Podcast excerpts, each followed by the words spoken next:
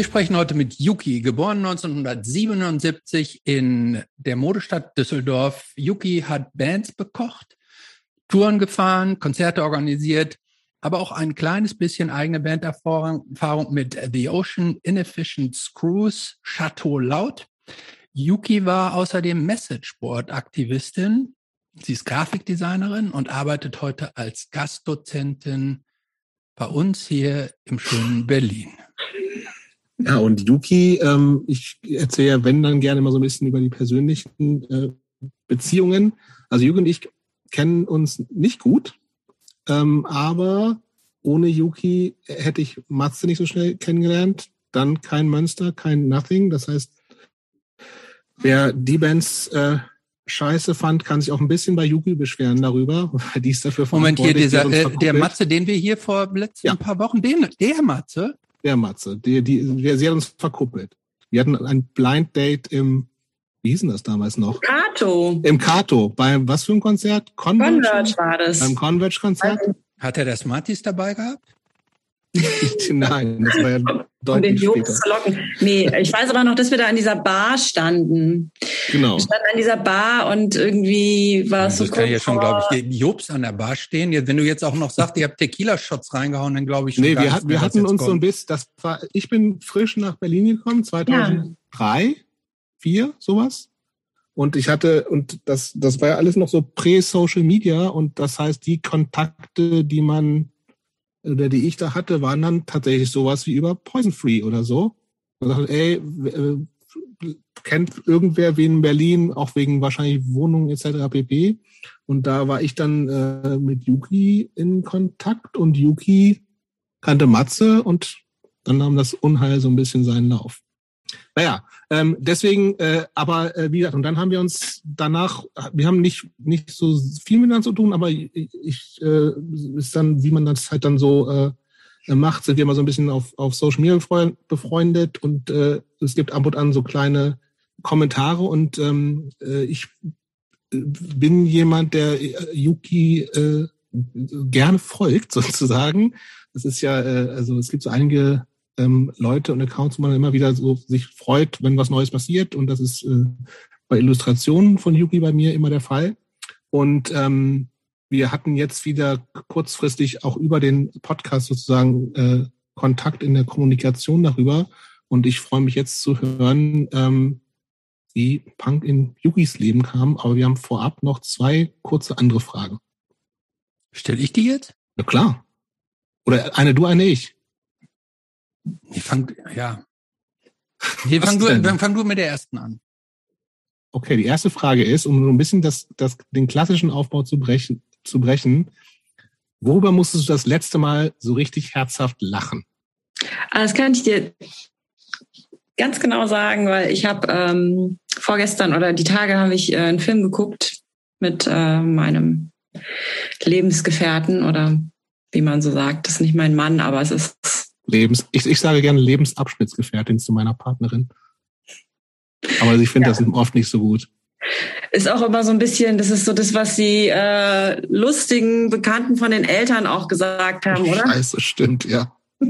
Ich, ich, so, ich, so ein bisschen dachte, ja, die sind irgendwie lustig und cool, aber irgendwie sind das halt trotzdem Bekannten von meinen Eltern. Okay, ich versuche es mir sofort abzugewöhnen. Also mit deinem Leben. Ich finde ja, ich finde ja die romantischste Bezeichnung, die ich davon hier bisher in unserem Podcast gelernt habe, ist meine Liebesbeziehung. Ist das oh. so romantisch? Ja, finde ich schon romantisch. Lebensabschnittpartner, das klingt so, ja, das, das klingt so, das ist ja ein blöder, so, so, so administrativ. Ja. Ja, auf jeden Fall mit, okay. mit diesem Menschen. Mit dem, äh, mit dem, diesem Menschen, ja. Mit diesem Menschen, mit dem ich äh, viel Zeit in meinem Leben verbringe und so. Mit dem habe ich einen Film geschaut, äh, einen koreanischen Film. Wie hieß der denn noch? The Good, The Bad and The Weird oder so. Mhm. Und da spielt dieser ähm, Schauspieler mit, der auch bei Parasite mitgespielt hat und so. Der hat so eine Szene. Er ist halt äh, The Weird und er ist mit The Good sozusagen unterwegs und äh, sie äh, sind gerade in der Schießerei mit The Bad. Und dann sagt der andere Typ zu ihm, ja, lauf doch mal hier von hier da jetzt rüber, dann kann ich gucken, von wo die schießen. Und er guckt ihn so an und ähm, sagt, so, ist jetzt dein Ernst? Und er meint es natürlich todesernst und dann rennt er da auf jeden Fall rüber, aber völlig bescheuert. Das kann ich jetzt auch nicht, ich würde es nicht vormachen, es würde auch gar keinen Sinn machen, es vorzumachen. Nee. Auf jeden Fall muss ich schon fast wieder jetzt loslachen. Des, es war die Art des Laufens. Ja, es war einfach sehr, sehr lustig. Okay, gut. Ja. Nicht super, vor allem, weil du mir gerade eine kleine Vorlage gegeben hast zu, zu etwas, was ich eigentlich erst später fragen wollte. Deshalb würde ich nämlich übrigens, Jobst, wenn du es mir erlaubst, gleich nochmal klein, kurz was einschieben. Mach, ich habe aber willst. noch eine Vorfrage und zwar, ähm, wann du das letzte Mal jetzt so richtig herzlich gelacht hast, haben wir gerade ge, äh, gehört. Äh, wann warst du denn das letzte Mal so richtig traurig? Wann war ich das letzte Mal so richtig traurig? Ist wahrscheinlich gar nicht so lange her. Richtig, richtig traurig. Ähm, ist eigentlich ein gutes Zeichen, ne, dass ich jetzt ein bisschen grübeln muss.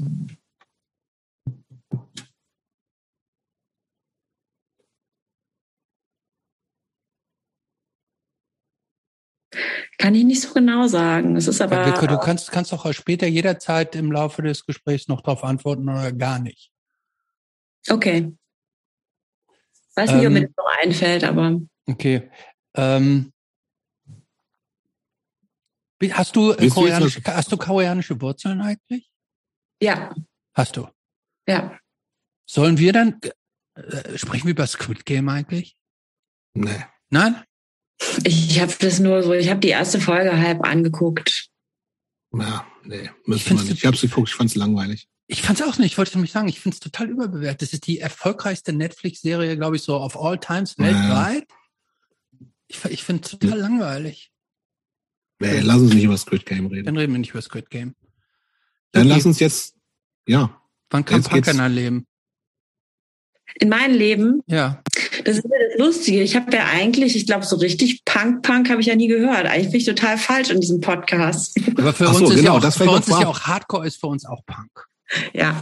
Genau, und das, das vielleicht noch vorab. Also ich, ich, ich weiß nämlich, ich, ich habe Yubi gar nicht über das äh, klassisch über ein Messageboard kennengelernt, wie das äh, Ende der oder Anfang der 2000er Fall war, sondern sie war Mitorganisatorin eines kleinen Festivals in Monheim, wo wir gespielt haben und wo, glaube ich, zwölf Zahlen Zuschauer waren oder sowas. Ja, das gefühlt. Publikum bestand hauptsächlich aus den anderen Bands. Richtig. Dabei haben da gute Bands gespielt. Ich habe das, ich habe gerade noch mal so ein Review online gefunden. Echt? Da haben, ja, da haben Durango in, in dem 4P-Fanzine, falls du das noch was sagt. Ja, klar. So, und da haben, äh, das war jetzt zwei Tage, da haben, äh, da haben wir mit Highscore gespielt, da haben Durango gespielt, da haben äh, Hold Regained gespielt, da haben, warte mal, ich habe es hier noch offen, irgendwelche äh, kroatische Bands. Kroatische Bands, wirklich? Ja, wirklich. Das ist ein bisschen verrückt auch gewesen. Hier, warte mal. Genau, Youth Against aus Kroatien. Crazy.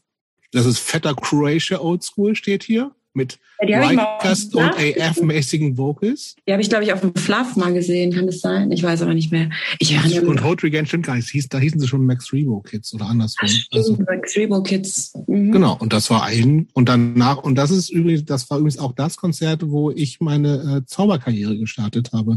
Das weiß ich noch. Da habe ich noch gedacht, der ist ja richtig lustig, habe ich gedacht. Ja, damals dachten das einige ganz kurzfristig. Da habe ich nämlich, äh, da gab es vorher in Monheim äh, so einen Flohmarkt in der Straße, auf der Straße. Und da habe ich einen Zauberkasten gekauft für vier Mark oder so. Weiß nicht, ob es da schon Euro gab. Vielleicht noch nicht. 2001. Und dann habe ich Zaubertricks vorgeführt vor dem, vor diesen drei, drei zahlenden Leuten, die da waren. Das dazu. Deswegen, äh, da, und wer Konzerte in, äh, Hardcore-Konzerte organisiert, der ist, äh, der und die gehört in diesen Podcast. Auf jeden Fall. Da kommst du nicht raus. Okay, dann bin ich doch bist doch richtig. Jetzt doch weitermachen, ne? Genau. Wir müssen nicht abbrechen jetzt. Also wann ging das mit der Musik, mit der harten Musik los bei dir? Der harten Musik. Ähm, ja, ich meine, so als Teenie habe ich natürlich so die Sachen gehört, die so ein bisschen, na, wobei es ist so eine Sache bei mir. So ein bisschen habe ich gehört, was so ähm, auf eine Art natürlich irgendwie viele gehört haben, aber ich bin trotzdem irgendwie immer picky gewesen. Ich hab's zum Beispiel irgendwie, das hattest du irgendwann auch mal in irgendeinem Podcast gesagt, muss ich jetzt nur dran denken. Ich werde jetzt hier nicht anfangen, die ganze Zeit zu zitieren, aber das ist mir nur so hängen geblieben, Jobs, dass du das mal meintest, dass wenn irgendwie, wenn es so Bands gibt, die irgendwie so gehypt werden, dass du dann immer direkt so misstrauisch wirst. Immer noch so übrigens. Konkret, ich, so. ich komme nicht von los. Ich, ich denke mir dann immer, es kann ja jetzt irgendwie nix sein. Mhm. Das, dann muss ich immer noch mal so zwei Jahre warten und dann gebe ich der, wenn sich das dann hält, dann äh, gebe ich so einer Band dann auch vielleicht eine Chance. Aber ich habe halt, weiß ich nicht, so als Teenie habe ich so mit Grunge angefangen, aber auch in der ähm, siebten Klasse, also da habe ich auf jeden Fall angefangen, mich für Musik mehr zu interessieren. Ich hatte natürlich auch mal Einflüsse durch meine ältere Schwester, die ist fünf Jahre älter. Und ähm, Punk war das aber alles noch nicht. Aber ich war in der siebten Klasse, kam ähm, der Christian Viertel zu uns in die Klasse, der äh, ja bei Tupamaros gesungen hat und bei The Storm und Landscape und so. Ich weiß nicht, habt ihr den schon interviewt? Wahrscheinlich. Nein. Nein.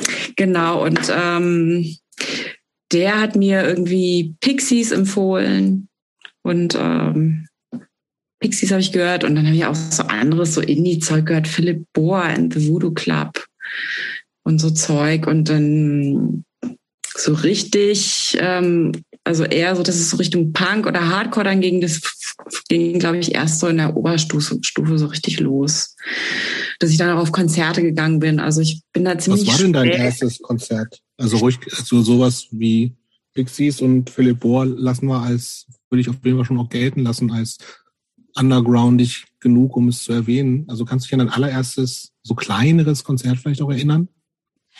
Mein allererstes kleineres Konzert.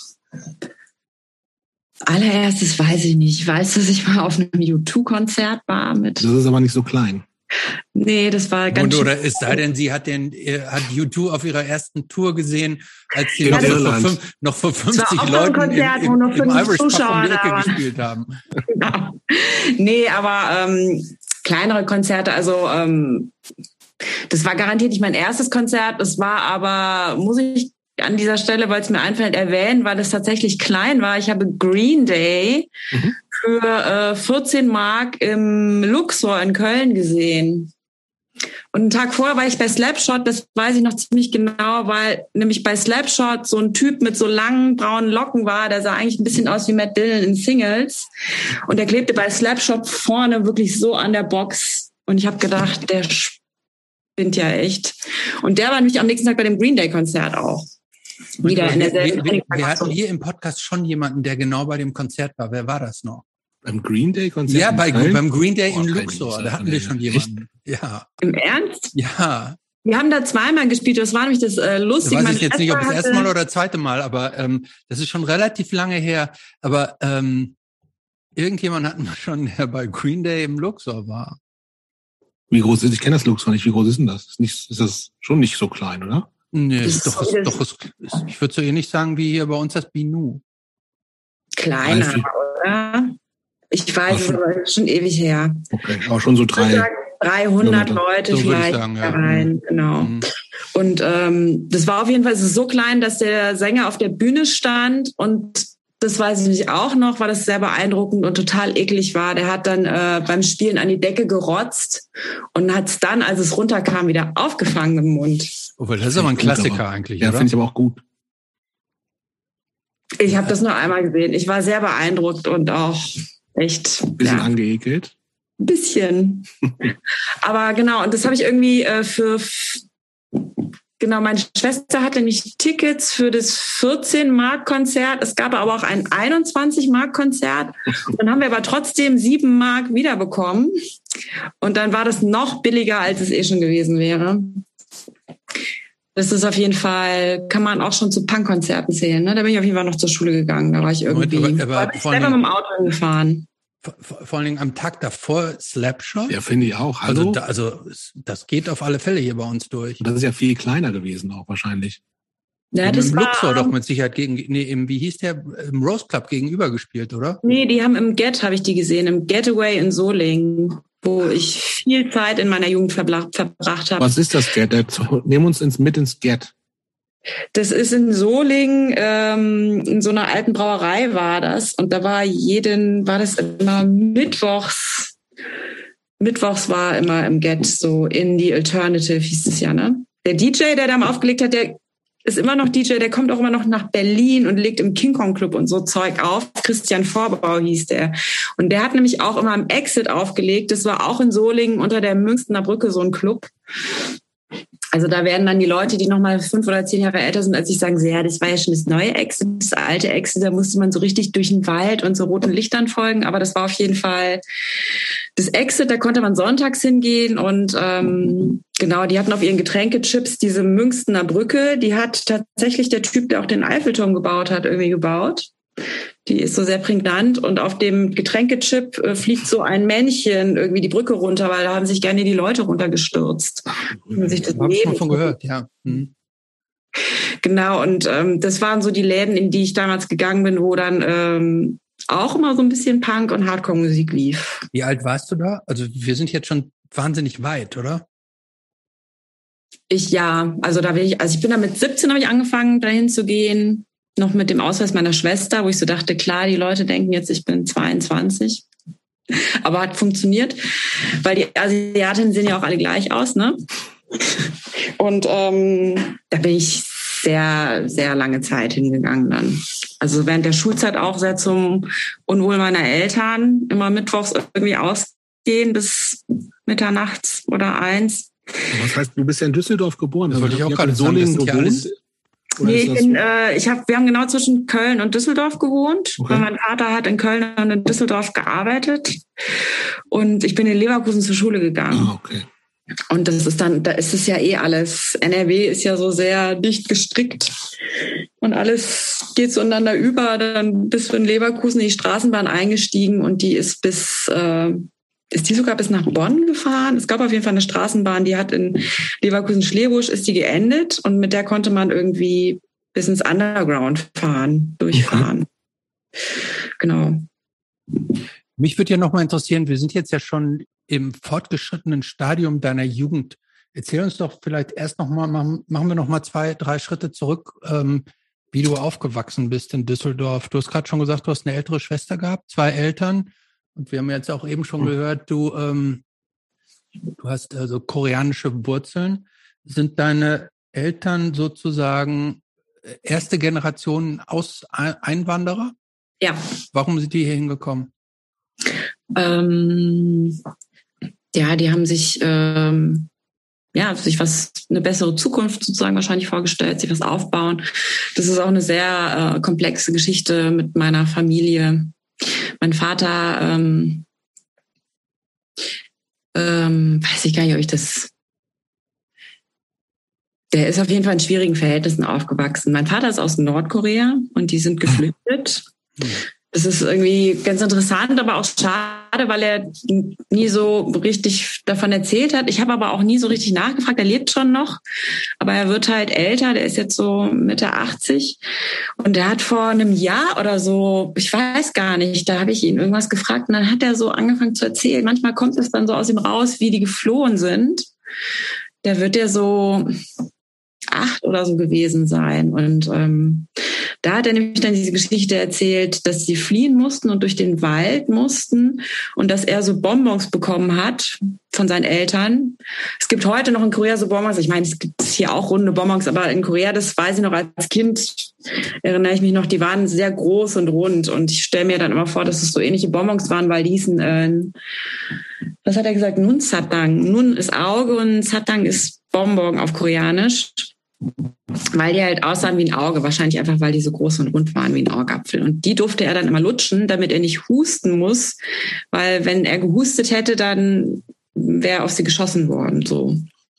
Das hat er halt irgendwie erzählt. Und dann hat er erzählt, dass er so unter einer Brücke, also das ist schon länger, dass man erzählt, er musste so unter einer Brücke durch und ähm, da lagen überall tote Menschen und so.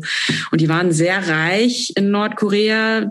Irgendwie sein Vater, mein Großvater war so Landbesitzer und dann mussten sie halt eben fliehen und äh, hatten dann nichts mehr und äh, sind also ist dann sehr ärmlich aufgewachsen und ähm, hat dann so im doppelten Sinne, als er dann nach Europa kam, so das Gefühl gehabt, er muss jetzt irgendwie was beweisen oder so, hat so Bestätigung gebraucht und ähm, welcher, weißt, genau. du noch, weißt du, in welcher Jahr die nach Europa gekommen sind? Jetzt so Pi mal Daumen.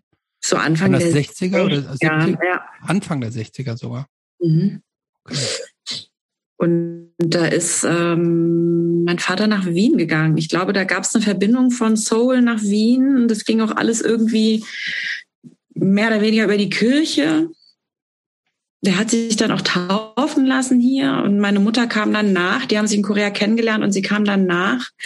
Auch irgendwann ist mir dann so aufgefallen, wie crazy das ist, weil, weil wahrscheinlich die Eltern meiner Mutter das gar nicht so toll fanden, dass sie mit meinem Vater zusammen war, weil er irgendwie gar nichts zu bieten hatte und dann auch noch ins Ausland gehen wollte. Allerdings ist meine Mutter auch die jüngste von neun Töchtern. Da war dann vielleicht auch nicht mehr Egal. so viel Energie.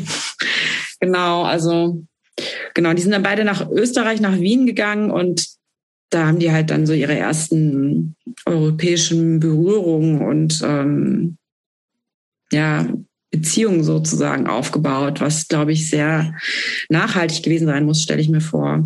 Waren die da in ihren 20ern oder in den 30er Jahren oder wie, wie alt waren die ungefähr, weißt du das? Mitte 20. Mhm. Oder? Ja, Mitte, Ende 20. Mein Vater hat in Korea studiert und ähm, ihm sind aber so, ist so eine bessere Ausbildung verwehrt geblieben und deswegen ist er, glaube ich, auch von dort weggegangen, weil er da immer sehr drunter gelitten hat, weil so die ganzen Cousins, die durften immer auf gute Schulen gehen und ihm ist es halt irgendwie immer verwehrt geblieben. Deswegen ist er dann, glaube ich, auch weggegangen. Und dann hat er in Wien nochmal komplett neu studiert und hat dann aber auch so einen, ähm, so einen Preis gewonnen für seine Abschlussarbeit und so. Also ist sehr, war sehr oder ist auch sehr talentiert gewesen und ähm, genau, es hat Architektur studiert und äh, wollte eigentlich in die USA gehen, ist aber dann irgendwie in Deutschland gelandet. Meine Mutter ist nachgekommen, die haben dann in Wien geheiratet und ähm, sie hat Musik studiert dort und in Düsseldorf dann auch noch irgendwie weiter. Genau. Okay, das heißt irgendwie, als, ähm, du hast eine größere Schwester? Ja. Ähm, fünf Jahre älter, hast du schon äh, gesagt. Ähm, wie, wie, wie war dann, also als du geboren wurdest, war das schon alles so relativ gesettet in Deutschland für, für eure Familie? Ist das, war das so ein, wie habt ihr gewohnt? War das ein, eine Wohnung, Einfamilienhaus? Das war gerade so ein Umbruch und das ist, glaube ich, dann auch so was, was so äh, zwischen meiner Schwester und mir ganz lange irgendwie äh, die Beziehung erschwert hat, weil ähm, meine Mutter oder meine Eltern haben mich immer auf Koreanisch den Glückspilz genannt. Mhm. Weil äh, ab dem Moment, wo ich geboren wurde, ging es halt so bergauf. Und mein Vater, also meine Eltern haben dann ein Haus gebaut, eben in Langenfeld, was so zwischen Köln und Düsseldorf liegt. Ähm, und äh, vorher haben die halt, hatten die auch eine schöne Wohnung. Die hatten so eine, ähm, also die Wohnung, wo ich dann wohl mein erstes Lebensjahr noch mitgelebt habe. Das war auch in Langfeld, so eine, das, das heißt halt immer, ist halt immer die Penthouse-Wohnung, wo meine Eltern gewohnt haben. Ganz oben war und das war so ein Neubau, so ganz, wie man es manchmal aus so 60s-Filmen kennt, so mit so schwarzem Teppich, aber auch so mit so Stufen. Also ja, ich meine, mein Vater ist Architekt, das wird irgendwie alles ganz geschmackvoll ausgesehen haben. Und die haben da auch schon ganz nett gewohnt. Aber dann konnte er halt eben ein Haus bauen, was er selber halt komplett durchgeplant hat. Gibt's das noch? Ja, aber die haben es vor zwei, drei Jahren tatsächlich verkauft, dieses Haus, weil ich mir nicht vorstellen kann, dann zurückzugehen. Mhm. Und meine Schwester auch nicht. Meine Schwester hat auch gar keine Familie. Und ähm, jetzt sind irgendwie alle nach Berlin gekommen. Meine ganze Familie ist jetzt in Berlin. Ah, okay. Inklusive deiner Eltern? Ja. Ach. Also meine Mutter war sehr, sehr, hat dem Haus sehr, sehr nachgetrauert. Aber ähm, ja, jetzt sind sie hier. Sie war halt auch am Ende alleine gelebt. Also das ähm, war auch einfach nicht zu machen für sie. So in dem Alter. Ich meine, ich weiß nicht, ob eure Eltern noch leben oder wie das so ist, aber wenn Menschen so alt werden und dann, die sehen ja auch nicht mehr so gut dann. Und nee, und so ein Haus ist ja immer was zu tun auch irgendwie, ne? Wahrscheinlich ja, mit Garten und sowas noch dabei, ne? Genau. Das hat die auch fit gehalten, aber es war auch immer so ein bisschen, also wenn ich da war, habe ich halt immer ganz viel auch irgendwie sauber gemacht einfach. Mhm. Ne? Mhm. So. Um, und jetzt kommen die sonntags immer zum Frühstück zu dir. Nee. Das habe ich denen, ich glaube, die würden das machen, gerne, aber ähm, oh nein. machen sie nicht. ähm, ich würde noch mal gerne so ein bisschen über dieses, dieses ähm, äh, ich glaube, so den, den Background haben wir jetzt erstmal. Ich würde gerne noch mal so ein bisschen wieder zu dem ähm, ruhig zu der Zeit, so 17, 18, es wird mehr so in, äh, äh, es bewegt sich so in den in Dunstkreisen, in dem wir jetzt hier so sind, mit Hardcore-Punk, wie gesagt, in, im Sojus in Monheim warst du damit aktiv. Das würde ich gerne mal machen, weil ich glaube, wir werden bestimmt nachher nochmal ähm, über ähm, Herkunft auch nochmal sprechen. Mhm. Ähm, aber ich würde jetzt gerne nochmal dieses, erst dieses äh, dieses Subkulturelle, was du ja, ähm, haben, du hast uns im Vorfeld ein paar Sachen geschickt, hast ja schon gesagt, dass es irgendwie ähm, jetzt nicht so äh, für dich so ein Ding gewesen, dass es jetzt so komplett nur meine Szene, also interessiert mich nicht, sondern du hast schon viel auch mal andere Musik gehört, andere ähm, ähm, Sachen ähm, gemacht, erlebt.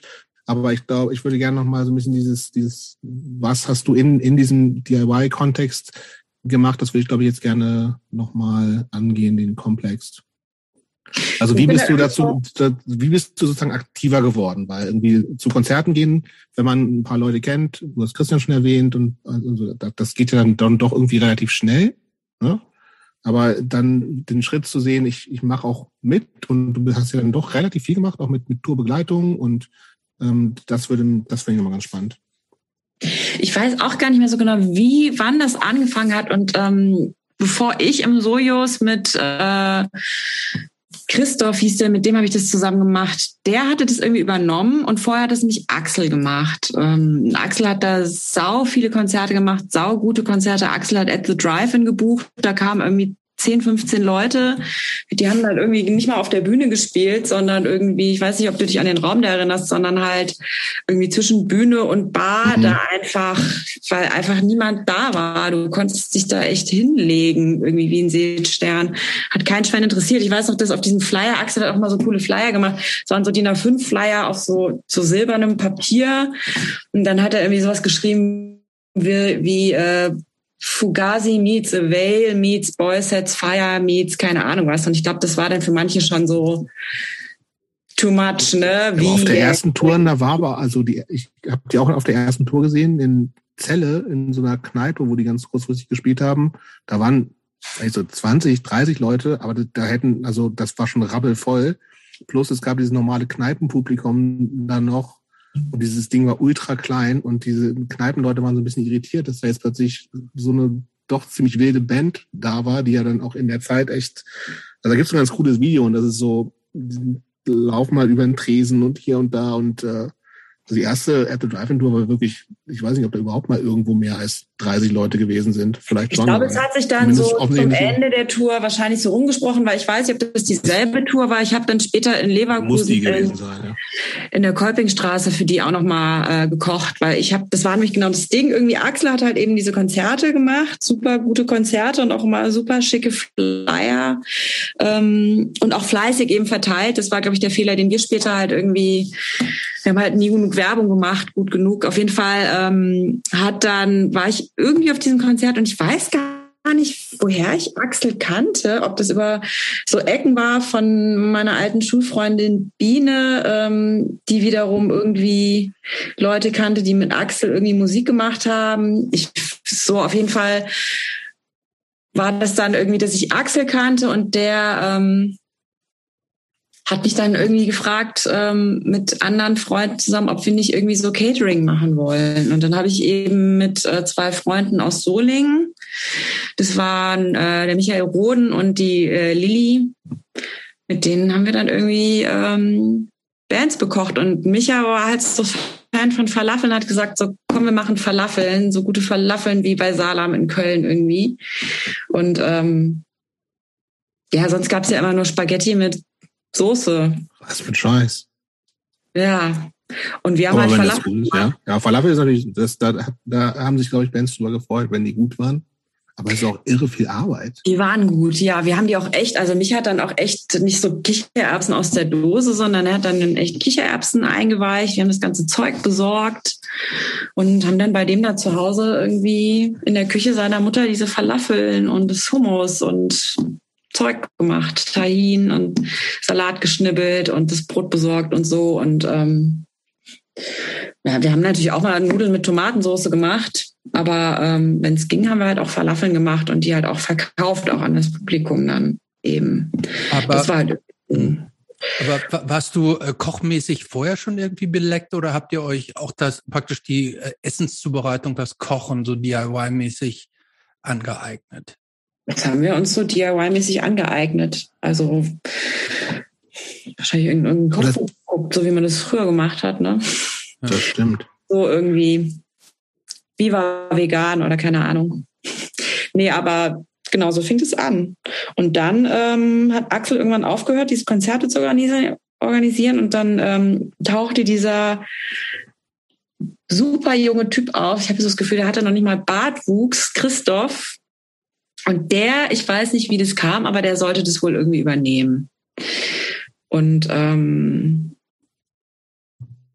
der hat irgendwie dann gefragt, ob ich ihm nicht helfen will. Und das habe ich dann halt gemacht. Und dann haben wir irgendwie zusammen so Konzerte organisiert und es war immer so ein bisschen ungewollt. Er war immer so, ich war immer eher so Good Cop und er Bad Cop, weil man muss ja dann auch echt immer so mit dem Geld irgendwie das klären. Aber sag mal, erzähl mal, was, was war denn das Sojus? Ist das irgendwie so ein städtisches Ding in Selbstverwaltung oder?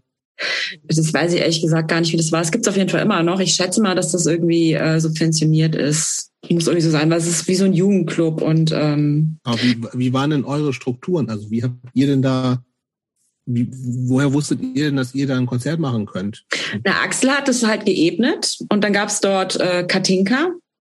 Keine Ahnung, wie die weiter hieß. Katinka, die war vom Sojus und mit der Okay. hat man das irgendwie immer so geklärt und gesagt, ähm, Hast du. Dienstag, 23. Zeit, können wir da ein Konzert Genau. machen? Und so. Genau. Okay. Das heißt, die hatten aber auch sowas wie eine Anlage und so, das war alles da, da musst ihr euch nicht drum kümmern. Ihr habt nur gesagt, ich, ich kümmere mich darum, dass die Bands da sind. Äh, du bist mit irgendwelchen Bookerinnen und Bookern in Kontakt gewesen. Mit Bands Genau. direkt im Zweifelsfall dann auch. Genau. Okay. Genau. Aber das klingt mir so, also ich, ähm, ich habe noch nicht so ganz verstanden, ähm, wie äh, also spätestens da fühlt man sich ja wahrscheinlich so, oder würde ich mich als Teil der Szene fühlen. War das bei dir jemals überhaupt so der Fall? Oder das Ding gerade alles ein bisschen, ja, ich bin da so reingerutscht, dann hat mich Axel gefragt, ob ich kochen kann und dann Konzerte organisieren, aber mit warum hast du das gemacht? Wolltest, wolltest du über, überhaupt irgendwas machen? War dir diese Szene irgendwie besonders wichtig? Ging es dir um Verbreitung von Inhalten? Was war deine Motivation? Das habe ich noch nicht so ganz mitgekriegt. Ich glaube, ich wollte einfach was machen und nicht nur zugucken und dann wieder. gehen. Ich wollte was machen, ja. Ja gut, man kann aber ja alles Mögliche machen. Du kannst äh, in, Wandern. Äh, genau, du kannst wandern, du kannst Schach spielen. Also wie, wie, ähm, was hat dich jetzt dazu bewogen, da jetzt mitzumachen? Ja, ich wollte wahrscheinlich Teil sein davon und nicht nur, äh, indem ich hingehe und Eintritt zahle, sondern auch irgendwie mitorganisieren und irgendwie da so mit mehr mit drin stecken. Und ähm, auf jeden Fall habe ich sicherlich schon vorher, ich weiß es wirklich nicht mehr, wie das alles, in welcher Reihenfolge das kam. Aber die Leute kannte ich natürlich vorher alle schon. Also insofern war ich auch schon sozusagen, war ich schon unterwegs in diesem Kontext und ähm, bin offensichtlich ja auch schon viel zu Konzerten gegangen und ähm, mich hat anscheinend, mich hat es irgendwie angesprochen, diese Subkultur, so schlimm es jetzt klingt, aber ist ja irgendwie Ja, so. aber- Ja, aber ich habe das, ich, auch gar nicht ich schlimm, spüre das noch nicht. Doch, ich spüre das schon, aber Nee, ja, ich du- verstehe, ich, ich kann das ganz kurz, ich kann das, ich kann das so nachvollziehen, so, aber ich, ich, äh, also jetzt, dass, dass du das jetzt vielleicht so im Nachhinein natürlich auch so ein, so ein, eher so vielleicht so ein verklärten Blick, Blick drauf hast, finde ich total äh, nachvollziehbar. Aber ich habe noch äh, nicht für mich, wie so gespürt, dass, dass, dass das was ist, wo du total Bock drauf hattest, so, sondern das, also das, das klingt so, das klingt so nüchtern bei dir. Und das, und dafür, und meine These, und das kann natürlich auch sein, also das, das will ich auch gar nicht absprechen, aber meine These ist ja, und das ist ja auch der, äh, einer der Gründe, warum äh, ich oder wir diesen Podcast gestartet haben, dass ähm, Leute, die halt früher viel gemacht haben und das ist, dass, dass da total viel Herzblut drin gewesen sein muss, weil es eben relativ, es war ja auch Arbeit und anstrengend und du musst es, im Zweifelsfall haben die Leute, haben, oder auch die meisten Leute, mit denen wir gesprochen haben, die hatten einfach Bock, irgendwie was beizutragen, um, keine Ahnung, vielleicht geht es manchmal um selbst, äh, sich selbst was zu beweisen oder sich abzugrenzen oder halt ganz große Ziele, die Welt ein bisschen besser zu machen. Und mhm. äh, ich würde gerne noch mal so ein bisschen, äh, und das ist jetzt vielleicht ein bisschen nervig penetrante, penetrantes Nachfragen, aber ich, und ich unterstelle, dass das eigentlich bei dir auch da gewesen ist. Aber ich habe das noch nicht, äh, noch nicht gemerkt, gefühlt. Ich fühle das noch nicht. Du fühlst es nicht. Nee. ja, ich weiß auch nicht. Ich hatte, also ich wollte auf jeden Fall einfach dabei sein. Das ist irgendwie, ja klar, und äh, da ich kein Instrument gespielt habe, also keins, was ich, wo ich gedacht hätte, dass man es gebrauchen kann und auch sonst nicht irgendwie ähm, den Mumm gehabt hätte, so zu, also so selber Musik zu machen, war das halt eine Möglichkeit, irgendwie Teil davon zu sein. Aber was war denn die Szene für dich? Ging es dir um die Musik oder ging es dir um auch um, um Inhalte? Ich, ich, ich meine, dieses, dieses Festival, was du mitorganisiert hast, wo wir gespielt haben, das war ja auch so ein, so ein Tierbefreiungs- Benefits ja. und sowas alles. Also das, mhm. diese ganzen Inhalte, die für, für viele ja damit verbunden sind, die waren ja für dich dann auch schon da. Ja. Ja, die Inhalte waren mir schon auch wichtig, aber glaube ich, ich glaube nicht so wichtig wie anderen Menschen, weil sonst hätte ich wahrscheinlich noch mal was anderes gemacht wie ein Fanzine oder so. Ne? Mhm.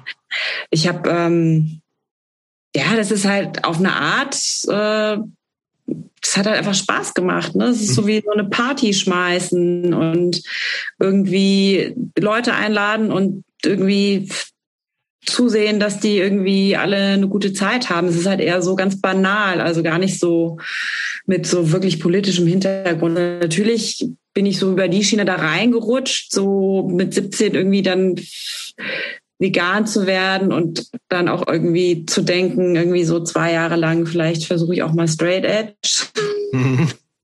So ist es halt so dieses Ding, aber ähm, ich war auf der, also trotzdem war ich nie so, ähm, so, äh, dass ich das so gepredigt hätte oder so. Das fand ich irgendwie auch mal ein bisschen nervig und ätzend. Also natürlich habe ich gedacht, das ist irgendwie das Allerbeste, was ich machen kann. Und natürlich, nicht natürlich, aber ich dachte dann irgendwie schon so ein bisschen hybrismäßig, natürlich irgendwie ist man dann ein besserer Mensch auch, wenn man irgendwie ne, so dieses, was man dann vielleicht hoffentlich in nur jüngeren Jahren denkt, irgendwie, ne, so bisschen die Welt verändern, aber auch nicht wirklich so viel, also ich habe so viel auch nicht gemacht, ne. Ich dachte dann, wenn ich jetzt vegan bin und so, dann ist das so voll krass. Und ähm, es war auch für die Leute, das hatte so auch von Kopf gestoßen. Ja, und meine Eltern waren ja. mega angenervt immer davon. Und mir war das immer total wichtig. Also wenn, dann waren es schon eher so, wenn du da jetzt so nochmal, da hast du ja nachgefragt, waren es schon eher so persönliche Gründe. Ich mhm. wollte jetzt nicht wirklich die Welt verbessern, weil wenn ich das gewollt hätte, dann hätte ich, glaube ich, woanders angesetzt.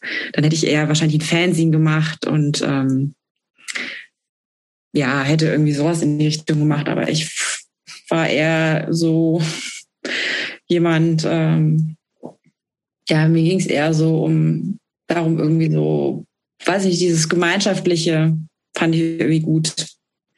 Aber wir sind hier an einem ganz interessanten Punkt, ähm, weil ähm, wir hatten, wir, wir waren schon ein paar Mal so an dieser Stelle und ähm, ich, äh, ich habe so das Gefühl, du. Ich bin ein Spießer. Nee, aber du, ähm, du, du brauchst immer so, so volle Überzeugungstäter, äh, die, die sich selber praktisch so eindefinieren. Auf, auf ein, ja, die Frage, sich, ja. sich was auf die Flagge schreiben, die sagen ja und so und das, das die praktisch in diesen diesen ganzen Kanon komplett einsteigen und äh, praktisch so sehr ähm, sehr ideologisch auch an die Sache rangehen. Und äh, es gibt genauso, und ich finde es eigentlich ganz gut, dass Yuki das so, so beschreibt, wie es schreibt. Es gibt halt auch genauso die Leute, die sagen, ich habe einfach Spaß gehabt und ich habe irgendwo mitgemacht, ohne dass ich mich, ohne dass ich mich jetzt irgendeinem ähm, irgendeinem Kodex so hart unterworfen habe und äh, mir jetzt irgendein, irgendein Label einer Jugendbewegung so auf die Stirn tätowiert habe. Ja, also ich glaube, genau, da, da ist total was dran und ich, ähm, ähm, das, das soll, ich will das auch gar nicht sozusagen ähm, bewerten, aber ich, das ist deswegen auch eher als Frage. Also in, in das, was ich eigentlich gerade fragen wollte, bevor du deinen relevanten Punkt gesagt hast, ich glaube, ja, wahrscheinlich war das bei mir so und bei vielen Leuten, mit denen ich zu tun hatte, dass das einfach so sehr das ist, was dann wichtig war, dass natürlich gab es nebenbei Sachen, aber das war, was ich, was ich war zu der Zeit. Ich war ein Hardcore-Typ, Hardcore-Punk, was weiß ich so. Das war so mein wichtigstes Ding in der Zeit. Alles andere, ja, ich habe nebenbei studiert, dann ist man, keine Ahnung was, vielleicht war ich noch in irgendeinen Job gehabt, so, aber das war, wenn du mich gefragt hast, was ich bin, dann bin ich der Typ, der in, Band, in der Band spielt und in, in Konzerte organisiert. Das ja, war meine das genau DNA. Punkt. Also das ist ja, bei und, mir war das ja auch also genau. das ist ja eigentlich genau derselbe Beweg Beweggrund, bloß dass ich halt irgendwie nicht in der Band gespielt habe, aber halt auch ähm, mir das nicht gereicht hat, einfach nur zu Konzerten zu gehen, sondern irgendwie ich wollte mehr. Genau, deswegen die Frage, die ich eigentlich hatte, also mehr involviert sein und irgendwie was bewegen, aber nicht im Sinne von die Welt verbessern, nee. sondern einfach irgendwie so die Sache am Laufen halten. Ich glaube, dass, dass, dass viele ja gerade in dieser Zeit, das ist wahrscheinlich auch jetzt, so weiß ich nicht, okay, vielleicht ist das jetzt bei Leuten, die Anfang 20 sind ein bisschen anders, aber ich glaube ja, ähm, und die, die Intensität, mit der Leute Sachen machen, ist natürlich auch unterschiedlich. Aber wie gesagt, bei, bei mir, und ähm, das ist nochmal die Frage an Yuki, ähm, bei mir war das eine totale, wie gesagt, das war meine Identität, so in der Zeit. Jetzt mhm. ist es auch noch ein Teil von mir, aber jetzt ist, na klar, werden wir alle älter und haben tausend andere Sachen, die dann auch äh, wichtiger werden. Aber in der Zeit war alles andere da war Hardcore Punk stand ganz oben und dann kam lange nichts und dann war ich irgendwann irgendwie auch noch Student. So und das ist so ein bisschen, dass ich die Frage, die ich mir bei dir stelle, war das bei dir ähnlich? War das auch so? Du bist Yuki, die, die Hardcore Aktivistin oder keine Ahnung, wie auch ein Teil der Szene. Ja, ich glaube, wie sehr hat das deine Identität ja. ausgemacht? Das hat meine, also das hat einen großen Teil meiner Identität auf jeden Fall ausgemacht, aber ich glaube, ich habe mir schon immer schwer, äh, ich habe mich schon immer schwer damit getan, mich selber dann so zu labeln, hm. weil ähm, ich auch immer ähm, so, äh, das ist so vielleicht eine Schwäche von mir, dass ich immer sehr viel vergleiche oder ich bin gerade im Prozess damit aufzuhören, zu lernen, aufzuhören, immer zu vergleichen. Aber klar, wenn man dann irgendwie verglichen hat, dann gab es natürlich um einen rum so viele Menschen, die äh, dann sozusagen viel mehr Hardcore gewesen sind als ich, dass ich äh, niemals irgendwie so getan hätte, als wäre ich hier die krasse Hardcore-Braut aus dem Rheinland, die hier irgendwie Shows bucht und irgendwie Bands bekocht, sondern ich habe dann irgendwie ich fand es super und das hat ich habe viele, viele Jahre hauptsächlich damit verbracht und das merke ich auch bis heute. Ich meine, so die Verbindung zu dir oder viele Menschen, die ich einfach aus diesem Kontext irgendwie noch kenne und mit denen man mehr oder weniger auch noch in Kontakt ist, ähm, da merkt man schon irgendwie, dass es einen großen Teil meines Lebens ausgemacht hat, dass mir das auch sehr wichtig war und dass ich auch, dass mir es auch wichtig war, ein Stück weit schon, dass man mir das auch ansieht. Also das hat auch meine Eltern zum Beispiel aber wahnsinnig gestört, wie ich dann rumgelaufen bin. Ich habe mir dann während der Schulzeit irgendwie die Haare ganz kurz geschnitten und äh, habe mich aber nicht getraut, die ganz abzurasieren und habe die dann nur so auf anderthalb oder zwei Zentimeter. Das ist aber schon ultra kurz, ne? Ja, die waren halt so lang, wie sie jetzt sind, irgendwie so bis über die Schultern. Und dann habe ich die abgeschnitten und äh, ich wollte die gerne blondieren. Das war halt damals natürlich so das Ding. Natürlich. Ging aber nicht, weil ich habe so schwarze Haare, ja. die sind halt einfach orange geworden. Und ähm, Das hatte die mir auch schon irgendwie angekündigt, dass das nicht klappen wird. Und dann also, das heißt, du bist so in, zum Friseurladen gegangen. Zum Friseurladen nach Wiesdorf in Leverkusen bin ich gegangen. Ja. Und dann habe ich mir die Haare abgeschnitten und meine Mutter, die ist irgendwie aus den Latschen gekippt und dann äh, ging das mit den blonden Haaren nicht. Und dann habe ich mir irgendwie in Köln auf der Ehrenstraße irgendwie Studio 49 oder so in diesem Laden, wo es früher irgendwie so Doc Martens gab, wo dann auch ein Freund von mir irgendwann gearbeitet hat, der auch in der Band gespielt hat bei Leary. Der hat da irgendwie damals gearbeitet, der Fight. Aber es ist eigentlich nur so unwichtige Nebeninfo. Auf jeden Fall habe ich da diese Direction Colors gekauft und habe mir dann die Haare irgendwie pink gefärbt. Ich weiß nicht mehr, wie das hieß, Flamingo Pink oder so. Ich glaube ja, Flamingo. Pink, Pink, Pink Flamingo hieß es. Pink Flamingo, stimmt. Genau. Und dann bin ich irgendwie, habe ich mir die Haare pink gefärbt und bin morgens mit dem Bus zur Schule gefahren und komme auf den Schulhof und dann sagt äh, eine Freundin zu mir, ach du warst es, ich habe mich gewundert, wer da so eine komische Techno-Mütze anhat im Bus, weil die fuhr mit dem Rad hinter dem Bus her und ich saß halt hinten drin und die dachte nur so, was ist denn das für ein Freak mit so einer pinken Mütze. Kunstfellmütze, aber es waren halt meine frisch pink gefärbten Haare. Ja, auf jeden Fall, ähm, das zeigt. Also siehst du, und das, Christoph, das ist das, was ich meinte. Weil das ist so, das machst du ja nur, das ist nicht nur so nebenbei, ich mag das mal mit, sondern das ist ja auch gleichzeitig Statement so, ne? Nee, ja, Stößt uns jetzt, Jobst. Nee, ja, und nein, nee, nee, nee, nee, ich muss dem, ich muss dem tatsächlich hart widersprechen. Ähm, die ist mal. nicht so wie du. Die ist nicht niemand so wie du. Ist wie ich. Ja, niemand aber, ist gleich. Nein, niemand ist gleich, aber die ist auch nicht das, was du jetzt hättest gerne hören wollen hat sie nicht delivered und wir können da jetzt ewig oder ja, wieso hat, nicht? Nein, weil sie weil sie einfach anders ist als das, was du was dein Verständnis. Woher weißt du das denn jetzt? Ja, weil nach, ich das verstanden nach habe. Nach einer halben hab, Stunde schon. Ja, weil sie hat doch jetzt, wir haben uns zu dem Thema jetzt richtig lange hat sie hat sie sich erklärt. Und sie hat ganz genau erklärt, dass es halt anders war als bei dir. Und ich weiß, du willst das immer gerne hören, dass die Leute das so sagen. Und ich weiß es, du findest es auch, da ist auch immer so ein kleines bisschen Enttäuschung da, wenn die Leute das nicht so, so, so full on bringen. Damit, damit lerne ich aber gerade umzugehen. Ja, aber deshalb, deshalb musst du jetzt auch mal verstehen, du kannst jetzt noch länger hinterher bohren, bis Yuki dann all dieses sagt, was du gerne hören willst, damit du sagen kannst, ah, na gut, ein Siehste? Glück. Siehste so. Aber so war es nicht. Und das will ich jetzt hier mal for the record festhalten. Und ich, ich finde, das, das ist auch in Ordnung. Das, glaub, das, kann nee, nee, Yuki auch nee, vielleicht besser beantworten nein, nein, du. Nein, nein, aber die, die, also sie hatte ganz klar gesagt, dass sie irgendwie dieses selber Labeln für sie kein Thema war. Und das ist nämlich genauso der große Unterschied zwischen dem, sich so diesen bekennen, ich, genauso wie du gesagt hast, ich bin Hardcore-Punk-Band-Typ. Das hat das so komplett full-on identitätsstiftend. Und so war es halt bei ihr nicht. Und nur weil die sich jetzt so pinke Haare gemacht hat, kannst du nicht hingehen und sagen, und Katsching, äh, also war sie doch so wie ich. Und was, was noch viel wichtiger ist, das ist nämlich auch total in Ordnung. Dieses, ja, sowieso. So, aber deshalb muss man, das muss man auch nicht irgendwie so lange investigativ nachbohren, bis es dann doch irgendwie so passt. Das finde ich, ich, ich möchte gerne, ich möchte gerne Nein. hören, was Yuki dazu sagt, was du gerade gesagt Nein, hast. Nein, ich finde. Doch, lass sie bitte. Die ist unsere, uns unsere Gästin heute. Ja, aber die, die, unsere Gästin, die du jetzt schon total beeinflusst hast. Nein. Doch. Yuki, ich, Yuki lässt sich nicht beeinflussen, sag aber ich. versucht hast du es. Das stimmt. Ja, ist ganz interessant, irgendwie die Auseinandersetzung zwischen euch. Ja, dann sag mal, sag also, mal was dazu. Ja, ich meine, es ist schon interessant, dass du dann sagst, ah ja, dann doch. Ab dem Punkt, ich sage, ich habe mir die Haare irgendwie abgeschnitten und pink gefärbt, weil das ist äh, das, wo ich sage, das ist ja genau diese Oberflächlichkeit, die, ähm, also das ist ja alles ganz schnell gemacht, ne? Du siehst irgendwie die eine Woche den Typen auf der Abi-Party, die sich ins Koma saufen und eine Woche später auf dem Konzert steht er da und hat irgendwie ein Straight Edge auf, nee, auf seiner Tasche. Da spüre ich ehrlich gesagt sehr wenig oder auf eine Art spürt man da sehr viel, aber halt eben, weißt du? Und ich habe äh, noch andere Sachen gemacht, die die ich dachte, die damals irgendwie, die ich machen müsste, oder ist auch falsch gesagt, die wollte ich gerne machen, das war mir wichtig.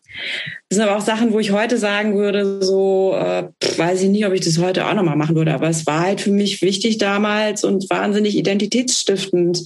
Bestimmte Dinge, die halt einfach so ein bisschen auch ähm, zu den Codes der Szene gehört haben. Aber das ist halt nicht das für mich, was es ausmacht, Teil der Szene zu sein, sondern halt eben sowas wie Konzerte organisieren oder selber in der Band spielen oder ein Fernsehen machen oder Platten verkaufen oder was kochen oder irgendwie sich engagieren für diese Bewegung, wenn man das so nennen kann. Und das ist halt das, was ich gemacht habe und was mir halt wichtig war. Das kam lange vor Aufnähern und Tätowierung oder Haare abschneiden, weißt du? Mhm. Und ähm, das ist für mich nicht das sozusagen, wo ich sagen würde, da fühle ich es jetzt, um also dein, dein Wort äh, laut zu wiederholen, sondern ja, ich weiß nicht, also vielleicht hättest du jetzt gerne gehört, ich war auf irgendeinem geilen Konzert und dachte dann so, geiler Scheiß, ich will auch mitmachen. So nee, das wollte er gar nicht hören. Nee, nee, nee, das wollte er gar nicht hören. Das wollte er Christopher weiß alles. Mhm. Nee, also tatsächlich, ich, das, das macht für mich natürlich erstens alles total Sinn und ähm, verstehe ich auch komplett und es, äh, ähm, es, es will, will mir eigentlich auch nicht ums Bewerten gehen, auch wenn das vielleicht manchmal so rüberkommt. Ähm, aber ich, ich, um auch wieder in, in, meinen eigenen Worten zu bleiben, was ich sowieso nicht anders machen kann, ich fühle es jetzt viel mehr. Nämlich, also, also klar, irgendwelche ähm, dass du äh, sagst, ich habe auch irgendwelche Codes äh, mitgemacht, auch wo ich, wenn ich, wozu ich im Nachhinein sage, war vielleicht ein bisschen bescheuert, nicht, aber dieses, äh, diese äh, Wicht, Wichtigkeit für dich selbst oder die ja auch viele gespürt haben, nämlich mit mitzumachen, das, das, das verstehe ich jetzt viel mehr. Und das habe ich vorher nicht, nicht so gemerkt. Und das ist so, das, da geht es natürlich nicht um, um, um, die, äh, um die pinken abgeschnittenen Haare, sondern irgendwie so dieses, diese, ja, ich, ich sondern dieses äh, dann doch klares Statement sagen, ich will das, ich will da mitmachen, weil ich das, weil ich das will. Und das ist eben für mich ähm, auch in dem Umfang, in dem du es ja gemacht hast, und du hast ja auch gerade schon gesagt, da können wir gleich mal drüber sprechen, dass du ja eben nicht nur mal irgendwie zwei, drei Mal bei Konzerten gekocht hast, wie das viele Leute gemacht haben, sondern das war ja für viele Jahre dann mit Tourbegleitung etc. pp. schon auch so ein sehr prägender und, und allein schon von der Zeit, äh, die das beansprucht hat, großer Teil deines Lebens so. Und das ist, ja. das ist das, was ich, was, und das ist das, was, wo ich dir dann auch wieder widerspreche, Christopher. Natürlich gibt es viele Leute, ähm, für die äh, das Ding eine Wichtigkeit hat, persönlich, so Hardcore-Punk und wie auch immer, aber die dann eben nicht so sehr daran mit so tief daran einsteigen, wie das eben Leute machen, die mehr machen, die Konzerte organisieren, die in Bands spielen, die auf Tour gehen, etc. pp. Und das ist, und das ist, glaube ich, für mich so ein bisschen der Knackpunkt. Und das allen, und klar fühle ich mich zu denen, die ein bisschen mehr machen, äh, da fühle ich mich näher, weil ich denke, ich habe das auch gemacht, ohne dass ich sage, das muss man machen oder das ist besonders cool oder toll, das weiß ich gar nicht. Ähm, aber es gibt eben Leute und wahrscheinlich, und das, die eben so denen das auch wichtig ist, die aber nicht so, so sehr eingestiegen sind. Und wahrscheinlich, das, das bist wahrscheinlich auch du, Christopher, weil du ja auch nicht so viel gemacht hast. Weißt du? Sondern du hast halt, ich ja, glaube, für stimmt. dich ist es natürlich aber ein wichtiger Teil deines Lebens, aber du bist halt nicht so, im Zweifelsfall haben, äh, war das für mich, und ich glaube, so wie ich Yuki kennengelernt habe, mit dem, was sie geschrieben hat, vorher uns, dass das natürlich auch für ein paar Jahre war das erstmal das, das war die Priorität. Und da war dann nicht so, ich muss jetzt mein Studium fertig machen und nebenbei. Ja, Moment, aber, aber du, du, du legst ihr jetzt immer noch, du in, in allem, was du in, in deinem Rant gerade gesagt hast, hast du ihr ganz viele entscheidende Sachen, hast du ihr in den Mund gelegt, die sie selber nicht gesagt hat. Und ich, ähm, ähm, ich glaube, was ich einfach nur sagen will, ist, oder was ich beobachte, dass du gerne praktisch so, so einsortierst sozusagen. Also ist, mhm. ist, gehört jemand in den Bereich oder nicht in den Bereich? In den Bereich dieses, dieses full-on live committed dahin und irgendwie ähm, äh, dieses, das ist, war mir ganz wichtig und so weiter. Und selbst wenn es ihr nicht wichtig war, sie hat Spaß gehabt. Das, das ist irgendwie so der, ich weiß, weiß ich nicht, ob, ob man diese Dinge alle so praktisch so einnorden muss und sagen, ja, ich habe ganz viel gemacht und ich habe nicht nur konsumiert, diese ganze Aufzählung und deshalb war das wichtig. Und ähm, ich habe oft das Gefühl, dass du da so unterscheidest. Und wenn einer sagt irgendwie, boah, ich habe das gemacht, aber ich bin genauso auch irgendwie auf Techno-Partys gegangen und ich war bei Hip-Hop und so weiter, ähm, ähm, dass, dass bei dir dann, äh, dass diese Einsortierung wichtig ist zur, zur Beurteilung des Menschen. Und das finde ich, das solltest du überdenken weil es ist nicht wichtig. Aber das ist ein ganz interessanter ähm, Gedankengang, weil ähm, das ist ja so ein bisschen, ähm, ja, du führst da trotzdem so eine Art Bewertung ein. Ne? Wie viel hat äh, wer dazu beigetragen und wie viel war es dir wert? Genau, das ist meine wenn Rede. Du, wenn, ja. du kein, wenn du keinen Beitrag geleistet hast, wie viel Zeit hast du trotzdem investiert und bist irgendwie Kilometer nach Kilometer irgendwie im Auto zu Konzerten gefahren? Mhm. Und ähm, ja, ich weiß gar nicht, ich finde das ja auch spannend und ich finde es ja auch gut, aber ich finde das praktisch, um, das spannend. um praktisch genau. hinzugehen und sagen, ist eine Person jetzt auf der Seite der Linie oder auf der Seite der Linie, praktisch also wie wie wie, wie hoch ist das Level von Commitment da mhm. und wie viel wie wie identitätsstiftend und wie allumfassend war das? Oder war es das halt nicht? War es nur so ein Aspekt ein wichtiger Aspekt? Oder ähm, oder war es tatsächlich nur so eine Facette in in in ähm, in bei ganz vielen Einflüssen die irgendwie in der Person ähm, äh, dann verwurstet waren ich glaube, das ist auf jeden Fall äh, nochmal viel komplexer, auch ähm, wenn man diesen Unterschied betrachtet. Ähm, aus heutiger Sicht irgendwie, was ich zum Beispiel denke, aus heutiger Sicht, warum ich das gemacht habe und was meine Beweggründe damals waren, irgendwie Leute, Freunde ins Auto zu packen und irgendwie kilometerweit auf Konzerte zu fahren und nachts wieder zurückzufahren, um irgendeine kleine Band gefühlt zu sehen, aber einfach, ja, ich muss dann immer an dieses so blöd das ist, aber ich muss halt immer irgendwie an dieses Tokotronik-Lied denken, ne? Also, so blöd es ist und so klischiert, aber ich, ähm, nicht, dass das mein, mein Beweggrund damals war, aber das war so einfach. Das ist dieses, toll. ich will Teil einer Jugendbewegung Ja, sein. es war ja. einfach toll dazu zu, also da, da, da mitzumachen und äh, da dazu zu gehören. Und vielleicht war das für mich persönlich, und das konnte ich aber damals nicht reflektieren, das kann ich erst jetzt, ähm, wichtig, mich irgendwo dazugehörig zu fühlen und das auch gespiegelt zu bekommen von den Leuten um mich rum, dass ich dazugehöre. Und ähm, es ist aber dann trotzdem nochmal ein Unterschied. Dann ähm, würde ich bei Jobst weiß ich nicht, wie, was, welche, welche wieder die Richterskala sozusagen funktioniert oder wie viele Messwerte es gibt.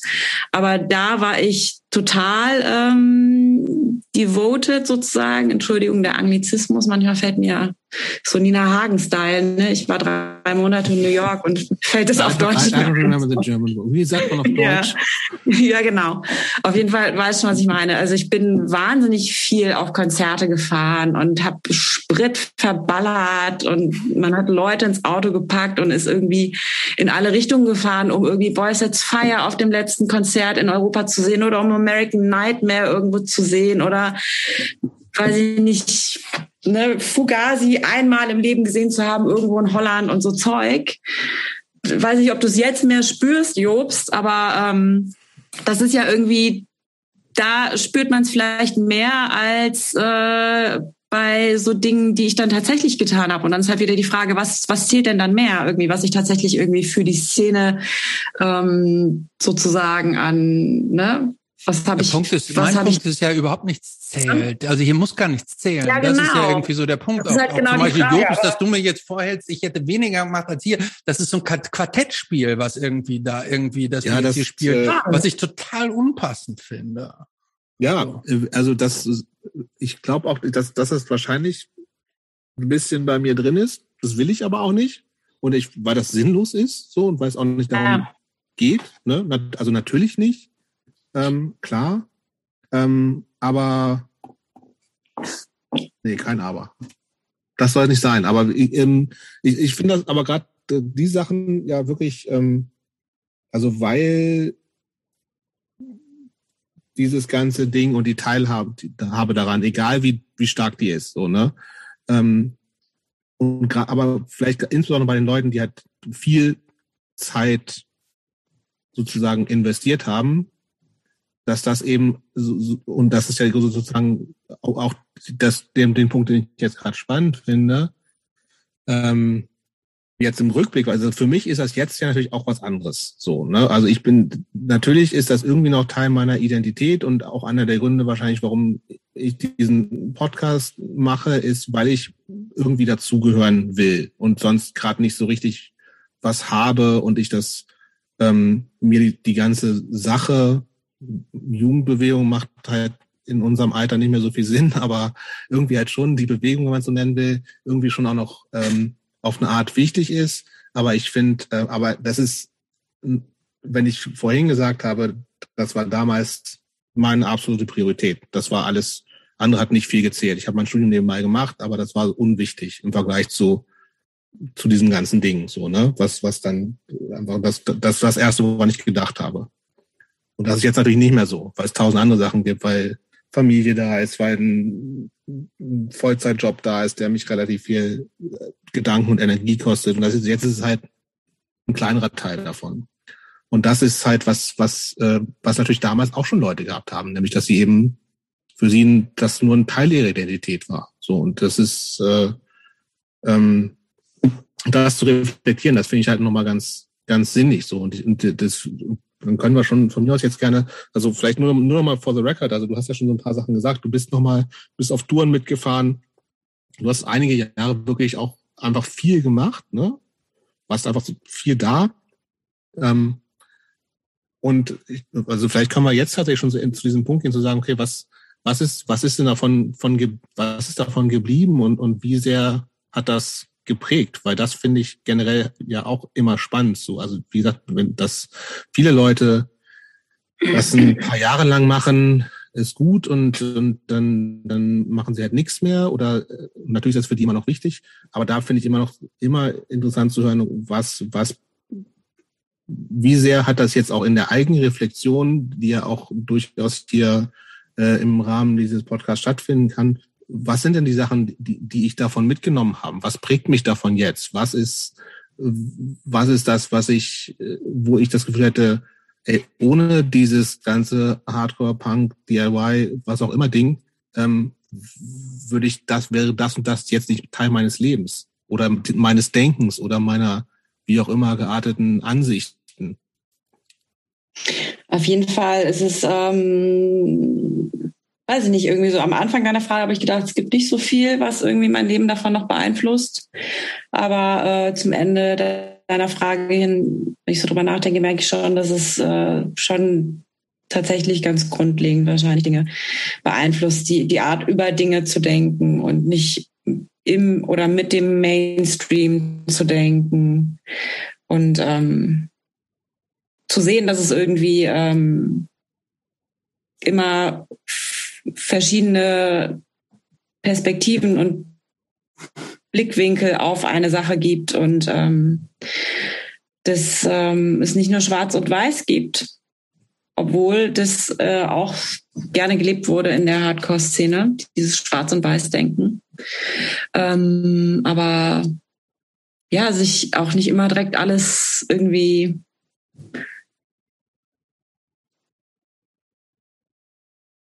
sozusagen, das klingt jetzt so, jetzt mittlerweile muss man auch echt aufpassen, so ein bisschen, wie man die sagen, Sachen ausdrückt, wenn man sagt, nicht immer direkt alles zu glauben, was einem erzählt wird. Das klingt schon so ja, ja. Querdenkermäßig. Ja, ja. Das, äh, deswegen will ich das gar nicht so sagen, aber halt, wenn etwas gesagt wird und wenn es, selbst wenn es überzeugend klingt und aus überzeugender Quelle kommt, sich trotzdem zu überlegen, nicht zu denken, das ist natürlich, hier sind Fake News, aber sich zu überlegen, warum, äh, welche, mit welcher Intention sendet der Absender das. Das so ein bisschen so. Also und auch so eben halt so dieses, ähm, ja, so die Dinge, es klingt auch furchtbar, oberflächlich, aber schon so ein bisschen Dinge zu hinterfragen und nicht immer alles direkt äh, hinzunehmen, so wie es ist und sich auch zu überlegen, ich meine, es kann auch in, in, kleineren Details halt irgendwie mal um die Ecke zu denken. Aber ich meine, das ist ja, also das ist ja nicht nur das, was Hardcore und Punk ausmacht. Es gibt ja auch andere Bewegungen, die das auch haben. Aber mir hat es, also das ist schon so, dass ich glaube, dass, dass mich das an so bestimmte ähm, Arten, grob gesagt, Art, gewisse bestimmte Arten zu denken, dass mich das daran geführt hat. Äh, und nicht ähm, vor allem so ähm, alles, was, was ich, was, was so reaktionär ist oder Tradition, Tradition und so wofür sowas steht, sowas auch so ein bisschen zu ähm, hinterfragen halt. Geschlechterrollen und ähm, ja,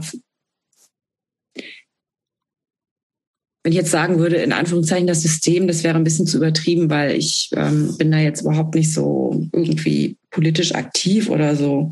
Und ich lese auch nicht irgendwelche krassen Bücher und Schriften darüber, aber ähm, ja, aber ich, ich habe auf jeden Fall viel mehr so eine Ahnung davon, was es da alles da draußen noch gibt, auch an, an, an, an Arten zu denken und Dinge aufzufassen. Mhm.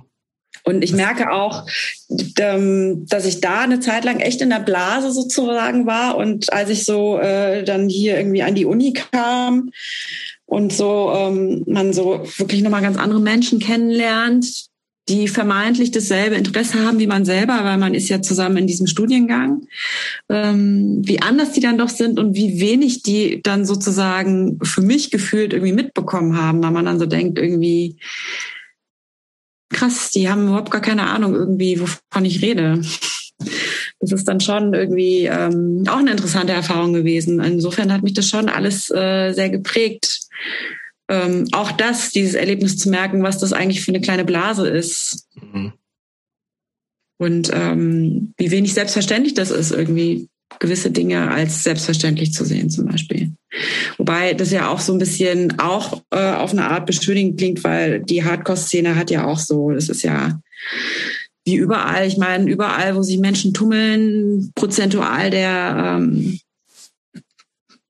der Prozentsatz an Idioten und Arschlöchern und netten Menschen ist, glaube ich, überall gleich. Ob du irgendwie in die Fußball-Hooligan-Szene gehst oder weiß ich nicht, das ist dann irgendwie, das bleibt irgendwie immer gleich. Das stimmt. Ja, ähm, aber insofern, also ich lebe das jetzt nicht mehr, aber ähm, meine Art zu denken hat das auf jeden Fall geprägt und auch meine Kinder in der Hinsicht zu beeinflussen. Also als ich jünger war, habe ich natürlich mal gedacht, ich höre dann mit meinen Kindern im Auto irgendwelche krassen Bands das funktioniert. Man von Leuten kennt, die dann irgendwie ihre Kinder filmen, wie sie irgendwie zu Slayer abgehen oder weiß ich nicht. Aber ähm, irgendwann fand ich das dann auch albern, irgendwie mal meinem kleinen Kind irgendwie so ein Band-T-Shirt oder Strampler anzuziehen, weil ich dann dachte irgendwie so, also das ist ja jetzt totale Projektion irgendwie, ne? Das ist doch furchtbar.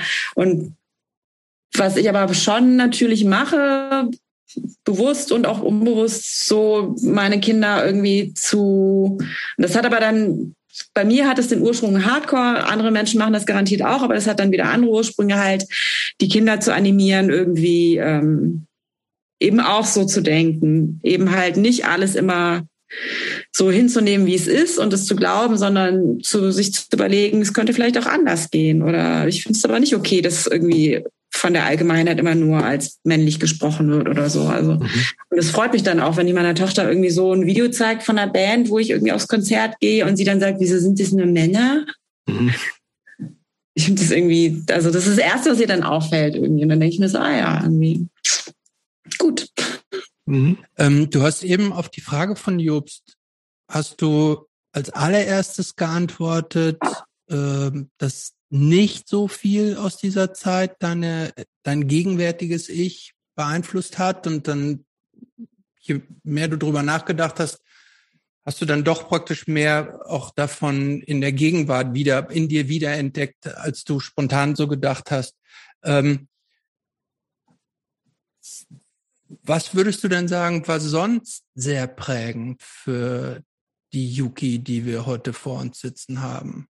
Also wenn, wenn, wenn du diese Einflüsse, über die wir jetzt mal gerade gesprochen haben, diese deine Hardcore-Einflüsse, wenn wir die jetzt mal aus dir rausziehen, der Rest, der deine Persönlichkeit heute ausmacht, welche Einflüsse sind da zusammengekommen? Also was ich so in den letzten Jahren gemerkt habe, was krassen Einfluss oder was ich so in mir entdecke, was also ja krassen Einfluss gehabt haben muss, was eigentlich auch auf eine Art offensichtlich ist, aber ich habe das bis jetzt nie so wahrgenommen. Natürlich am prägendsten ist natürlich die eigene Familie.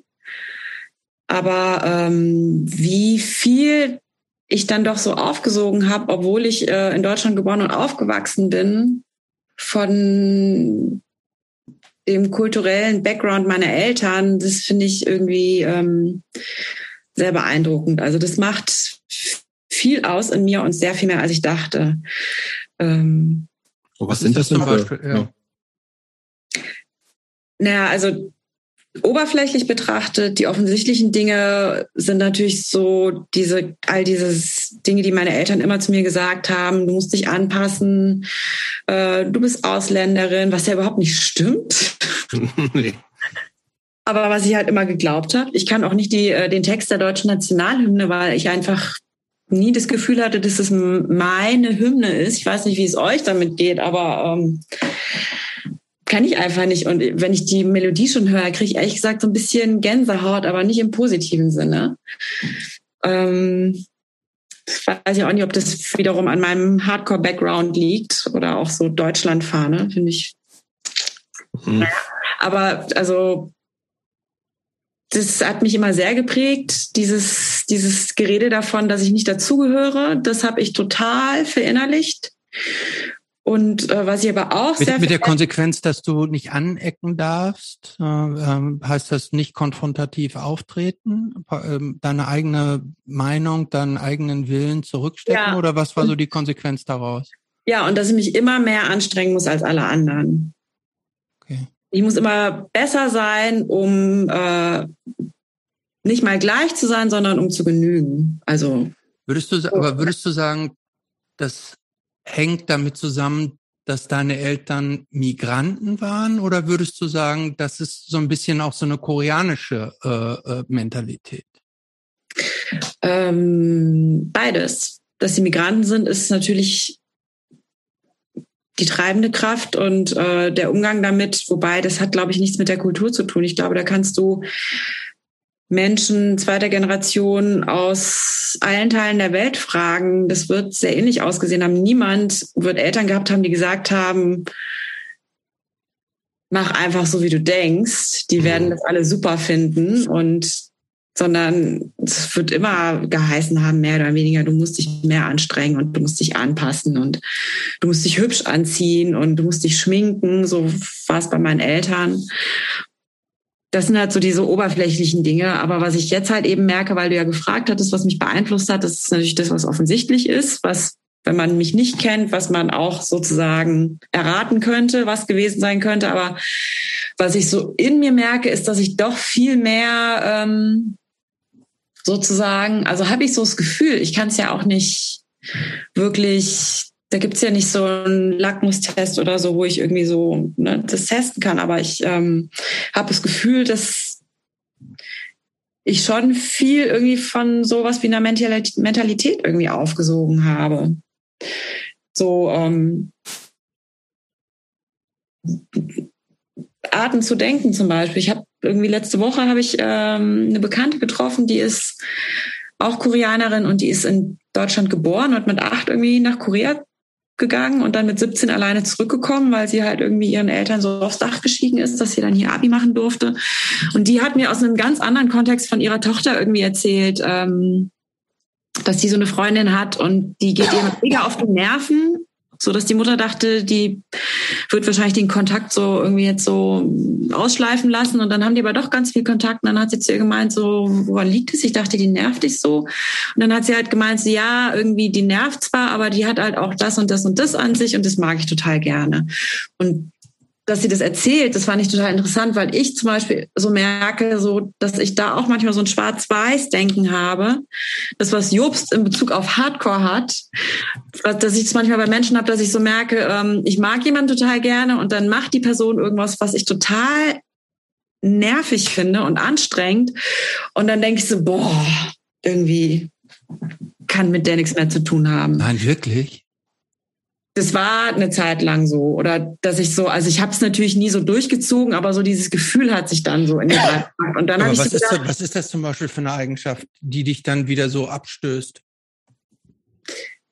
Na, wenn ich so merke, dass jemand irgendwie, weiß ich nicht, geizig ist oder geizig gib, mal ein Beispiel irgendwie so an, an sich denkt also dass man zuerst so denkt jemand ist mal total hilfsbereit und erzählt einem alles und dann merkt man die Person erzählt einem immer nur alles weil sie zeigen will dass sie halt alles besser weiß und immer alles als erstes weiß oder so Und dass es halt nur darum geht, irgendwie ähm, sich gut zu fühlen mit sich und nicht jemandem anderen zu helfen. So, das ist sowas, was ich, wo ich gerade so lerne, das jemandem jetzt nicht übel zu nehmen.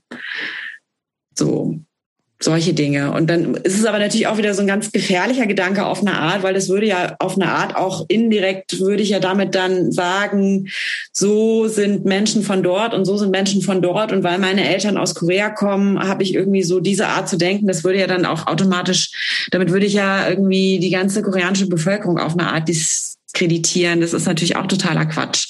Aber das ist das, was ich irgendwie so mitbekommen habe von zu Hause auf jeden Fall anscheinend. So, so Dinge irgendwie, so dass ich so mir schwer tue, so ähm, also es ist auch nicht mehr so schlimm, wie es früher war. Das kann man ja dann auch irgendwie besser reflektieren, wenn man nicht mehr so handelt oder denkt. Aber ähm, ich merke, dass mir das früher oft irgendwie so im Weg dann war, dass ich irgendwie das ich mit jemandem befreundet bin und dann macht die Person so eine Sache, die mich total nervt und dann bin ich so sauer, dass ich da irgendwie, dass ich so, ja, so nachtragend bin und das nicht verzeihen kann. Und das, äh, das sind so Eigenschaften, die du bei deinen Eltern auch gesehen hast, also die so weitergegeben wurden. Genau, und das ist wahrscheinlich einfach was, was nicht so unbedingt kulturell ist, sondern halt einfach das, was man von seinen Eltern. Aber, ja, hm. Aber hat deine Schwester das auch? Seid ihr alle so nachtragend? Die ist, glaube so, ich, noch so leicht, leicht, leicht, was? Wie, wie bitte? Ja, ich glaube, die ist auch so. Hm. Aber ähm, um nochmal auf die ursprüngliche Frage zurückzukommen, es äh, ist ja eigentlich total schrecklich, dass ich das jetzt erzähle, weil du mich ja eigentlich ursprünglich gefragt hast, ob es noch andere Dinge gibt, die mich geprägt haben, mhm. außerhalb des Hardcores. Und dann wäre es ja eigentlich auch, weiß ich nicht, das ist halt jetzt so was Negatives. Aber ähm, ja, vielleicht habe ich auch das erzählt, um so. Moment, aber bleiben so wir da ganz kurz dabei. Also du hast doch mit Sicherheit auch, damit es nicht so negativ dasteht, du hast doch auch mit Sicherheit irgendwas Positives von deiner Familie mitgenommen, oder nicht? Oder würdest du sagen, hast du keine positiven Eigenschaften mitgegeben? Nein. Vielleicht äh, ist auch so positiv, negativ eine, vielleicht eine, äh, eine hohe Resilienz. Dass ich irgendwie sehr äh, leidensfähig bin. Ist das gut? Kann gut sein. Wo, Bei der Geburt eines das? Kindes zum Beispiel. Bei was? Bei der Geburt eines Kindes zum Beispiel. Ja, das stimmt. Das ist, ja, gut, das, das passiert jetzt nicht, ist jetzt ja nicht so täglich. Aber, ja, nicht so ähm, täglich, aber ja, es ist so positiv, negativ. Ne? Es ist einerseits, es ist gut, viel auszuhalten und das ist bei mir auch so gemischt. Ich einerseits ich bin immer ganz gut da drin, wenn es richtig hart auf hart kommt, dann kann ich total gut die Zähne zusammenbeißen und dann hört man mich garantiert nicht jammern. Und bei Kleinigkeiten bin ich dann eher so, dass ich mich schnell, dass ich schnell mich beschwere. Aber das also, solange so, ich beschwere, genau, bedeutet es eigentlich, dass es mir noch gut geht, kann man so sagen wahrscheinlich. Aber das sind schon so Eigenschaften, die man vom Klischee her schon auch so als ostasiatische Eigenschaften ansehen würde. Also so dieses, diese Szene zusammenbeißen, nicht aufmucken, viel aushalten können. Das gibt's also bei Japanern und bei Chinesen ja auch. Ja, totales Klischee. Also das und auch. Ja, manchmal stimmt, sind also Klischees entstehen ja auch dadurch, dass äh, ein bisschen da auch immer dran ist, ne? Dass sie Bestätigung finden, ne? Ja, ich weiß es nicht. Das kann schon sein, aber wie gesagt, okay. ist auch mal so ein bisschen gefährlich, ne? So. Ja.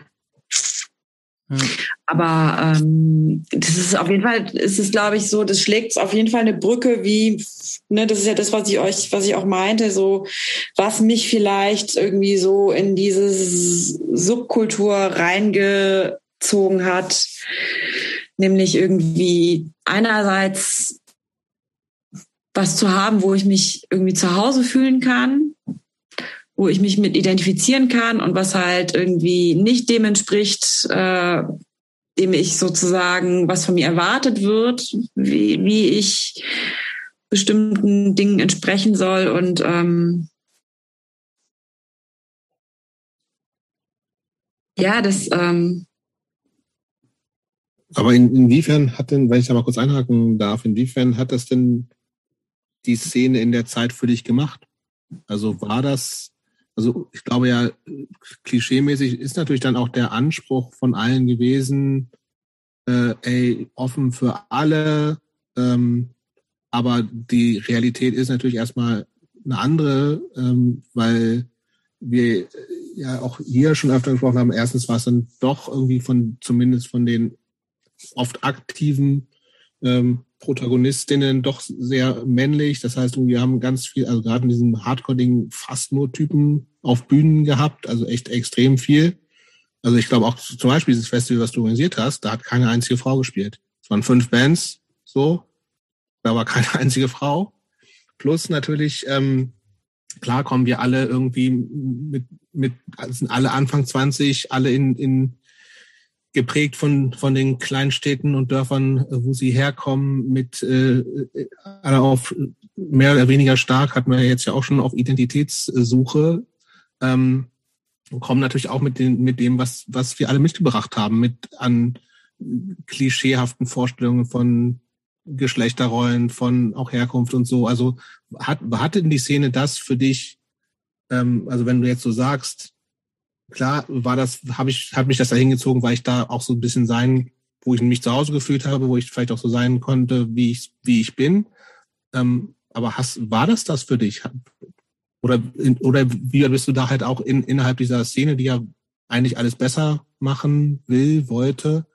Ähm, wie sehr bist du da auch vielleicht dann noch auf, auf die gleichen Muster gestoßen, also gerade auch vielleicht mit, mit Vorstellungen von, von Herkunft. Also wie gesagt, wir haben, oder was ich eben schon gesagt hatte, eben, dass es eben dann doch wieder die maßgeblich die, die Typen waren, die da waren. Ähm, oder auch noch natürlich dann, in, wo wir gerade mit dir reden, natürlich auch die Frage nach ähm, anderen Wurzeln. Also weil das war ja auch schon eine sehr weiße Mittelstandsszene wie hast, wie hast du das damals erlebt? Also war das, war das völlig egal? Bist du auch mit Klischees konfrontiert worden? Wie hast du das, kannst du das nochmal so ein bisschen rekapitulieren? Ich bin auf jeden Fall auch hier und da mit Klischees ähm, konfrontiert worden, aber ähm, das ist natürlich immer das kommt dann natürlich immer von Individuen. Das kann man jetzt nicht so komplett auf die Szene projizieren. Ähm, was interessant ist, was ich irgendwann festgestellt habe, ich habe irgendwie vor einem Jahr so ein Buch gelesen, ähm, von so einer, ähm, was ist die eigentlich, ist die Journalistin Meli Kiak, die hat so ein Buch geschrieben, Frau sein. Das hat mir total die Augen geöffnet. Ich spann jetzt kurz so einen Bogen. Ich versuche mich zu beeilen. Ähm, nee, das finde ich jetzt gerade spannend. Nee, nee, das jetzt, da bleibt mal. Die hat, ähm, glaube ich, einen türkischen Background und sie beschreibt dann halt so von klein auf bis ins Erwachsenensein, bis zu einem Moment, wo sie irgendwie, ist es noch irgendwie, wo sie irgendeinen, irgendeinen Sinn verliert. Ich glaube, sie kann nicht mehr so gut sehen oder so. Auf jeden Fall ist es aber total interessant für mich gewesen, weil sie dann so beschreibt, dass sie so gar kein Verhältnis zu ihrem Körper hatte dass sie so wie so asexuell war und auch gar kein Körpergefühl hatte. Und dann habe ich so gemerkt, das war bei mir irgendwie auf eine Art auch so. Ich habe zwar irgendwie so mit elf angefangen, Ballett zu machen, aber ähm, ich war so super Spätzünder mit allem. Ähm, und dann ist mir auch so, sind mir so kleine Details aufgefallen, wie das meine Mutter mir ähm, oft irgendwie Klamotten viel zu groß gekauft hat und die waren aber dann auch echt immer so und ich war irgendwie immer wie so fehl am Platz so, so also bis nicht nur so so lokal sondern so bis in, ins kleinste Element irgendwie sogar so in meinen eigenen in meiner eigenen zweiten Haut war ich so fehl am Platz. Und ähm, dann habe ich irgendwie so als wir jetzt so drüber gesprochen hatten diesen Podcast zu machen fiel mir dann auch noch mal so auf wie das so damals in der Szene war und dass ich mich eigentlich auch mal total mit diesem, mit so dem männlichen weißen Archetypen, also von so einem Hardcore-Fuzzi eigentlich identifiziert habe und auch so aussehen wollte, was ja total albern ist und auch jetzt total albern klingt für mich heute. Aber das war dann so. Ich meine, die Mädels haben ja auch alle Hängehosen getragen. Das war auch, also wenn es dann mal Mädels gab, die halt irgendwie enge Hosen hatten und körperbetont sich gekleidet haben und einfach aussahen wie Frauen, dann war das schon so, irgendwie da komisch, dann ne? die Meinung, dann da haben, hat sich schon so die Meinung gespalten. Ne? Dann gab es die, die es irgendwie cool fanden. Warum auch immer, gibt es auch unterschiedliche Beweggründe. Und dann gab es die, die es irgendwie ätzend fanden und ähm, Röcke tragen oder so schon mal gar nicht.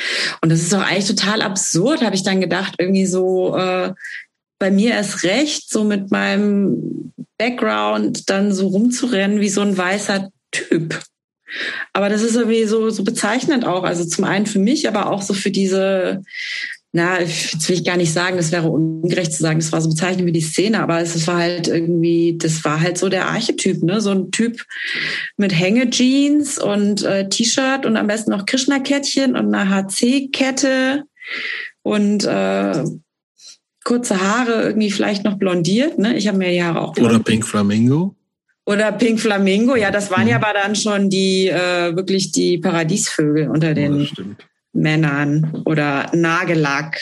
Das hat ja dann irgendwie mit Refused hat das ja, dann war das ja, ja okay. Mhm. Aber ähm, das war ja total, das war ja auch total männlich alles. Und ähm, Trotzdem hat mich das angezogen, weil ich noch gar nicht, also das, da bin ich auch erst seit wirklich seit kurzem an diesem Punkt interessanterweise, das irgendwie alles zu durchschauen und zu verstehen. Also glaube ich, wer weiß, wie das in fünf oder zehn Jahren wieder ist, wenn ich dann zurückblicke, aber sich damit zu identifizieren, ähm, man hatte irgendwie, oder ich hatte das Gefühl, wahrscheinlich irgendwie, ich habe gar keine andere Möglichkeit. Es gäbe, hätte genügend Möglichkeiten gegeben. Es gab ja auch Frauen in der Szene, auch die viel bewegt haben. Voll. Aber ähm, ich habe mich halt an so sozusagen an der Norm immer weiterhin dann trotzdem orientiert. Ich bin zwar so in diese Subkultur eingetaucht, aber habe mich da an der Norm, die halt da sozusagen, mhm. ähm, die es da gab, irgendwie daran gehalten wahrscheinlich. Aber das ist, das ist ja auch schon interessant, dass du sagst, ähm, dass eine Abweichung von dieser Norm schon auch zu Diskussionen und zu einem Nasenrümpfen geführt hat. Ähm, denn wenn ich dich jetzt richtig verstanden habe, bist du da in diesen Boys Club irgendwie so eingestiegen und das war im Grunde jetzt nicht, jeder kann sein, wie er will. Null. Nee, so, und das war jetzt nicht, das war jetzt halt nicht irgendwie so äh, alle frei und wir sind Gar alle so offen, sondern ähm, du, du bist da in so einem Club eingestiegen, wo es eigentlich relativ, relativ strenge Regeln des Dazugehörens gab. Oder ja. nicht? Ja, da, da merkt man dann sozusagen wieder auf eine Art, würde ich behaupten, dass ähm, das so gelernt war von mir auf eine Art. Ne? Also ich, ich gehe zwar in diese, ich bewege mich in diese Subkultur rein, aber ähm, da halte ich mich dann lieber so an die, an die, äh, an den Standard, weil da kann ich da nichts falsch machen, weil bloß nicht anecken, ne? Und äh, das, äh, dieses, äh, du musst dich irgendwie schön anziehen und du musst dich schminken, habe ich dann halt einfach übersetzt, ne, auf in das, was da so der Andere Codes war. Mhm. Genau. Aber würdest du sagen, das lag jetzt nur an deiner Veranlagung oder an, an deiner Persönlichkeit? Oder lag das daran, dass das eigentlich auch so ein bisschen das Eintrittsticket war, um da überhaupt mitzumachen?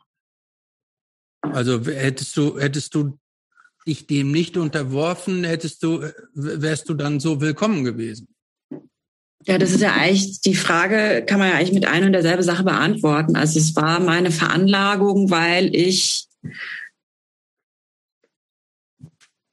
Weil ich glaube nicht, dass man äh, der Norm unbedingt hätte entsprechen müssen, weil es gab ja auch Menschen, die sich nicht dran gehalten haben, sozusagen, die trotzdem irgendwie Teil waren. Und ähm, ich habe mich aber dazu entschieden, halt dem, dem Mainstream dieser Kultur sozusagen ähm, gerecht zu werden, anstatt auszubrechen und zu sagen, ist doch irgendwie alles scheißegal. Das ist natürlich auch ein bisschen einfacher, ne? Also es ist der einfachere Weg. Ja. So und ich glaube auch, dass genau. natürlich diese, also gerade jetzt so Anfang der 2000er, ne? Also ich und wie gesagt, ich, wir dürfen glaube ich auch oder ich finde es so im Rückblick total äh, wichtig, nochmal mir bewusst zu werden, dass halt alle Leute, die, also das, wir waren alle so ein Alter mehr oder weniger es gab ja auch, also gerade in diesem ganzen DIY-Kontext in der Zeit, es war, das, da war niemand über 30, da war auch kaum Leute unter 20. So, es war also alles Bernd so. Bormann, ne? Der war vielleicht ein Ticken älter so, aber es war, also, es weiß, ich glaube, es waren alle noch, alles noch, alle waren auch für sich in so einer Findungsphase. Und natürlich hilft dir in so einer Zeit, helfen dir Codes, so einerseits um diese Zugehörigkeit für, untereinander zu checken, so. total natürlich auch eine Abgrenzung an alle anderen da draußen, so, ne, sei es nur über irgendwelche Band-T-Shirts oder Pink Flamingo oder was weiß ich so. Das, das ist ja, war ja in der Zeit wichtig, glaube ich. So eben nicht ähm, die, die gleichen Klamotten anzuhaben wie die anderen Leute in der Uni oder in der Ausbildung oder wo auch immer. Ähm, und dann kommt natürlich irgendwie sozusagen die, die individuelle, wie auch immer dann, wo das herkommt, ähm, der Umgang damit noch dazu. Aber ich finde es nicht verwunderlich sozusagen, dass es, dass es eben mit vielen Anfang 20-Jährigen, die sich irgendwie untereinander äh, erkennen wollen, die, die, zu, die zugehörig zueinander wollen, weil sie eben natürlich dann ähnliche Werte haben und auch da, das sind, also das sind ja dann auch gerade in der Zeit, glaube ich, diese ganzen großen sinnstiftenden Fragen, wer bin ich, was will ich eigentlich, was ist im Leben wichtig und was nicht. Und das wurde ja alles bis ins Kleinste, manchmal zu verkopft, glaube ich, ähm, diskutiert. Und das war also jetzt gerade in, in diesem, also in für mich und in, in dem, wo ich mich bewegt habe. Und das war, das ist, glaube ich, dann, was bei dir auch so ähnlich war. Ähm, das, Stellst du dir schon da ging wieder ja, was? Ja, weil es eben nicht um, glaube ich, nicht darum ging, irgendwie so, ich will jetzt hier, es ging nicht um Selbstverwirklichung im Sinne von irgendeinem hedonistischen Ding, lassen es hier Party machen und wild sein und die Sau rauslassen, sondern es ging eigentlich um was viel Ernsteres und dazu ist sowas war das wichtig und da waren andere Sachen dann eben nicht so wichtig. Also sich zulaufen zu lassen war nicht wichtig. Sich irgendwie wild durch die Gegend zu vögeln war nicht wichtig, sondern es war wichtig irgendwie sich äh, mit sich selbst und und den großen Fragen des Lebens auseinanderzusetzen. Also für viele, glaube ich. Und ich unterstelle jetzt mal erstmal, oder nee, ich frage Yuki, ob es bei ihr auch so war weiß gar nicht, ob ich damals so tiefsinnig drüber nachgedacht habe. Ich glaube, das ist auch mein Problem gewesen, dass ich ähm, viel zu sehr. Sind wir wieder beim gleichen Thema, wo wir vorhin schon waren. Ja, okay, das aber red ruhig weiter. Ja. beeinflusst und mir ja. Sachen unterschiebt. Genau. Oder dass er das gerne hätte. So dieses, es war für dich alles so sinnstiftend und dass ich unterstelle, dass Yuki, dass es jetzt auch so war. Das, wobei sie es eben schon gesagt hat, dass sie Spaß hatte, da mitzumachen und dass das halt nicht so diese so wichtig war, die Welt zu verändern. Aber Yuki, ich, ich sprich du es doch selber aus. Ja, eher so, das ist halt so dieses, es war ja auch so äh, ein, ein Schlagwort damals, so dieses Personal Politics, oder? Dass man das, dass ich das, also ich habe es gemacht, nicht weil ich die Welt verändern wollte oder ich dachte zumindest, es reicht ja vegan zu sein, um zu meinen, die Welt zu verändern. Es war ja auch sehr gemütlich auf eine Art. Man konnte sich auf jeden Fall irgendwie immer besser fühlen als die, die irgendwie zu McDonald's gegangen sind und hat aber irgendwie auch. Gut zur, gut zur Abgrenzung auf jeden Fall. Ja, aber wirklich viel passiert ist ja auch nicht. Aber ähm, keine Ahnung, ob wir sozusagen dazu beigetragen haben, dass, äh, weiß ich nicht, hier so viel Veggie-Schnitzel jetzt irgendwie bei Rewe im Kühlregal. Nein, das, war, das war alles Attila Hildmann. Oh, okay. Schade. nee, aber ähm, ja, es war auf jeden Fall ähm, viel, viel persönlicher. Also diese, was, was Jobs halt meinte, also so, so die Suche, obwohl ich es damals natürlich nicht als Suche gefunden, äh, empfunden habe, weil nee.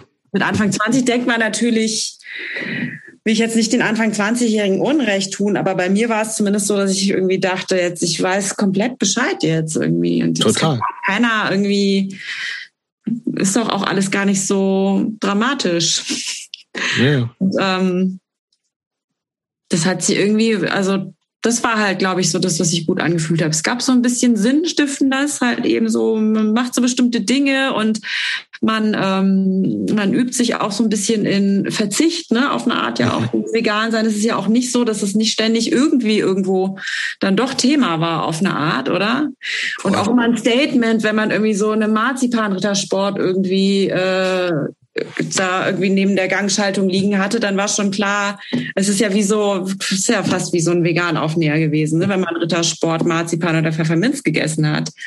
Und ähm, ja, das war halt so persönlich sinnstiftend. Das ähm, und dazu gehört dann schon auch so Teil, Teil irgendwie in dieser Bewegung zu sein, indem man halt auch wirklich was macht, weil ähm, weil man sozusagen ja, ich glaube, es ging auch viel um Anerkennung einfach, muss ich dann einfach zugeben auf eine Art. Da will ich auch nichts beschönigen oder so, sondern es ist halt dann schön gewesen, ähm, nicht nur, wie gesagt, zu den Konzerten zu gehen, sondern auch irgendwie da was mit organisiert zu haben und dann auch die Anerkennung von anderen aus der Szene zu bekommen dafür, dass man äh, irgendwie versucht, damit was aufzubauen oder äh, auf, aufbauen will ich gar nicht mal sagen, das wäre irgendwie, aber das irgendwie so am Leben oder aufrecht zu halten.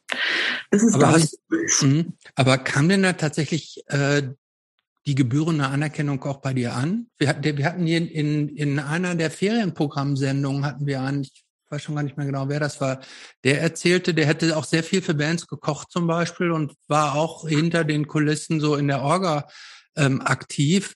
Und er meinte, er hätte das immer als relativ undankbar empfunden, dass da äh, für den Aufwand, den er so betrieben hätte, dass ihm da eigentlich nicht genug zurückgekommen wäre für, für also auch von den Bands und von, wahrscheinlich jemand, der jetzt heute im Leben bestimmt äh, gut verdient und gut in äh, Gehaltsverhandlungen ist. Da bin ich mich zum Beispiel total schlecht drin. Das weiß ich, das, sehr äh, schnell. weiß ich jetzt gar nicht mehr, aber, ähm, aber er meinte irgendwie. Nur, also mir, bei mir müssen sich nur zwei, drei Leute bedanken und irgendwie glücklich und zufrieden aussehen, dann bin ich schon happy. Mhm. Gut, aber. So war das natürlich, weil gerade wenn du US-Bands irgendwie hier hast, ich meine, in den USA-Touren habe ich zum Glück nie gemacht, aber das hat man ja zu Genüge und in Dokus wird es irgendwie aufgedröselt, wie schrecklich ist es in den USA zu touren, weil du kriegst weder irgendwie ein Freigetränk, noch kriegst du Essen, noch kriegst du irgendwie eine Behausung. Und die kommen dann hier hin und sind super happy irgendwie, wenn sie hier lecker Essen bekommen und äh, Freigetränke. Und ähm,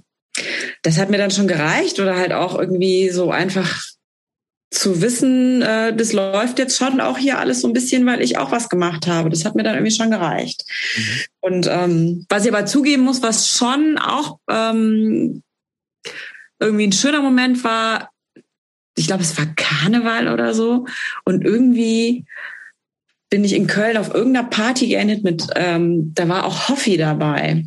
Mhm. Ich weiß nicht, ob ihr Hoffi kennt. Ja der Typ vom ne? Underdog Record. Der glaube ich, ich glaube, der war als Tennisspieler verkleidet oder so. Und irgendwie, ich glaube, der ist ja total wortkarg immer gewesen. Hm, stimmt. Wobei der hat jetzt auch so einen Podcast, glaube ich, mit seiner Lebensgefährtin. Ne? Die legen manchmal so Platten auf. Auf jeden Fall. Ähm, der hat dann irgendwie so was gesagt wie, ja, die legen manchmal irgendwie Musik auf, habe ich irgendwie irgendwo mal gesehen. Der hat irgendwie sowas gesagt dann wie, ja, irgendwie, die Yuki, die macht ja auch was, das ist irgendwie cool. Und dann hat, das hat mich halt total gefreut. Also, also, dass das auch von ihm kam, das weiß ich echt noch, dass der, und das war ja immer nämlich das Ding und unser Problem, weil Köln und Langenfeld liegen ja so dicht beieinander und wer, wer zieht schon nach Langenfeld oder nach Monheim? Sind natürlich alle dann in Köln gewesen. Und wenn Hoffi dann in Köln Konzert macht mit einer Band, dann äh, bringt es halt nichts, wenn wir drei Wochen später irgendwie das gleiche Konzert mit derselben Band organisieren, weil dann haben halt alle die Band schon gesehen. Dann gibt's vielleicht so zehn Die Hard Fans, die sich in die S-Bahn setzen und dann noch kommen. Aber das war auch immer so mit ein Problem bei uns am Ende, dass halt ähm, dass es halt so wie so eine Konkurrenz war. Und dann war mhm. das mal irgendwie noch mal netter, dass er dann irgendwie meinte, ja, irgendwie, das ist doch irgendwie cool. Und die macht halt was und das ist doch irgendwie cool. Mhm. Und es ist wahrscheinlich so schon ein bisschen das, was, weswegen ich das auch gemacht habe. Es ist jetzt auch nicht so romantisch, Jobs, wie du das gerne hättest. Ich fand das total romantisch, ehrlich gesagt. Sondern einfach, es ist halt irgendwie immer am Ende, ähm, weiß ich nicht. Also wenn ich was wirklich hätte bewegen wollen, dann wäre ich wahrscheinlich irgendwie zu Animal Liberation oder so gegangen. Hat oder zu Peter, so wie du. Hm. Das, das ist ein ganz anderes Thema. Das, das Fass möchte ich jetzt nicht aufmachen. Das machen wir nicht auf, aber weißt du, also ne, das ist ja auch irgendwie immer so diese Kombi aus, was bringt es mir persönlich? Und darum ja. geht es ja irgendwie letztendlich vor allem. Und ja, aber, äh, alles, aber alles andere ist ja irgendwie so, ich will jetzt nicht behaupten, vorgeschoben, das wäre ja auch mir gegenüber sehr ungerecht, aus, wie ich damals war und auch allen anderen, aber ja, ich glaube, das ist, das ist halt das, was einen so reitet, ne? Diese Kombi, was einem das gibt. Das ist auf jeden das Fall. So Werte geschwängert, ne? Also das. Ja, genau. Also ja. wollte gerade sagen, das ist halt auch irgendwie so, das ist so eine Szene gewesen, wo man so das Gefühl hatte, es ist so halbwegs okay. Ja, also das, das sind auch gute Werte, finde ich. Ne? So ja, natürlich sind das auch gute Werte, aber ich glaube, wir, wir, ähm, das ist schon auch eine Salami-Sichtweise auf diese gesamte Szene auch. Es gab also, es, es gab auch total viele Leute, die das als ein Spiel, ähm, äh, ein Spielraum, Spielkasten für Spaß gesehen haben, die sich auf den Konzerten haben volllaufen lassen und so.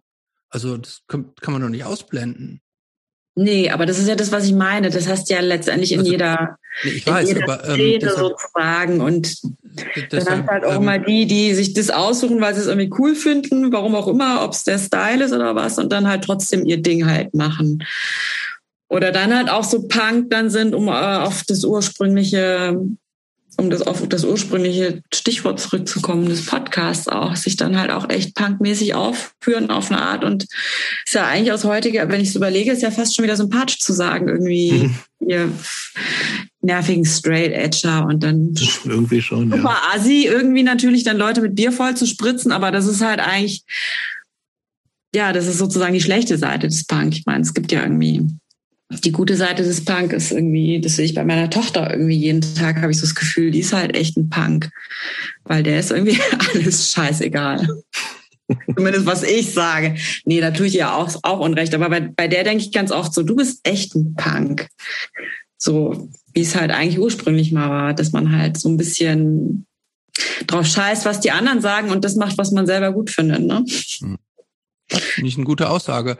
Ähm, ein, eine Frage, die ich mir stelle, oder das ist eine Information, die mir noch so ein bisschen fehlt. Was hast du eigentlich, also wovon hast du eigentlich gelebt zu der Zeit? Äh, oder, ähm, also was hast du eigentlich gemacht, wenn du keine Konzerte veranstaltet hast und keine Bands bekocht hast und so? In den, sagen wir mal, in den 20ern, Anfang 20er? Das war so eine Kombi aus ähm, letztendlich irgendwie so in der oberen Mittelschicht zu Hause sein und Geld von den Eltern irgendwie bekommen. Und aber, aber hast du nebenbei auch irgendwie gehen. studiert oder oder hast du hast ja, du wirklich nur in den hast du wirklich nur praktisch so gelebt und das haben deine Eltern nee. finanziert? Nee. Das ist, äh, ich habe im Hostel gearbeitet das war, glaube ich, so eins der ersten Hostels, weiß ich nicht, ob in Deutschland, in Berlin gab es damals auch schon eins, aber in Köln gab es irgendwie in der Marzellengasse äh, ein Hostel und da habe ich immer Nachtschicht gemacht, freitags auf samstags von Mitternacht bis acht Uhr morgens. Und ähm, ich habe schon auch während der Schulzeit immer gejobbt, weil ich einfach dachte, ja, irgendwie was man dann halt so denkt. Aber es gab wirklich den Moment, wo meine Mutter zu mir meinte, irgendwie so, das ist halt auch dann wieder so absurd, ne? Dass sie so zu mir meinte, muss es denn sein? Was sollen denn die Leute denken? Die, haben, die denken ja dann, wir haben kein Geld. Wenn du Geld brauchst, dann gebe ich dir das. Hat sie ehrlich zu mir gemeint irgendwie. Als ich mal wieder nach einem Ferienjob gesucht habe, habe ich auch gedacht, so Wahnsinn irgendwie. Interessante Probleme, die sich hier auftun. Aber ich habe auf jeden Fall gearbeitet nebenher eben in diesem Hostel und äh, habe ähm, 97 habe ich Abi gemacht und dann habe ich mich erstmal um irgendwie wegen Versicherung und so habe ich mich erstmal für einen anderen Studiengang eingeschrieben, wo es halt einfach war, sich einzuschreiben, irgendwie in Wuppertal für Bauingenieurwesen und dann habe ich mich aber auf Architekturstudium äh, beworben, weil ich irgendwie immer dachte, ich will Architektin werden und mein Vater ist ja Architekt. Mhm. Und ähm, irgendwann habe ich dann gemerkt, so ich habe gar keinen Bock, Architektin zu werden. Das ist mir alles viel zu. Aber das heißt, du hast es aktiv ja. versucht zu studieren? Ja, ich habe das äh, eine Zeit lang studiert, aber ich war irgendwie, glaube ich, vier Semester eingeschrieben. Und dann habe ich wirklich, wie in diesem Kinofilm, oh boy, ich weiß nicht, ob ihr den gesehen habt, mit Tom Schilling. Ich hab ihn gesehen von Jan-Ole Gerster, da gibt's so diesen Moment, wo er irgendwie äh, zum Golfplatz fährt und seinen Vater da trifft. Der Vater, Vater ist irgendwie Anwalt und er studiert Jura. Und dann habe ich echt gedacht, das ist wirklich eins zu eins. Ich weiß noch, wie ich in Wuppertal in der Badewanne sitze und das war schon so, ich habe so nah an der an dieser Fachhochschule gewohnt. Ich konnte von meinem Schlafzimmerfenster aus irgendwie das Gebäude sehen. Und es war dann schon echt so, dass ich so dachte, und ich meine, das Gebäude war so Luftlinie wahrscheinlich weiß ich nicht, 100, 200 Meter, schlecht kann ich sagen, weg. Aber es war schon echt so, dass ich mal dachte, ich muss gebückt unter dem Fenster herlaufen, was natürlich total Schwachsinn war, weil wer soll mich denn bei mir zu Hause sehen, wie ich irgendwie die Uni schwänze? Aber das war halt eben das schlechte Gewissen. Und dann sitze ich irgendwie in Wuppertal in dieser kleinen Wohnung in meiner Badewanne und mein Vater ruft an und fragt so, na, und wie geht's mit der Uni und so? Und ich so, ja, ja, alles gut. Der so, ja, ähm, ich habe den Gerber getroffen, das war mein Prof, natürlich auch Architekt. Ich habe den Gerber getroffen beim Wettbewerb. Der hat mich gefragt irgendwie, wieso du nicht mehr zur Uni kommst. Uh, uh. Und es ist, glaube ich, wirklich eins zu eins wie in diesem Film. Ne? Ja, ja, ja, ja. Und dann habe ich echt so, weiß ich gar nicht, wie das dann weiterging. Auf jeden Fall war dann klar, okay, die wissen Bescheid und ähm, dann bin ich irgendwie äh, nach Köln gezogen und habe dann ein Praktikum gemacht, ein Jahr lang in einer Agentur. Und ähm, da hat mich ein alter Schulfreund von mir eine Ausbildung gemacht. Der meinte zu mir, ich soll das doch machen. Das wäre vielleicht gut. Und dann habe ich das gemacht und das hat dann halt so den Grundstein letztendlich gelegt für das, was ich dann gemacht habe. Und ich bin das auch. War, das war eine Grafik- oder Werbeagentur oder was für eine genau. Agentur war das? Das war so eine Grafikagentur, die haben so Webseiten und so Zeug gemacht. Die hießen, äh, der Name sagt es schon, auch die hießen 01 Digitales Design. Ich weiß gar nicht, ob es die noch gibt. Aber das ist halt so.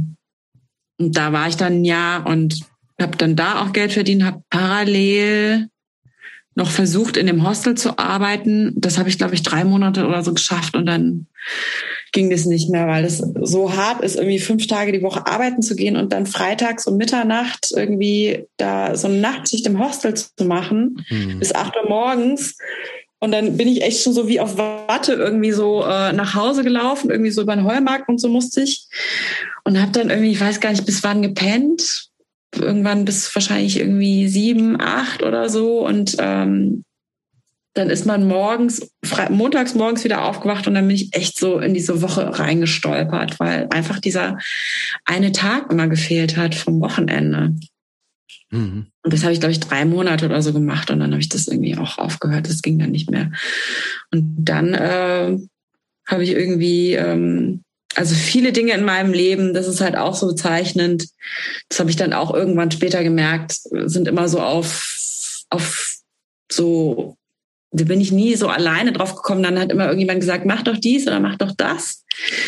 Und dann war halt eben eine Freundin von mir schon in Berlin und dann bin ich halt nach Berlin gegangen und habe mich hier äh, an der Uni beworben und konnte hier aufgrund meiner Arbeit im Hostel in Köln konnte ich hier direkt in einem Hostel weiterarbeiten, wo man sonst erstmal, wenn man dort angefangen hätte, hätte putzen müssen.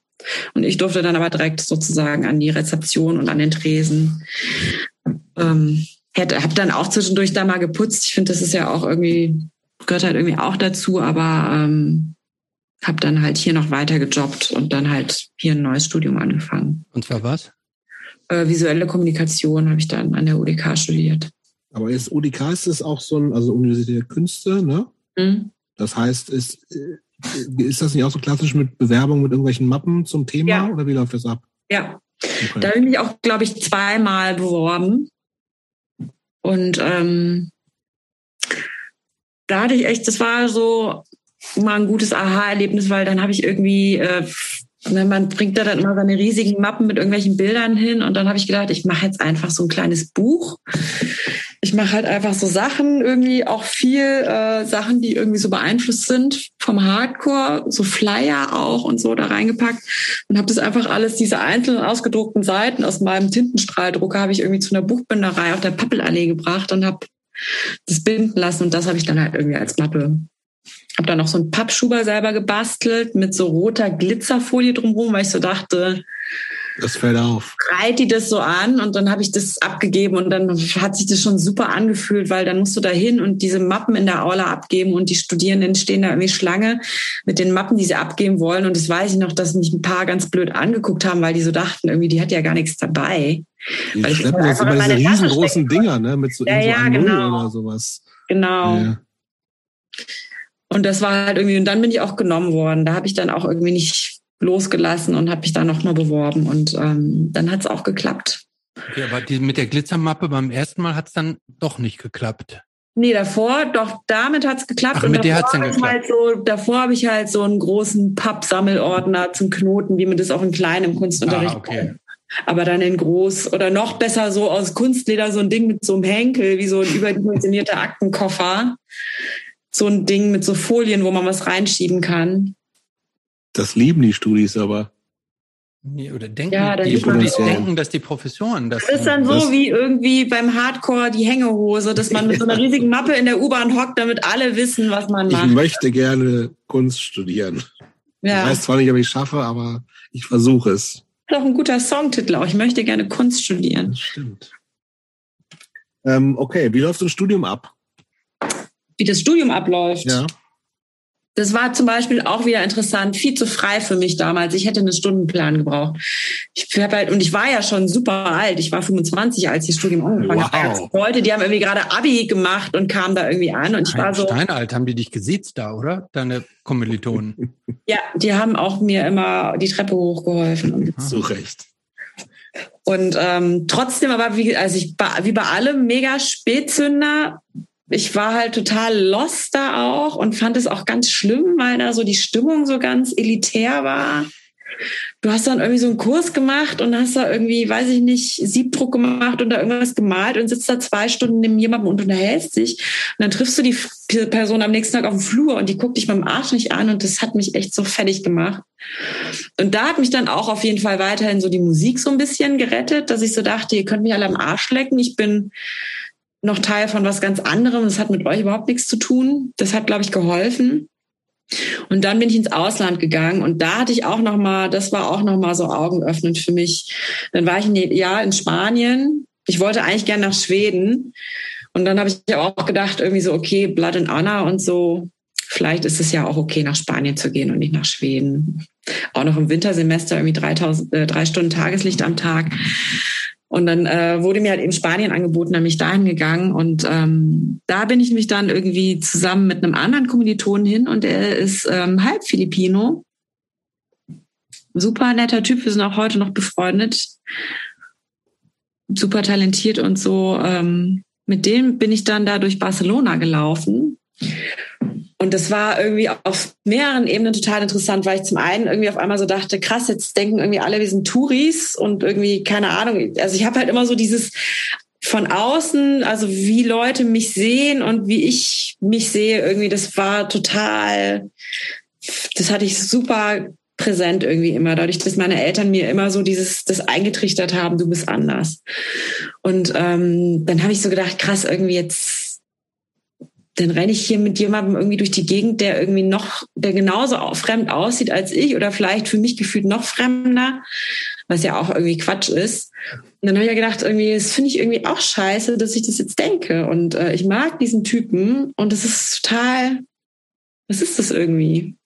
Und das war total interessant. Also zu merken, wie ich das denke und dann zu merken, das ist total assi, so zu denken. Und ich habe dem das auch nie erzählt, weil das, glaube ich, auch echt verletzend ist. Aber das hat mir total die Augen geöffnet. Und was mir auch die Augen geöffnet hat, ist, ist im Ausland zu leben und die Sprache nicht zu können und sie langsam zu lernen. Und wirklich mal die Ausländerin zu sein und zu Recht und zu, hören, äh, du sprichst aber super Spanisch. Und dann zu sagen, ja, danke schön. Und nicht zu denken, ja, fuck you, ich bin ja auch hier geboren. Ich meine, was soll ich denn anderes machen als gut Deutsch sprechen? Ne? Ich meine, Hm.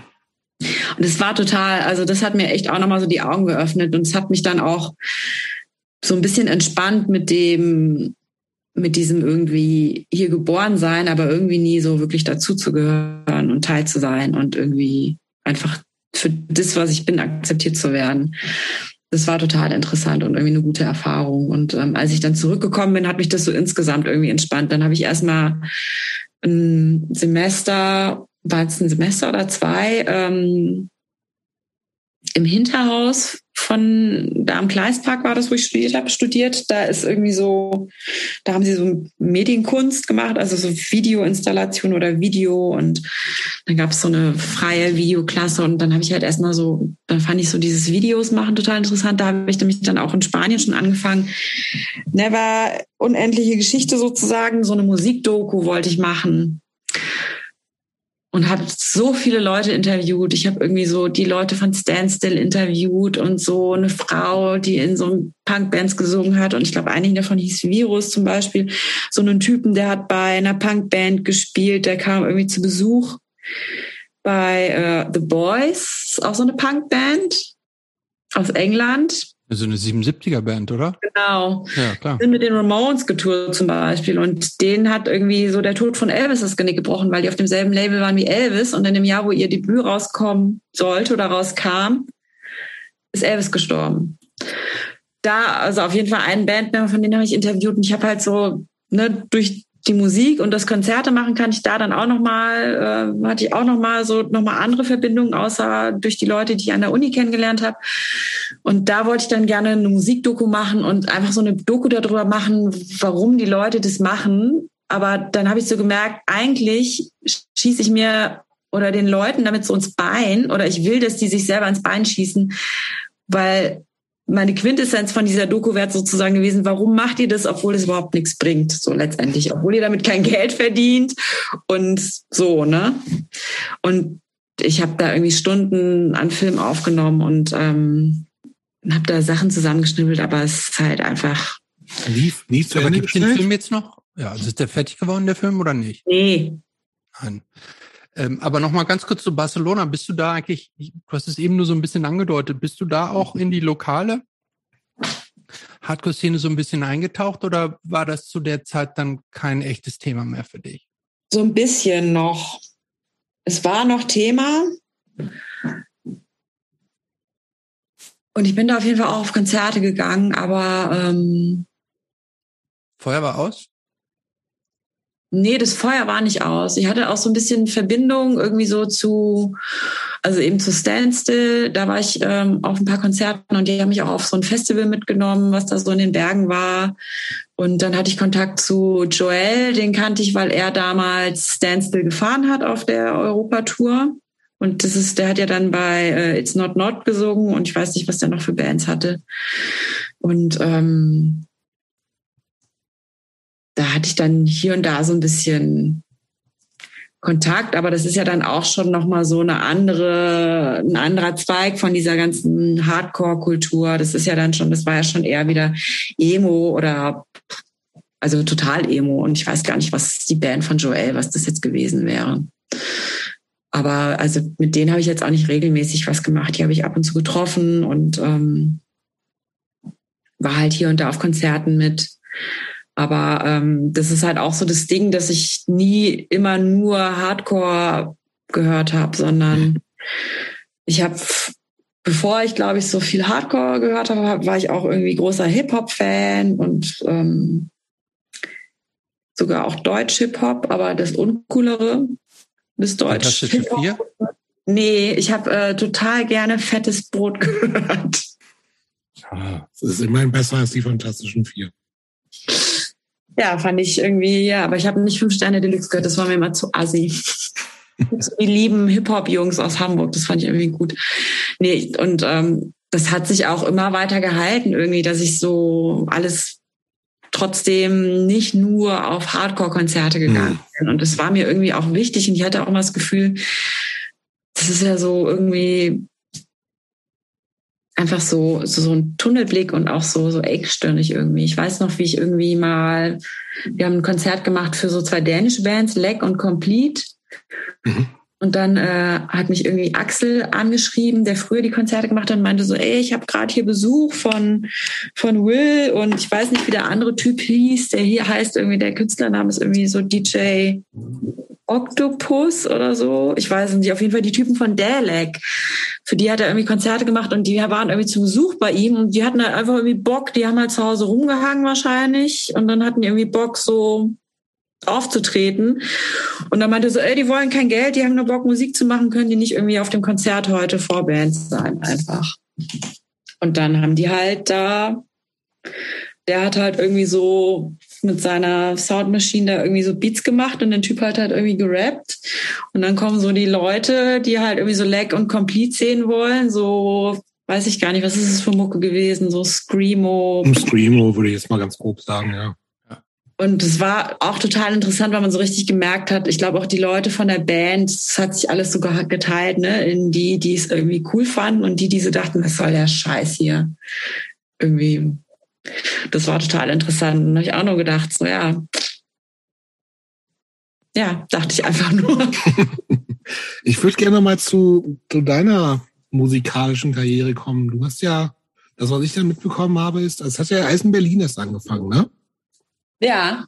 Und dann hast du bei The Ocean Collective, ne, mhm. seinerzeit noch, ich weiß nicht, ob es immer noch ein Collective ist, wie auch nee. immer.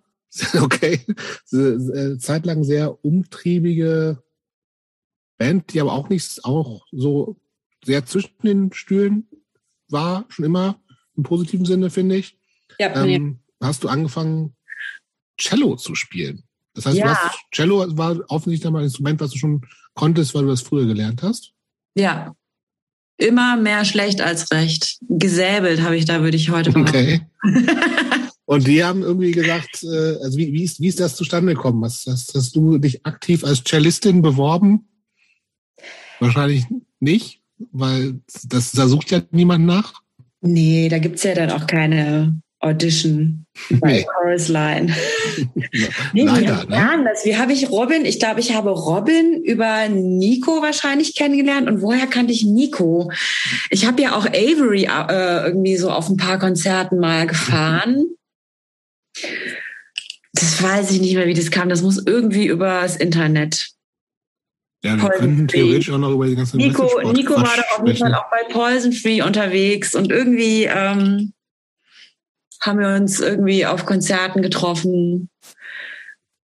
Und der hat mir dann irgendwie Robin vorgestellt. Ich glaube, es war im Tommy House. Ich glaube, die Ocean haben im Tommy House gespielt. Und das war, glaube ich, mal wieder irgendwie, ich weiß es nicht, irgendwas war desaströs. Und Robin ist ja so ein mega Brain.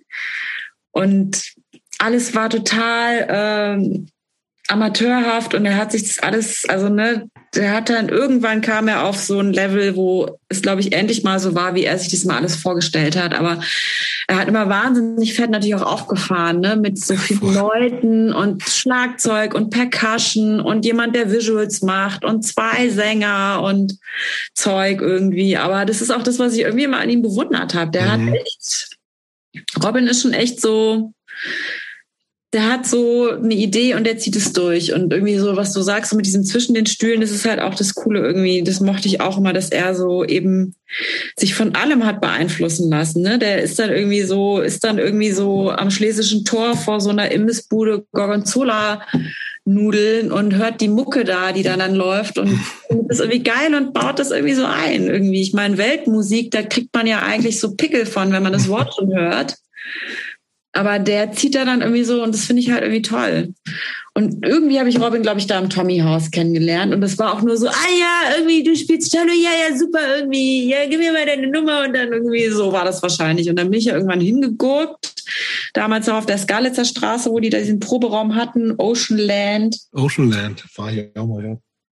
Warst du mal da?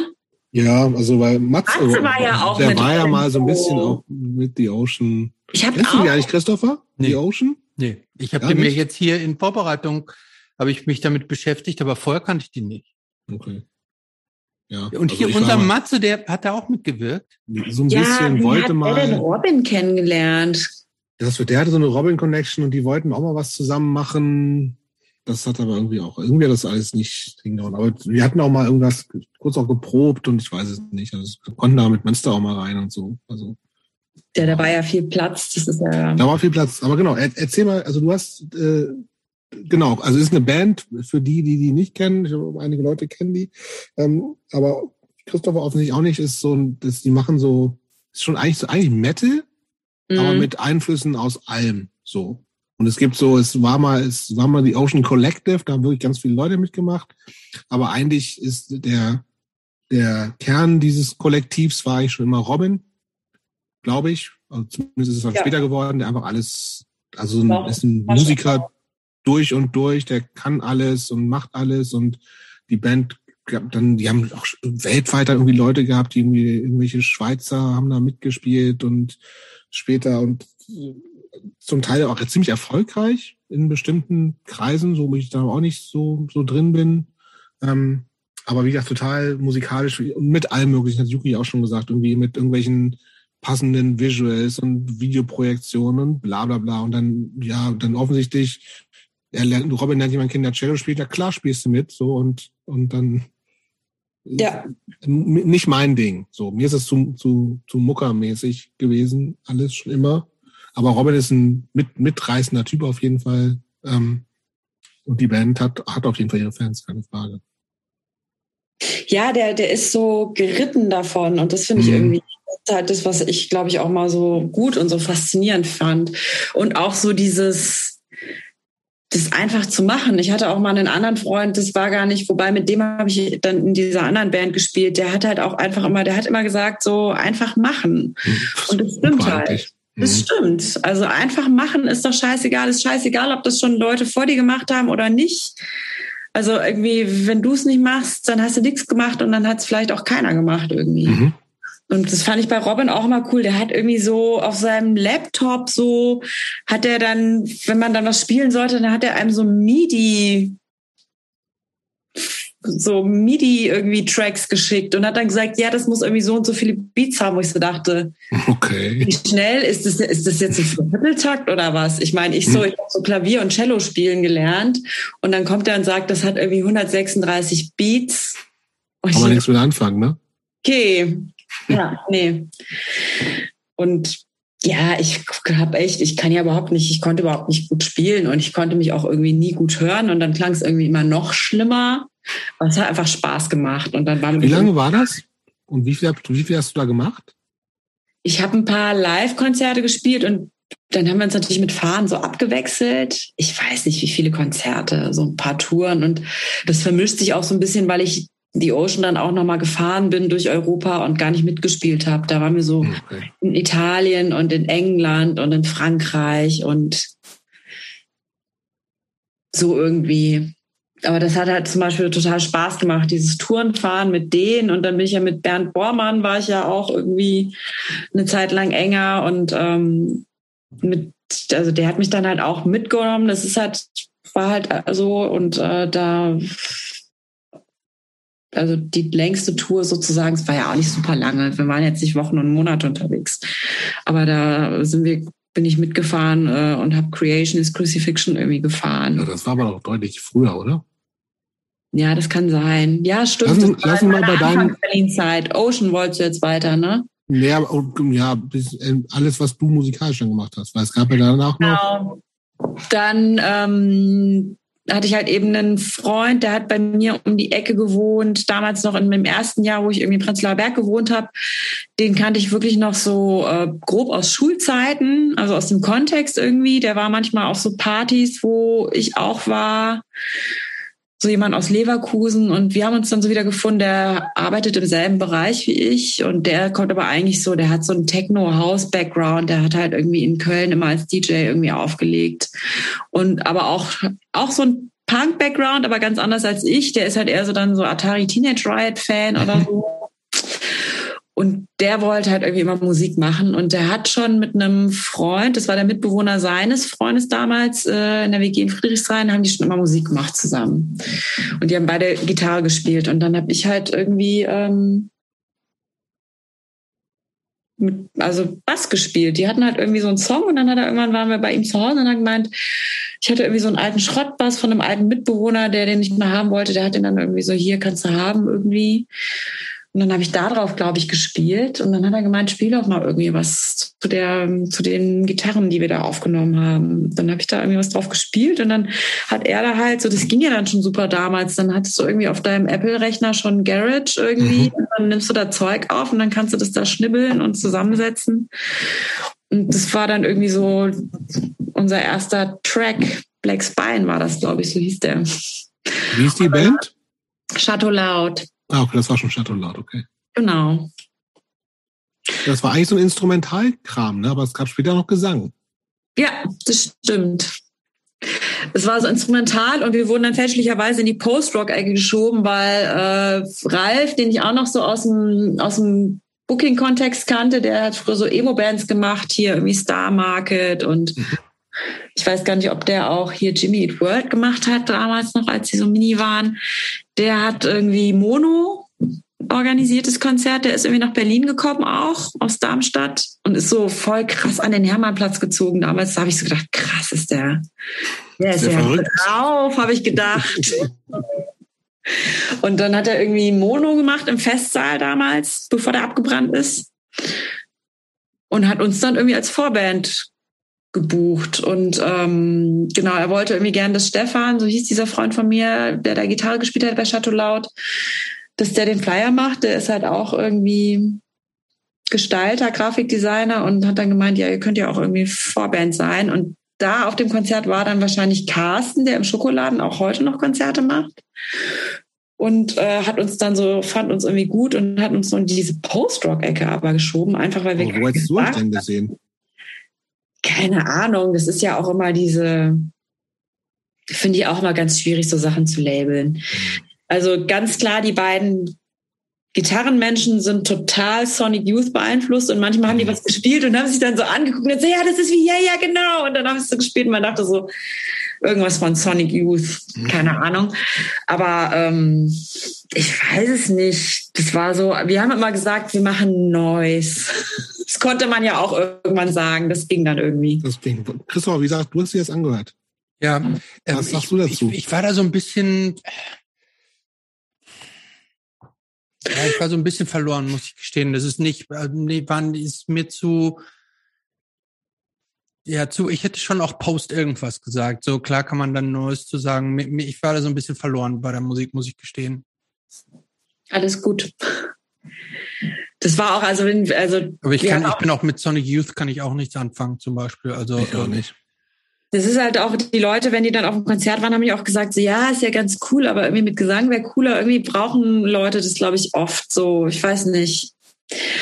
Und ich habe ja ich finde zum Beispiel, ähm, ich finde zum Beispiel ähm, ähm, Russian Circles, die ja auch äh, rein instrumental sind, da fehlt das nicht, finde genau, ich. Also, ich, also, also mir hat jetzt, äh, mir hat mich, mich hat jetzt nicht der fehlende Gesang äh, so ein bisschen ähm, nicht abgeholt, sondern einfach sind sehr unterschiedliche Gangarten. Das, ähm, mhm.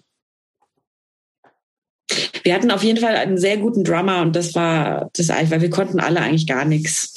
Insofern war das eigentlich auch irgendwie eine Punkband, weil das, ja, das ist das, was ich irgendwie so eigentlich mit einer Punkband verbinden würde, dass ich so sagen würde, das sind auf jeden Fall Leute, die ja auf alles scheißen und auch darauf irgendwie, ob man jetzt sein Instrument beherrscht oder nicht, sondern einfach Bock hat, Mucke zu machen und das macht. Ne? Also Strapping Young Leg ist jetzt irgendwie alles andere als Punk zum Beispiel. Insofern könnte man fast schon behaupten, vom Spirit war es auf jeden Fall eine Punkband. Und ähm, der Drummer war aber echt sehr gut. Super Typ auch. Und ähm, ja, irgendwann, das kam aber dann über die Arbeit von Stefan eben, der da Gitarre gespielt hat, der auch so wirklich der Kopf der Band war. Der war so ein bisschen der Robin von Chateau Loud, würde ich sagen. Mhm weil der hat dann immer sein Laptop mitgebracht und wir haben halt, wir sind in den Proberaum gegangen und haben halt einfach da rumgeschrammelt, sage ich jetzt mal ganz.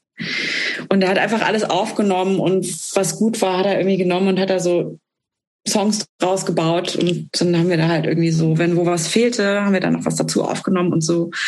Und so haben wir halt dann die Songs irgendwie da so zusammengeschrieben. Der hatte dann halt eben eine Arbeitskollegin, die ähm, irgendwie dann singen wollte und die so großer Andy Warhol-Fan und Nico-Fan war und deswegen halt auch irgendwie das so ein bisschen Programm war, dass sie so gesungen hat, wie sie gesungen hat. Und das hat auch viel, das hat wirklich auf jeden Fall die Meinungen gespalten, auch in der Band. Das aber klingt aber so, als ob du nicht so Fan gewesen bist. Ja, ich war jetzt nicht so Fan, aber mir war es irgendwie auch, ich hatte einfach Bock, Musik zu machen und die war nett und die hatte auch Lust. Und klar, natürlich muss ich auch zugeben, gab es irgendwie vielleicht am Anfang den Punkt, wo ich so dachte, oh, jetzt kommt irgendwie noch äh, ein weibliches Bandmitglied, aber dann war es auch irgendwie egal, weil ich auch irgendwie nicht wollte, dass das irgendwie, dass ich so bin, dass es irgendwie ein Problem ist. Und dann mhm. war es auch okay. Und sie ist auch so eh jemand,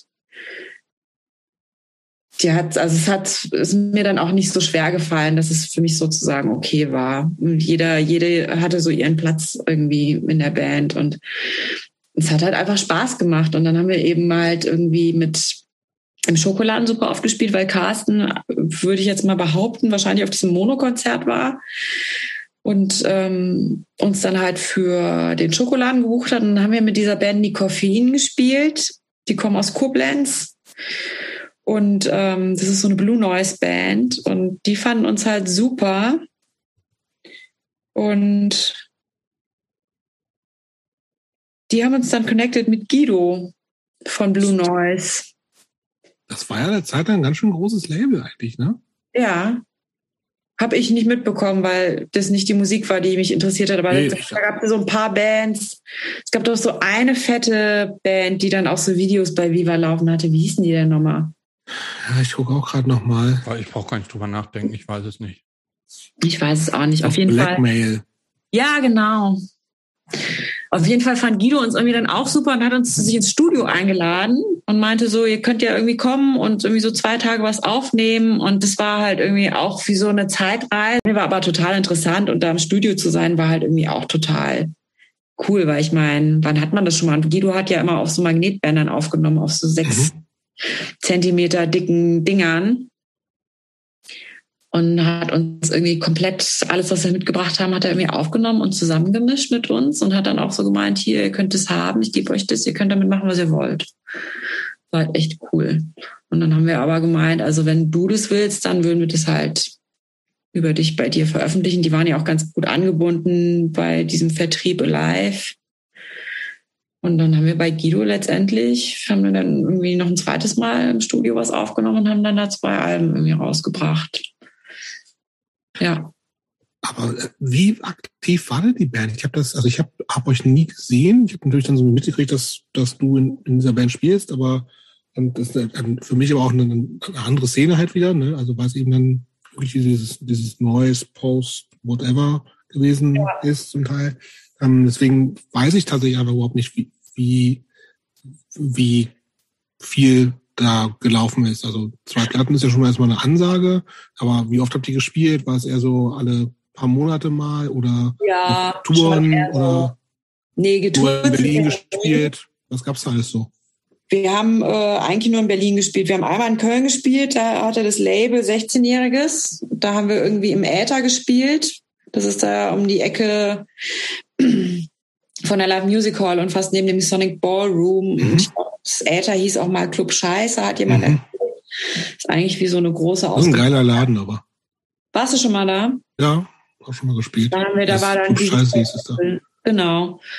Und da haben wir gespielt und dann wurden wir mal eingeladen in den Salon Jürgen in Oldenburg. Die fanden uns irgendwie gut. Die haben da irgendwie so, es war auch so eine kleine Kneipe, aber es war total nett. Das war unser einziges Auswärtsspiel sozusagen. Okay richtig. Und ansonsten haben wir nur in Berlin gespielt und haben uns ein paar Mal Konzerte selber organisiert. Unser erstes Konzert, das haben wir auf der Chausseestraße in der Theaterbar gespielt. Den Laden gibt's gar nicht mehr. Das ganze Grundstück ist, glaube ich, abgerissen mittlerweile. Und da haben wir nämlich unser erstes Konzert gehabt und die Band von dem Freund von Stefan hatte sein letztes Konzert. Die hießen Two Fat Twins. Das war auch sehr gut, weil die haben sich so Kostüme angezogen, so sehr opulente Ballerinas waren es. Und dann haben sie irgendwie in diesen Kostümen gesungen. Das war das erste Konzert, was wir gespielt haben, was wir ähm, selber organisiert haben. Und dann haben wir ab und zu selber organisiert und irgendwie im Keller von West Germany haben wir mal gespielt. Dann hat uns, wie gesagt, Carsten ganz oft gebucht im Schokoladen. Dann haben wir da, mit wem haben wir da gespielt?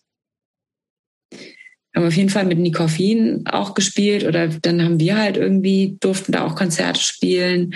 Dann haben wir irgendwie mal, dann hatten Nikita und Elena, ich weiß nicht, ob du die kennst, die waren auch mal in Köln. Nikita hat bei so, Jage. ja, ja, Jage Connection. Genau.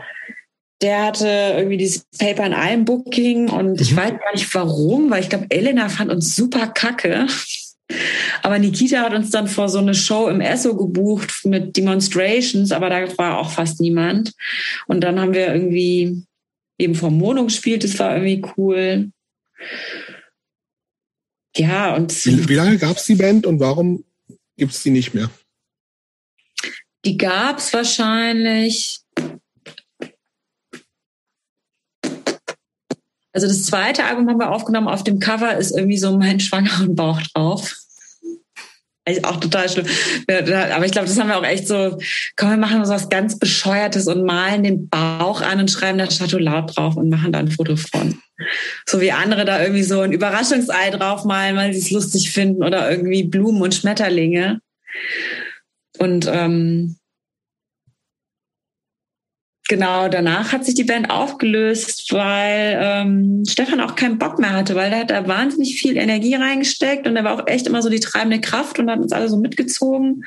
Und das hat ihn irgendwann genervt und er wollte irgendwie was für sich machen. Also diese Energie nehmen und die wirklich so fokussiert für sich nutzen. Und der hat dann auch so, der macht halt so Illustrationen, der ist halt auch Grafikdesigner und hat dann auch so viel Bandposter gemacht, irgendwie auch ganz schöne Sachen, auch wirklich so stilprägend, wo ich manchmal jetzt noch so Sachen sehe, wo ich so denke und das Gefühl habe, das ist so, das hat er so, das hat er so als erster gemacht. Ähm, der hatte halt dann einfach keinen Bock mehr auf uns auch, auf eine Art. Kann man schon so sagen. Aber er hat sich vor allem irgendwie zerstritten mit dem anderen Gitarristen auch. Da gab es immer so ein bisschen, mit dem hatte ich auch manchmal Streit, weil ich dann meinte, du musst zählen, der ich weiß nicht, wie das geht, zählen. so war das dann irgendwie. Okay, ja. das heißt, zu Ende war das dann wann irgendwie? Und äh, ist das auch das Ende deiner, deiner musikalischen Karriere gewesen eigentlich, oder? Ja, dann habe ich ja irgendwann vor sieben Jahren habe ich ja noch mal dieses ein, ein, zwei Jahre bei Inefficient Schools gespielt. Okay. Da habe ich mich so ein bisschen ins gemachte Nest gesetzt. Da hat mich ja irgendwie ähm, die schon lange her Ex-Freundin von ähm, Matthias Matze, also eurem Schnippel, mhm. Die hat mich da irgendwie connected. Und da habe ich dann Bass gespielt. Und das war irgendwie gut, weil die hatten schon Songs. Das war irgendwie auch nochmal eine neue, interessante Erfahrung, dass ich halt, was es schon gibt, irgendwie einfach lerne. Und dann gab es aber so ein paar Songs, wo ich halt irgendwie was erfinden konnte. Das war mir auch gut. Und das war auch alles so self-made, das Aufnehmen, irgendwie beim Schlagzeuger zu Hause und dann irgendwie so bei iTunes online stellen. So. Und da haben wir, glaube ich, zwei Konzerte gespielt. Ja. Und es ist aber auch so das Ding mit dem Musikmachen. Ich habe halt irgendwie so, man kann ja irgendwie so viel in den Proberaum gehen, wie man will, aber ich finde irgendwie, das, was es halt ausmacht, das ist dann halt echt so live zu spielen. Ne? Das gibt halt so den Kick es macht halt keinen Spaß, irgendwie so einmal die Woche in den Proberaum zu gehen. Irgendwann möchte man auch das irgendwo vortragen und da so ein Feedback kriegen oder einfach auf einer Bühne stehen. Ne? Das ist halt irgendwie insofern, also im Moment habe ich. Hätte ich jetzt von dir gar nicht so erwartet, muss ich, muss ich gestehen, wenn du sagst, ähm, ich sage ja nur, ich hätte es jetzt nicht erwartet, nach dem, mhm. was du erzählt hast, dieses irgendwie so nicht auffallen, nicht anecken, dass ich hätte dich jetzt nicht so als Rampensau Nee, Rampensau bin ich auch nicht. Die ersten paar Konzerte habe ich auch mal mit dem Rücken zum Publikum gestanden. Ah, gut. Okay. War jetzt nicht so, das gab ja so Bands, Tristan Zara, da war das so ein Statement. Ja. Aber ähm, ich habe das eher auch so ein bisschen gemacht, weil das angenehmer war, erstmal nicht in die Gesichter zu gucken. Nee, aber es macht halt Spaß. Also ich, ich habe ja früher auch Cello gespielt und habe im Schulorchester gespielt, das hat auch Spaß gemacht. Ja. Weißt du? Also das ist halt einfach, das ist einfach was Schönes, wenn man zusammen was erarbeitet und das dann irgendwo vortragen kann. Das ist halt mhm. so, sonst macht man es nicht. Es ist ja so, ja, irgendwie, ja. Hm. Okay. Ich würde mal einen Themenkomplex wechseln. Ja. Christopher, schlag du einen vor. Ähm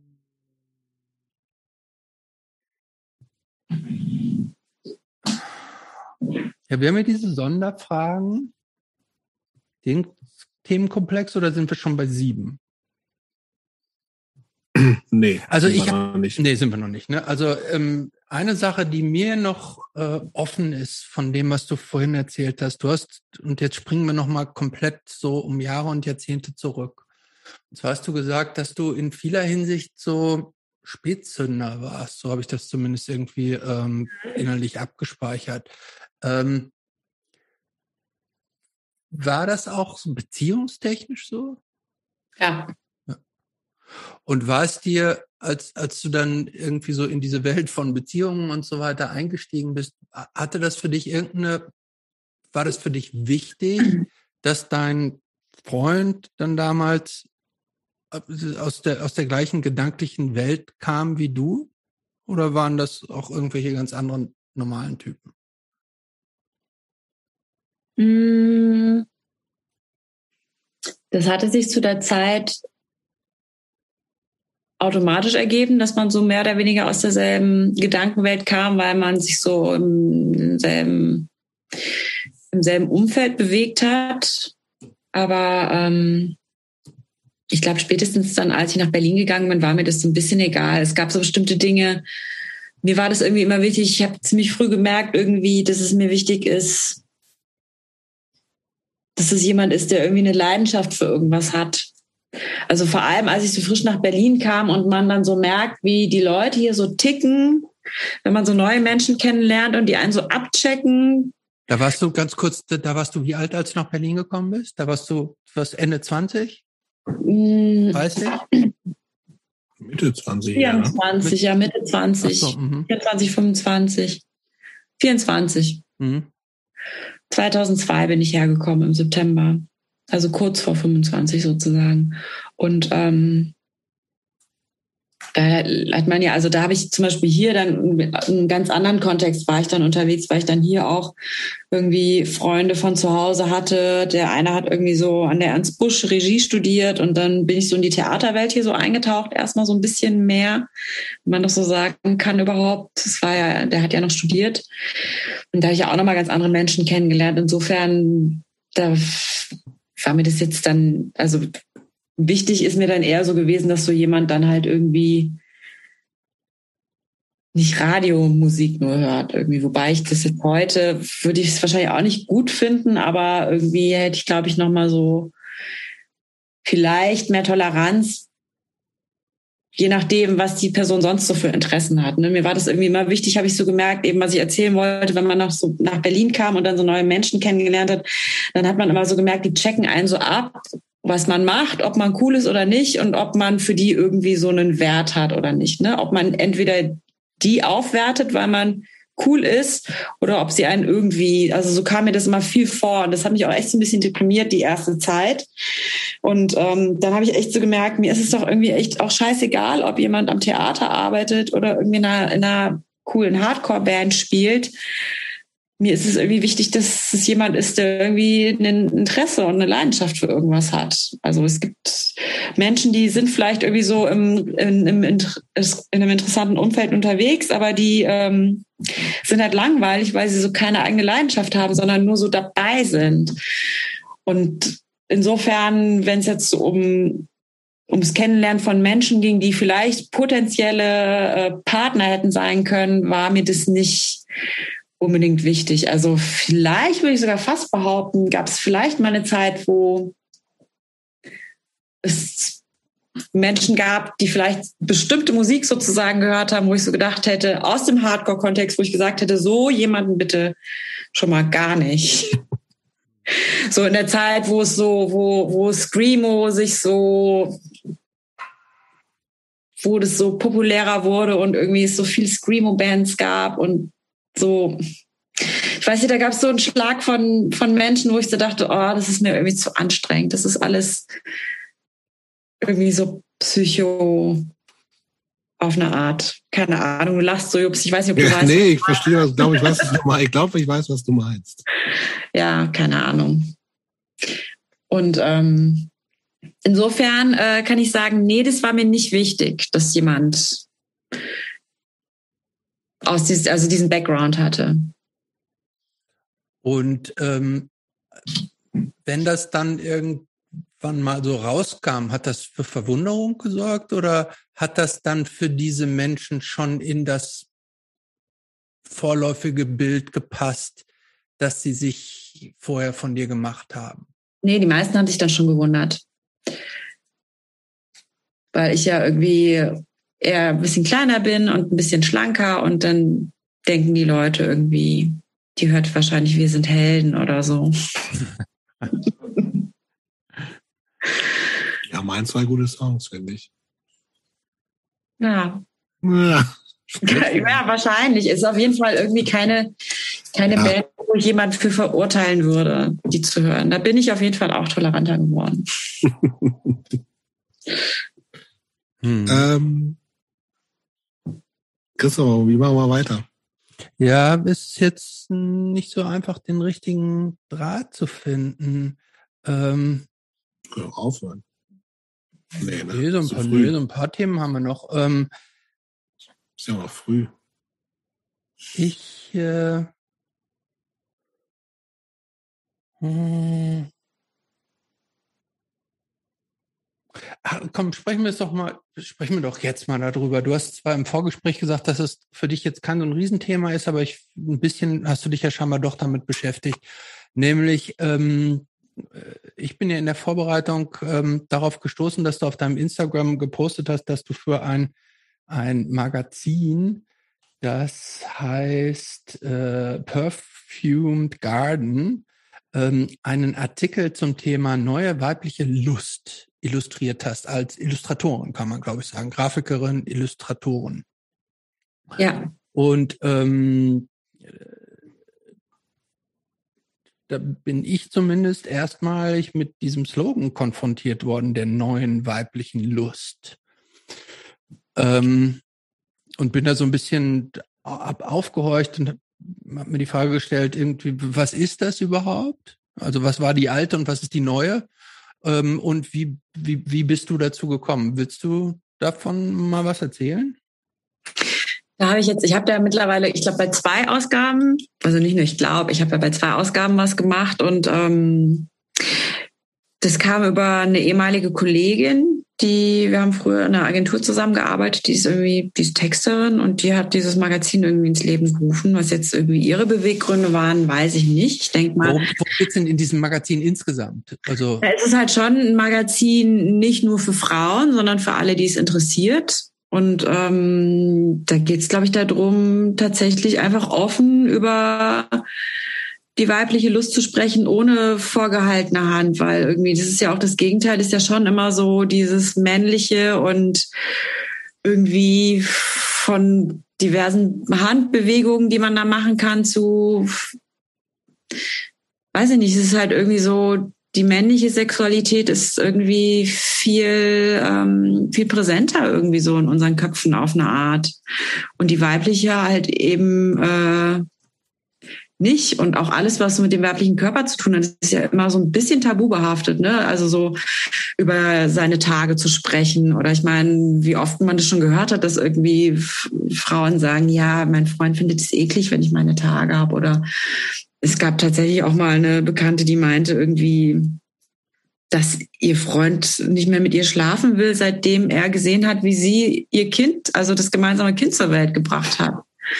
Also so Sachen, ne? Das ist halt, mhm. ich glaube, darum geht's genau. Das ist halt irgendwie, so ist der weibliche Körper, äh, egal welchen Alters und ähm, Dinge, über die man halt irgendwie spricht, auch ein bisschen offener, weil man das jetzt einfach gleichberechtigter behandeln sollte als ähm, früher, weil Frauen früher irgendwie, das war ja immer so dieser Witz, oder? Dass man so sagt, Frauen pupsen nicht und die müssen auch nicht auf Toilette.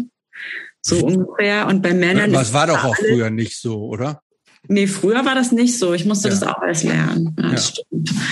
Und Männer irgendwie, da ist es irgendwie, es ist vielleicht nicht alles schön, aber irgendwie geht es immer, über all das zu reden. Ich glaube, darum geht's ja. Also ich bin da ja, steckt da ja jetzt auch nicht so drin, aber ich habe mich einfach gefreut, weil ich ja irgendwie mich selbstständig gemacht habe und auch gerne ein bisschen illustrieren wollte und da so ein bisschen naiv auch immer noch rangehe und mir so denke, ach ja, kann man noch irgendwie machen. Ich meine, es ist ja so, Leute studieren das ja auch, aber ich mich interessiert es einfach und ich habe mich dann gefreut, dass sie mich gefragt hat und dass ihr meine Illus gefallen, dass ich da was machen kann und ich fand es halt auch total interessant, weil ähm, ich glaube, was du dann gesehen hast, ist wahrscheinlich diese Fuck It List, oder? Ja, auch so unter anderem ja.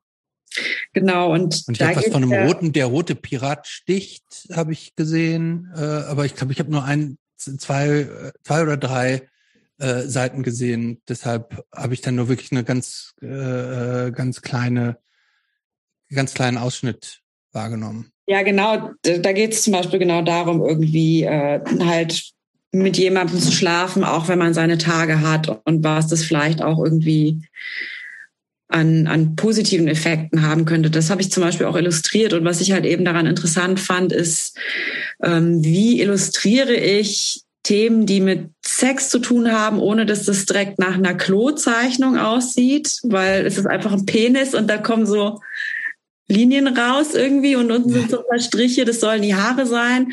Oder, ne, also wie zeichne ich sowas, ohne dass es direkt irgendwie nach Klozeichnung oder pornografisch oder irgendwie sonst wie aussieht, sondern einfach nach einer Elo, die gut zeigt, äh, was worum es geht. Oder ich meine, wenn es jetzt um den weiblichen Orgasmus oder die weibliche Ejakulation geht, dass man halt nicht den Springbrunnen zeigt mit irgendwas, was vielleicht ein Springbrunnen sein könnte, aber vielleicht ja auch irgendwie so große Steine, die eine Vagina ergeben oder so, sondern das hatte ich ihr auch damals geschrieben, dass es mir wichtig ist, da jetzt nicht mit so ähm, Metaphern zu arbeiten, weil darum geht's ja genau, dass man halt offen über diese Themen spricht und dann auch einfach zeigt, wie es ist. Und natürlich habe ich halt dann auch hier und da Sachen also benutzt, die halt so ein bisschen, also eine Metapher habe ich dann schon genommen, weil da ging es, glaube ich, um bei dieser Fucket List sind, glaube ich, zehn Sachen oder so, die man mal gemacht haben sollte beim Sex. Und dann ist halt eine Sache so irgendwie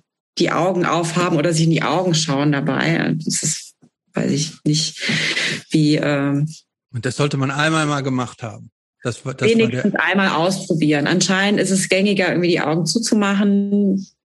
Und dann habe ich halt einen Mund gemacht und da drin sozusagen das Auge, dass die Augenlider der Mund sind. Das ist ja schon eine Metapher, aber mhm. ähm, das fand ich jetzt zum Beispiel dann okay. Das ist auch nicht, um das irgendwie so zu umgehen, etwas zu zeigen, was irgendwie zu obszön wäre oder was auch immer, sondern das fand ich halt einfach eine schöne Metapher. Aber ansonsten habe ich halt schon versucht, dann irgendwie einen Weg zu finden, das so zu zeigen, dass es nicht irgendwie wie etwas aussieht, was man irgendwie schon oft gesehen hat auf eine Art. Dieses klassische, wenn es halt irgendwie um das weibliche Geschlecht geht oder weiß ich nicht, irgendwelche Früchte oder was auch immer, sondern schon möglichst das zu zeigen, wie es ist. Das fand ich halt einfach interessant. Und das zweite Mal, wo ich da was illustriert habe, das war so eine Kurzgeschichte.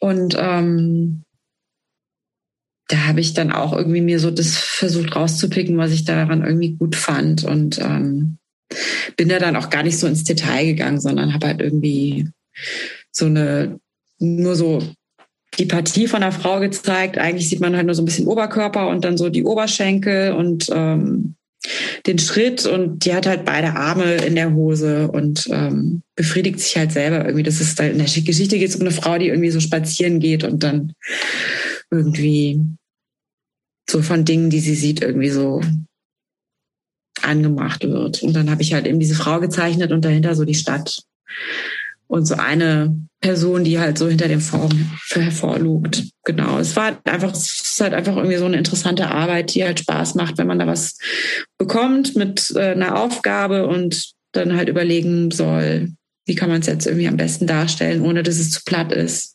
Das fand ich irgendwie gut daran.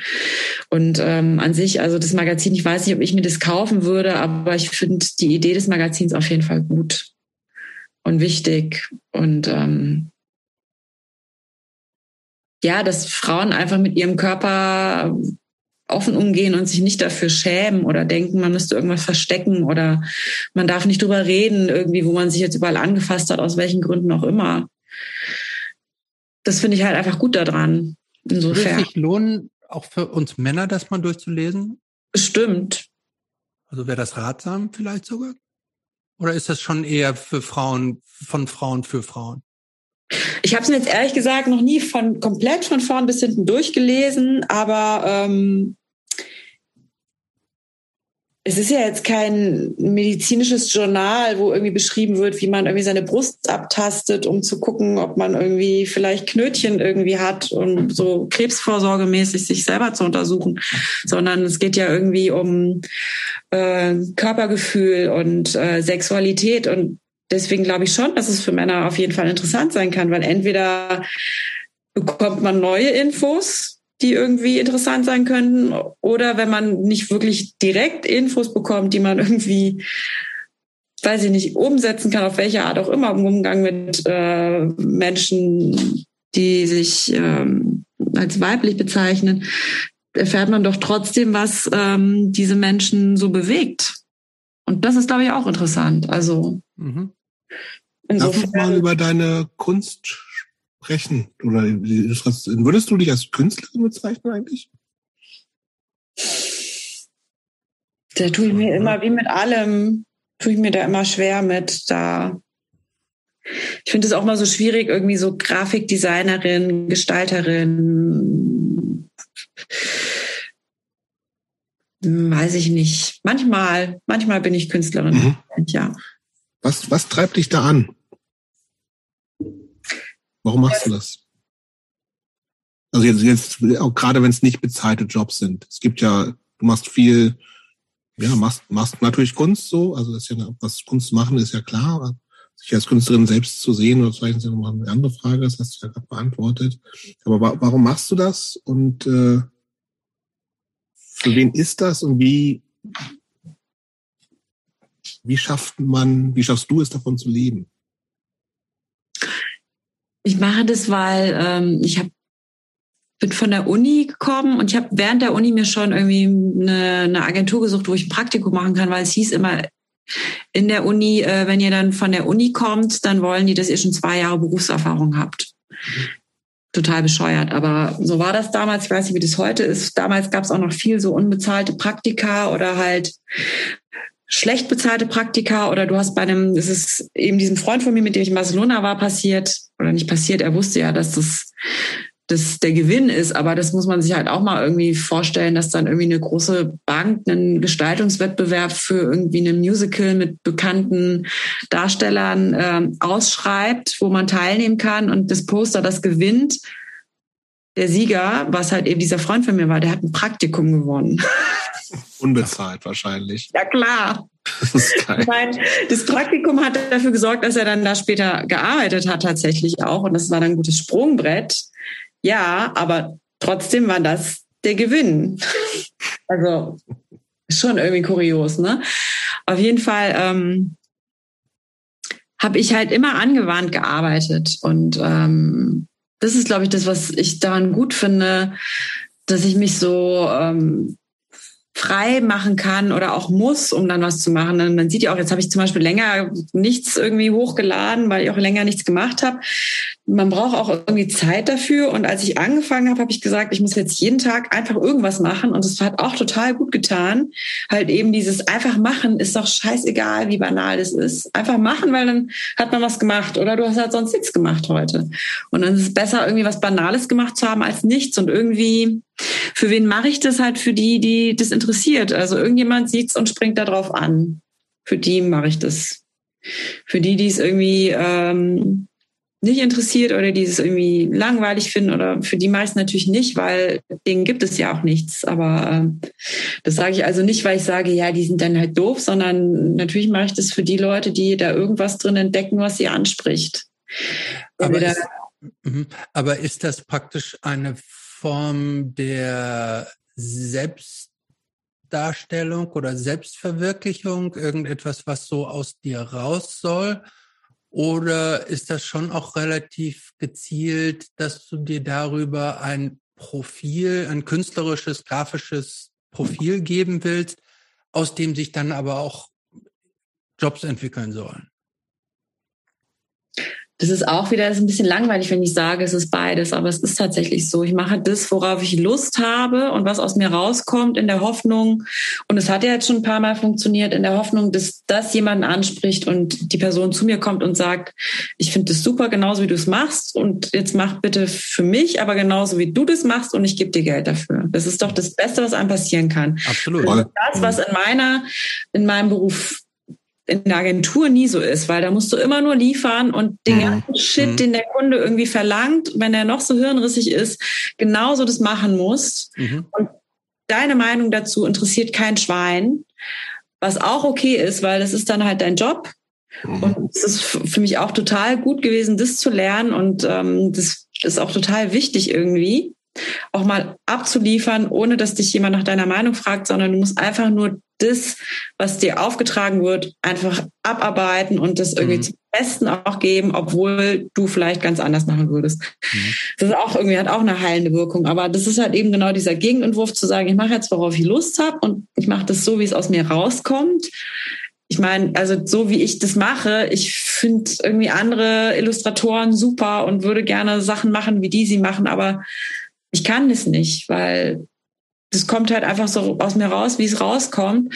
Und wenn dann aber jemand kommt und sagt, das ist cool und ich möchte, dass du für mich zu dem und dem Thema was machst und dann sieht es so aus und dann kriegst du halt irgendwie, wie viel nimmst du, dann gebe ich dir das. Das ist halt so das, was ich ähm, damit letztendlich natürlich erreichen will. Natürlich will ich am Ende damit irgendwie ähm, Geld verdienen. Das ist natürlich klar. Also wenn ich was anderes behaupten würde, das wäre auch albern. Ähm, aber ich versuche das halt eben so, dass es irgendwie auch für mich gut ist und ich auch irgendwie so möglichst äh, maximal zufrieden sein kann auf eine Art. Und wie ich damit Geld verdiene, irgendwie nicht so gut, weil ich auch eigentlich irgendwie gar keine Akquise mache. Mhm. Nicht eigentlich, sondern. Das ist auch ein harter, hart umkämpft alles. Das macht ja, ja jeder so ein bisschen, ne? Ja, ich bin auch wahnsinnig schlecht da drin, mich so zu verkaufen, irgendwie mhm. zu sagen, wie toll ich bin und so. Aber ich habe jetzt irgendwie ähm, mit zwei Leuten, mit denen ich auch früher in dieser Agentur gearbeitet habe, haben wir irgendwie einen Job an Land gezogen, wo eben da bei dem Arbeitgeber, wo Matze auch arbeitet, euer Schnibbelmatze. Mhm. Da haben wir irgendwie. Nicht, was der Schnibbelmatze macht. Was, was arbeitet der eigentlich? Bei, bei einer Krankenkassenverband. Ach so. Genau, und für die machen wir ein Magazin und das ist jetzt so ähm, was, wo ich auf jeden Fall dann, ähm, also den teilen wir uns den Job, deswegen habe ich, mache ich das alle vier Monate und die andere Person auch. Und dann gibt es noch einen Projektmanager, der macht das natürlich dann also jede Ausgabe. Und das ist ähm, auf jeden Fall was, was eine gute Einnahmequelle ist. Und dann muss ich natürlich zusehen, dass ich noch andere Jobs an Land ziehe. Und das ist dann teilweise so Word of Mouth, dass man dann okay. so über Bekannte dann weiterempfohlen wird und so. Und dann mache ich halt einfach dieses Illo-Ding weiter, so freizeitmäßig. Deswegen liegt es auch manchmal ein bisschen brach in der Hoffnung, dass ich da auch nochmal zusätzlich Geld dazu verdienen kann. Mache ich auch, aber halt nicht in einem Umfang, wo ich so sagen könnte, das zahlt mir jetzt wenigstens die Miete oder so. Also das tut's nicht. Aber das wäre natürlich toll, wenn das irgendwann so wäre. Was hat sich eigentlich, um ähm, einen Kartensprung thematisch zu machen, in deinem Leben verändert, seitdem du Mutter bist? Du hast zwei Kinder, ne? Mhm. Was hat sich, was ist das, was hat sich geändert? Ähm, man hat viel weniger Zeit für sich selber. Das ist auch das, was ich so merke, was mich ganz oft so ein bisschen verrückt macht. Ähm, aber ähm, ja, das ist, man hat halt auf einmal wirklich Verantwortung für jemanden ne? und denkt dann wirklich nochmal anders über Dinge nach. Und ähm, es gibt auf einmal auch so einen wirklichen Wunsch und Willen, ähm, Dinge anders und besser zu machen und auch wirklich aktiv irgendwie was dafür zu tun. Also klar, das ist ja immer so, wenn man Kinder bekommt, dass es diesen Spruch gibt, den man so denkt, das will ich jetzt, das werde ich nicht so machen und das werde ich besser machen und das werde ich anders machen und ähm, wirst du dem, wie oft wirst du dem nicht gerecht? Oder wie oft wirst du dem gerecht, um es positiv zu formulieren? Ähm, Wie sehr können, können wir überhaupt Sachen anders machen?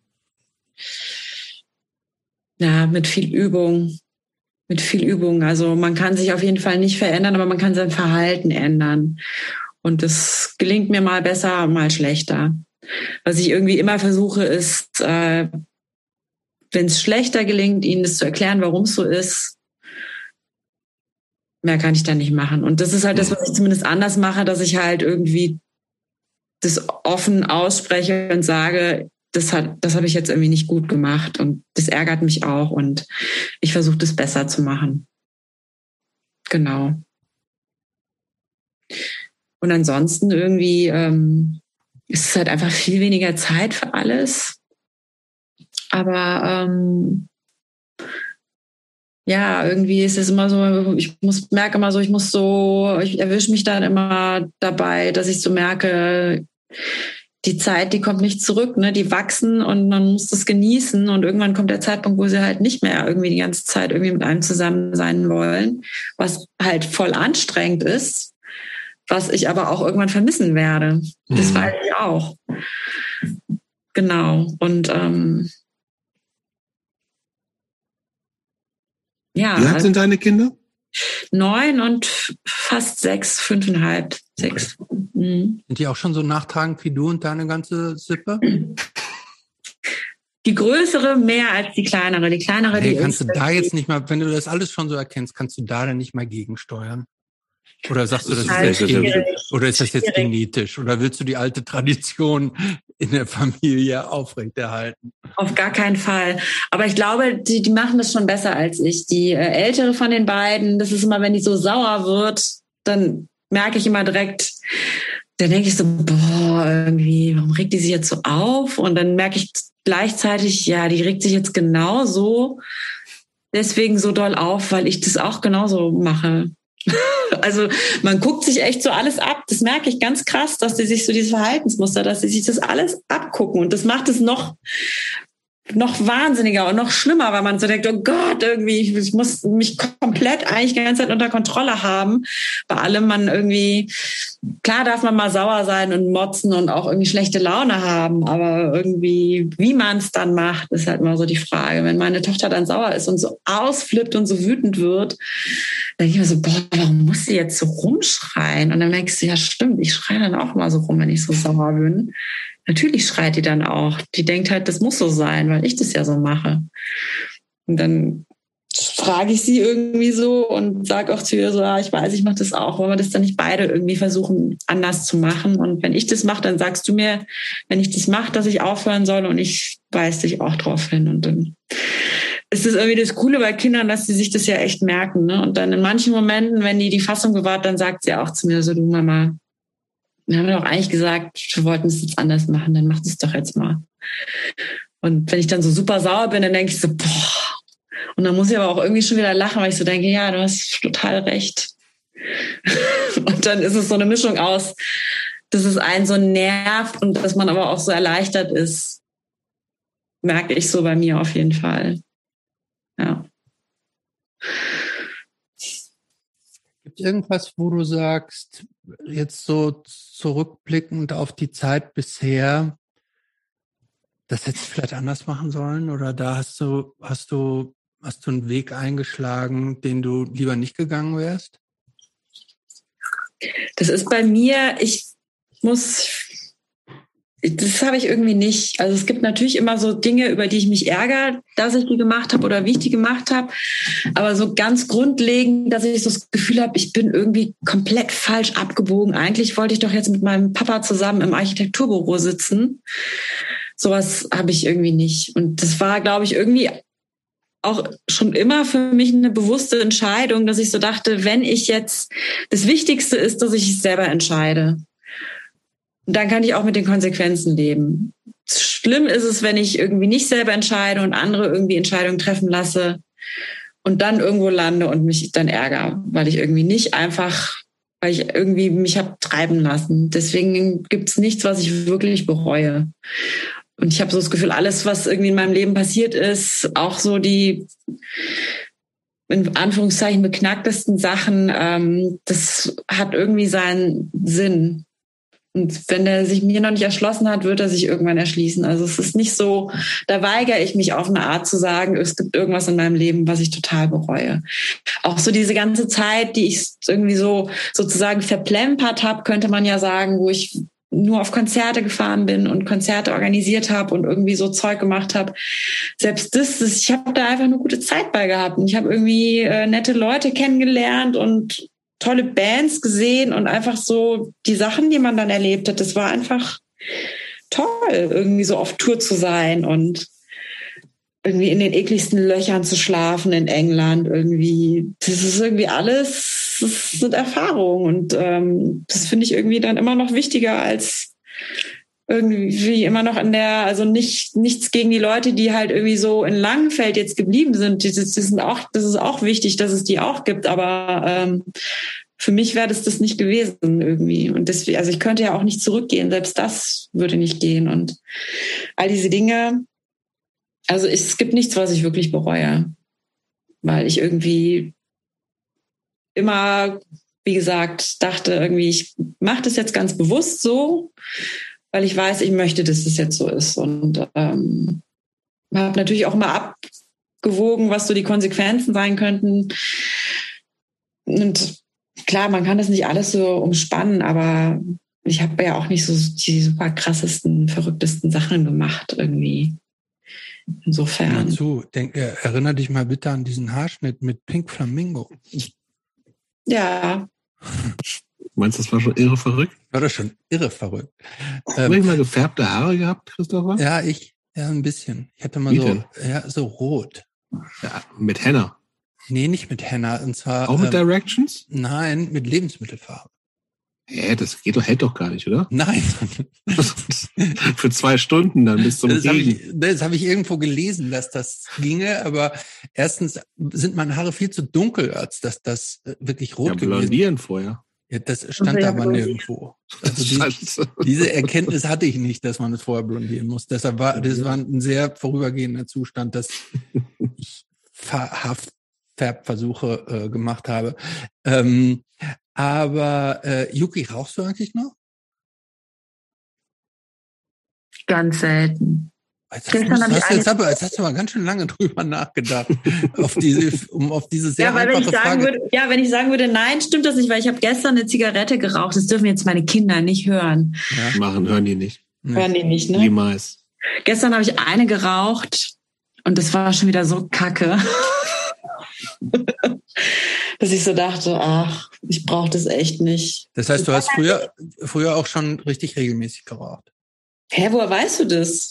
Das war eine Frage. Wenn ich, wenn ich wüsste, ich habe tatsächlich, ich habe äh, mit 25 habe ich angefangen zu rauchen und das Lustige war, ich habe an der Uni angefangen und war erstmal in der ähm, Klasse Werbung hieß es bei äh, Uwe Fock und der hat, ähm, der ist so eine Werbeikone aus den 80er 90er Jahren gewesen. Der hat diesen Joe Camel erfunden. Kennt ihr dieses Kamel noch in so einem Trenchcoat? Ja.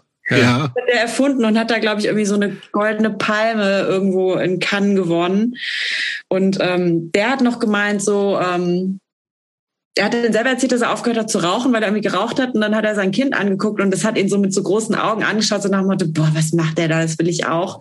Und dann hat er aufgehört zu rauchen und er meinte, die Tabakindustrie, die setzt total auf die jungen Leute und die sagen wohl auch intern, wen man mit 25 nicht gekriegt hat, den kriegt man auch nicht mehr. Und hast du gedacht, ich fange gleich an. Und ich habe dann mit 25 noch schnell bin ich auf den Zug aufgesprungen. das klingt vernünftig. Ja, besser spät als nie, oder? Ja, auf jeden Fall. Ja, das ist ja echt so eine Freizeitbeschäftigung, oder? So, das ist dann auch, auch wenn ich mit 25 erst angefangen habe, das ist irgendwie aus denselben Gründen wie mit 15 auf eine Art. Ja, aber war das, war, war das für dich, ähm, war das für dich dann irgendwie ein Genuss, so wie ein Glas Rotwein oder wie ein gutes Essen, oder war das für dich auch so ein bisschen Rebellion? Es war eine Beschäftigung. Beschäftigung, also man kann sich. Äh ja, wenn man nichts machen möchte, dann kann man sagen, ich rauche jetzt eine. Dann muss man nichts machen, man muss nur atmen und man macht aber trotzdem was. Ne? Macht total Sinn. Und es ist halt irgendwie so, ich habe das jetzt nicht mal gemacht. Ich meine, wahrscheinlich gibt es Leute, die sagen, ja, bin ich nach Berlin gezogen und das ist dann so, dann kann man, dann wird man angesprochen. Sowas war das auch nicht. Ich hatte ja auch schon Freunde hier, als ich herkam. Es war halt einfach irgendwie so, es ist halt auch so gesellig. Es ist schon wie Alkohol. Es ist so gesellig zu rauchen. Verbindet auf jeden Fall. Irgendwie ja. Und es ist irgendeine Connection zu anderen Raucherinnen auf jeden Fall. Es ist echt, Rauchen ist echt die Pest. Das ist echt das Dümmste, was man machen kann, aber ich mache es ja trotzdem. Ich weiß auch nicht, wo Christopher sowas schon wieder her weiß. Der ist manchmal gute Sachen irgendwo her. Du hast bestimmt auf Facebook oder so Fotos durchgeguckt. Irgendwo habe ich bestimmt. Ja, selbstverständlich. Ich weiß, also ich weiß jetzt auch nicht mehr, wo ich das her habe, aber natürlich habe ich das irgendwo auf entweder auf Instagram oder auf Facebook oder auf deinem TikTok-Kanal gesehen.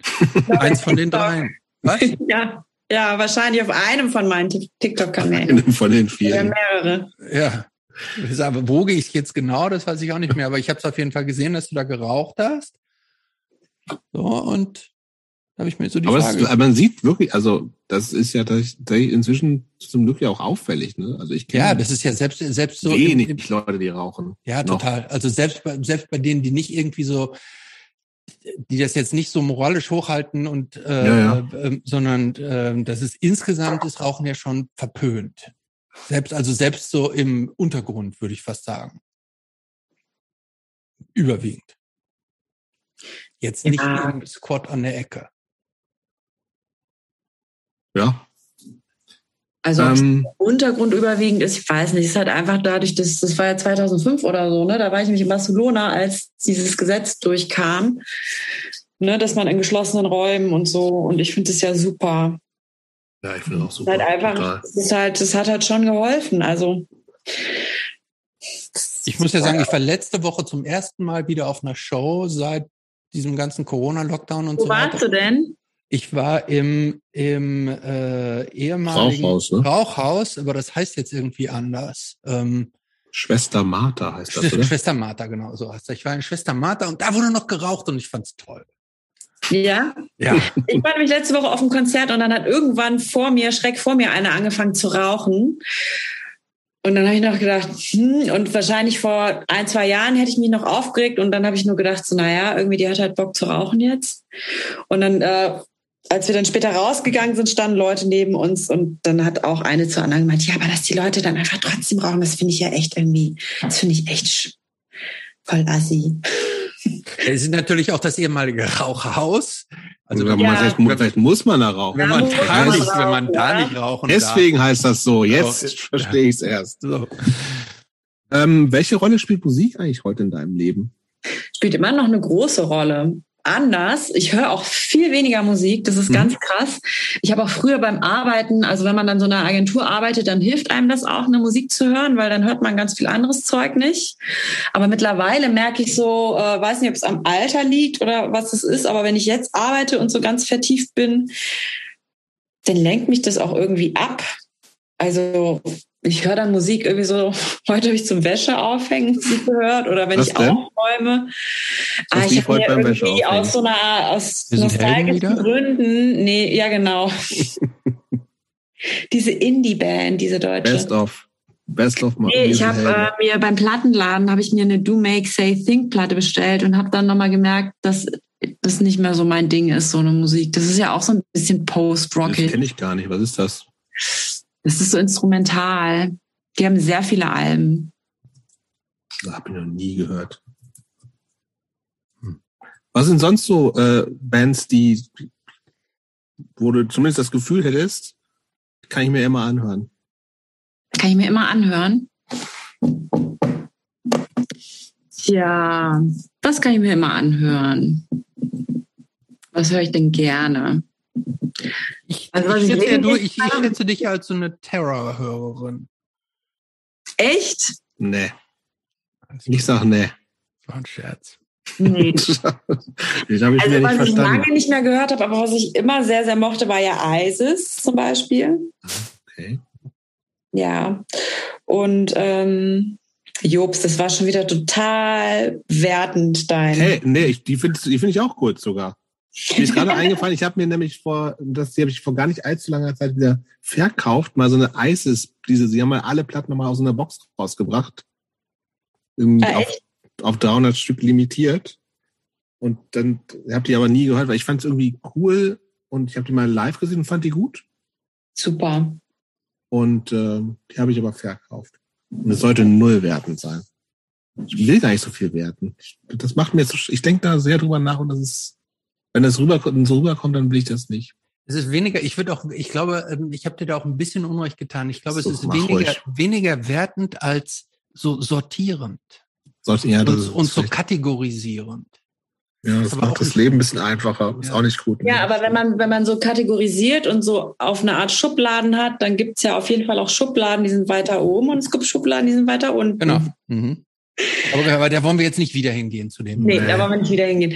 Aber was ich sonst gerne, also ähm, Bands von früher sozusagen auch, da gibt's natürlich wahnsinnig viel Zeug, aber was ich tatsächlich ein bisschen öfter jetzt gehört habe, wieder auch war Cave In, aber mhm. dann halt die neueren Sachen, wo halt manche Leute dann schon ausgestiegen sind. Aber ich muss echt sagen, also das finde ich auch total interessant, was diese Band, was die für eine Entwicklung durchgemacht haben. Ich habe die damals noch zu Until Your Heart, Until, wie heißt es immer, Until Your Heart Stops? Oder ich weiß schon nicht mal mehr den Na Albumtitel.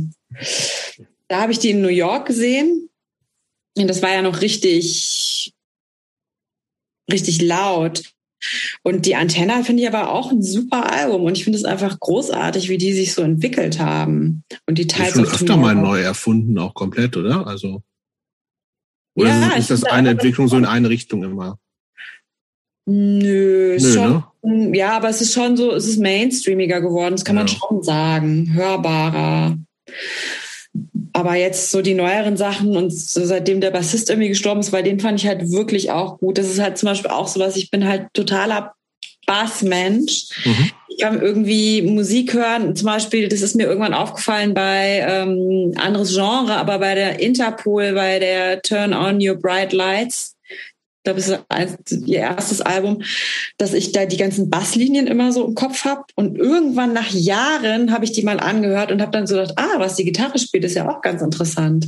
Und ich bin immer so auf den Bass fixiert. Ich bin einfach total, weiß nicht, ob das daran liegt, dass ich irgendwie Cello gespielt habe und so, aber ich bin einfach echt totaler Bassmensch. Und der Bassist von Cave in eben, das finde ich immer super, was der da gemacht hat.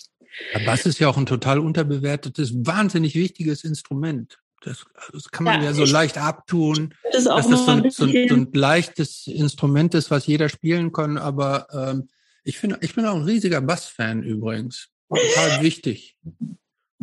Ich war letzte Woche auf einem Konzert. Jobst. Also Christoph war natürlich auch, aber jetzt spreche ich Jobst konkret an. Da haben sich der Bassist und der Gitarrist immer abgewechselt. Weiß nicht, ob die da auch diese Nummer am Laufen haben, die, die in deinem Kopf immer rumschwirrt. Ich habe viel Bass gespielt in Bands. Ich habe in mindestens vier Bands Bass gespielt. Ich möchte zu meiner Ehrenrettung nochmal sagen. Das Ding aber ungern, aber, auch, aber ungern. Auf eine, Art, auf eine Art verstehe ich es auch, weil auf diesem Konzert gab es eine Vorband und der Bassist, der war echt, also nicht, was der gespielt hat, aber wie der sich hat er so, hat er so Bass-Moves gemacht? ja. Diese klassischen Bass. -Moves. Entweder, ne, wenn dann, wenn dann der Bass entweder zu hoch oder zu tief hängt und dann ein zu enges Shirt an und natürlich eine polierte Glatze und eine sehr, er wirkte sehr, sehr weiß ich nicht sehr. Äußerlichkeiten, die sind nicht so. Es sind natürlich Äußerlichkeiten, aber das ist immer so, das ist da auch der Klassiker, wenn du dann so eine krasse Metal-Band hast, weiß ich nicht, wenn du sowas wie Sugar hast, ich weiß, habe jetzt nicht im Kopf, wie die aussehen, aber das wäre dann so der Klassiker, alle haben irgendwie kurze, straighte Frisuren, nur der Basser hat dann lange Haare zum Beispiel. Oder umgekehrt. Oder umgekehrt, dass alle lange Haare haben, nur der Bassist hat kurze Haare. Also es gibt schon manchmal so ein bisschen diese Klischees, aber trotzdem ist es total mein Instrument und wenn ich Musik höre, ist das auch immer das Erste, was ich irgendwie so richtig wahrnehme oder auch ähm, natürlich höre ich die Melodie von einem Lied, aber ich kann dir dann auch wahrscheinlich äh, die Basslinie irgendwie vorsingen, weil ich das irgendwie gut finde. Ich bin echt sehr bassfixiert und ähm, ja, was ich ansonsten an Bands so höre, ähm, was meine totale Lieblingsband in den letzten Jahren war, aber vom letzten Album bin ich echt enttäuscht. Das habe ich zurückgebracht in den Plattenladen. Das geht bei dem netterweise, ist äh, Tame Impala. Die finde ich mhm. echt großartig. Und auch interessante Entwicklung irgendwie, weil das Album, was in dem Jahr rauskam, als meine Tochter geboren wurde, das war 2016. Das fand ich am Anfang richtig kacke, weil da so viel Synthes irgendwie am Start waren. Aber es ist auch ein gutes Album. Hast du noch so neue Bands, die du jetzt erst zum, vor kurzem, kürzerem entdeckt hast? Ob ich da was ich, habe? Hm? Ich überlege gerade. Also ähm, eine Band, die auch länger schon abgefeiert wurde, die ich aber dann irgendwann entdeckt habe, ähm, Krang Bin fand ich ganz gut. Was, was das sagt mir gar nichts. Habe ich noch nie gehört, den Namen. Ich auch nicht. Die sind super. Ich kann euch mal kurz, ich kann ja mal kurz die Platte holen. Oder ja, sing uns doch mal ganz kurz was vor. Oder eine Basslinie. ich werde heute nichts mehr singen. Mache ich ganz ungern. Das ist, ähm, die haben die so äh, von äh, diesem Trio, was immer bei den Peanuts irgendwie die Musik gemacht hat, haben sie den ist Song. Eine, ist das eine 7-Inch oder eine 10-Inch? Ich kann es nicht richtig 7 Inch. Das ist eine 7-Inch. Aber so werden die. oder 10? 7. 7. Ja. Habe ich 10 gesagt, 7. Nee, ich habe es nur akustisch nicht richtig verstanden. Und die sind gut. Und die sehen auch wirklich genauso aus. Und das ist zum Beispiel sowas, wo ich mich dann so abschrecken lasse, weil ich mir so denke, boah, was hat denn der Typ für eine Frisur? Muss das sein? Die höre ich jetzt nicht irgendwie, bloß weil der irgendwie diese Frisur hat. Und dann habe ich sie, dann ist eher umgekehrt, dass ich die höre, obwohl der diese Frisur hat. Ich höre zum ersten Mal von der Band, tatsächlich. Super. Also nicht jede Platte, aber ähm, ist schon eine coole Band. Da singt die Frau. Und mhm. Ähm, die spielt auch Bass. Und ähm, ja, das ist so eine von den neueren Bands, die, die ich so entdeckt habe für mich. Die ist jetzt mhm. auch neu, aber ähm, ja. Und ansonsten, also ich höre bei mir zu Hause irgendwie nicht so viel Musik. Wenn, dann machen die Kinder jetzt irgendwie immer Musik an. Was hören die denn so? Also die hören sehr gerne den Frozen Soundtrack. Das ist auch ein, so ein Dauerbrenner bei den Kindern, oder? Ja, da muss ich aber auch echt sagen, je öfter man das hört, das sind ja schon echt Hits leider. Und, ähm, auf Deutsch oder auf Englisch? Beides. Okay. Weil die große, die hat einen englischsprachigen Vater und die kleine mhm. nicht, und dann hören sie beides. Ähm, und dann habe ich irgendwie letztens, ich weiß gar nicht, wie das kam, bei in meinen, ich habe ja alle meine CDs noch, weil ich habe das auch immer nicht verstanden. Ich weiß nicht, ob ihr das gemacht habt, aber irgendwie so eine Zeit lang haben ja immer Leute alle ihre CDs weggeschmissen und das alles auf eine Festplatte gezogen. Und ja, ich meine, CD ist jetzt nicht irgendwie Schallplatte, aber ich hatte nie so viele CDs, deswegen. Ich habe schon einige CDs. Und ich hatte auch irgendwie ganz lange keinen Plattenspieler. Also ich habe früher irgendwie bei meinen Eltern immer Platten gehört und habe halt so, weiß ich nicht, vielleicht so maximal einen halben Meter Seven Inches irgendwie mhm. und 12 Inches aus der Zeit fast gar nicht, wenn dann eher so Zeug, was ich geschenkt bekommen habe, tatsächlich. Ähm, Platten habe ich mir echt erst so später angefangen zu kaufen, aber ich habe schon echt viele CDs auch aus der Zeit dann natürlich. Und ähm, ich weiß gar nicht, wie es kam. Ich habe die dann durchgeguckt und dann habe ich mir mal, habe ich meinen Kindern so eine CD hingelegt, die aber jetzt so totaler Mainstream-Pop ist. Wo ich aber dachte, was ich daran gut finde, ist, es ist eine Frau, die singt, die hat zumindest wahrscheinlich ein paar Lieder selber komponiert und spielt halt selber Klavier. Und dann habe ich denen da so eine. Shakira? Nee, aber fast. Erinnert ihr euch noch an Vanessa Carlton? Ja, klar. Die, die, ja, weiß ich nicht. Was die ist ja dann auch so. Ja, ja, so, die hat so einen, einen großen Hit gehabt. Ja, da steht die so am Klavier im Video und das, das Klavier fährt so durch Tag und Nacht durch irgendwelche Städte. Und ähm, das hören die total gerne. Und ich denke mir dann so, naja, irgendwie, ich weiß ja, wie die ticken und dann lege ich denen lieber was hin, wo ich weiß, das hören sie dann auch. Und ich, finde es irgendwie dann wichtig, dass sie überhaupt einen Zugang zu Musik haben und so CDs haben, wo sie sich entscheiden, das höre ich jetzt oder das spule ich zurück. Oder dann hat nämlich meine Tochter irgendwie so drei, vier Mal hintereinander dieses, die hat nämlich auf dieser Platte auch die Stones gecovert, Painted mhm. Black. Und das fand sie irgendwie, da hat sie sich so drauf, das habe ich dann irgendwie, ich saß hier und habe gearbeitet und sie war in ihrem Zimmer und dann hat sie irgendwie so fünf, sechs Mal dieses Lied angehört, weil sie das so gut fand. Und das fand ich dann irgendwie auch interessant. Und dann habe ich ihr halt das Original mal vorgespielt damit sie das halt auch so versteht, ne, was da halt so los ist oder so los sein kann. Und jetzt habe ich den auch noch einen Kassettenrekorder, also so einen Kassettenspieler, so ein kleines Ding irgendwie besorgt, damit die Kassetten hören können. Und dann habe ich auch bei meinen alten Mixtapes geguckt, ob da irgendwas dabei ist. Und dann, ja, mal gucken irgendwie. Ich habe hier auf jeden Fall noch so eine Keksdose mit so Tapes, die mir jemand irgendwie aufgenommen hat. Das die, die jemand für dich aufgenommen hat, also so quasi als, als Liebesvisitenkarte. Ja, auf eine Art. Ja. Das ist irgendwie schon irgendwie, ich meine, so Mixtapes.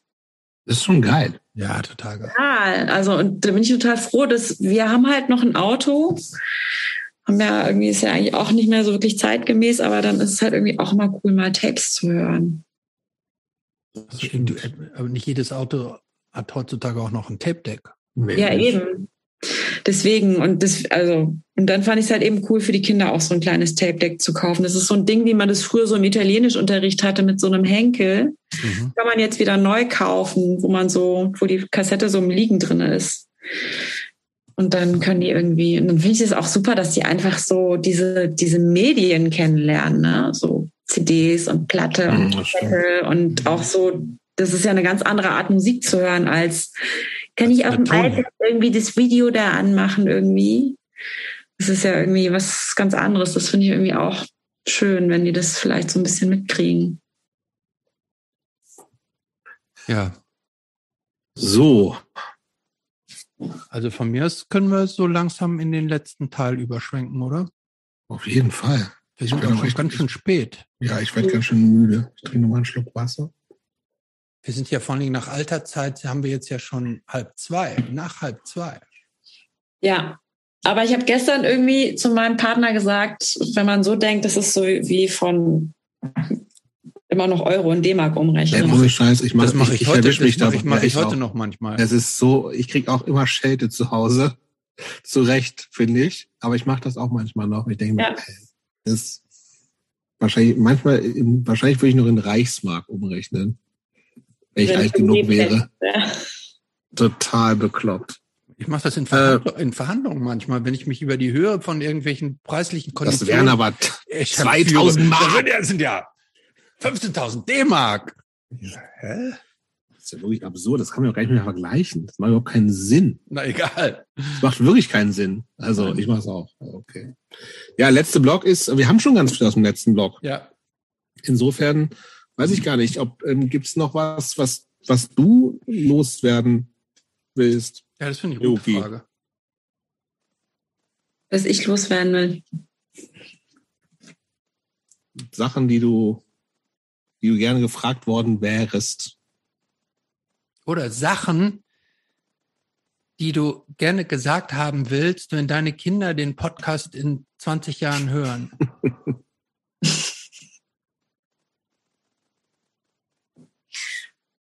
Hm, schwierig. Ja.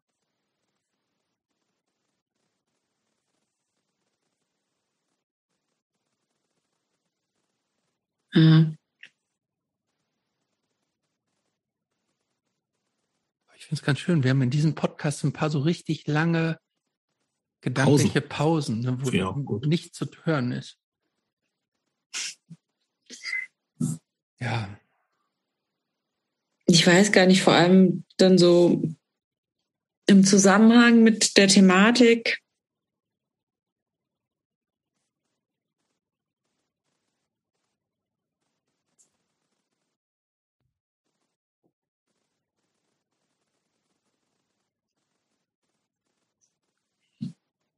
Weiß ich gerade nicht.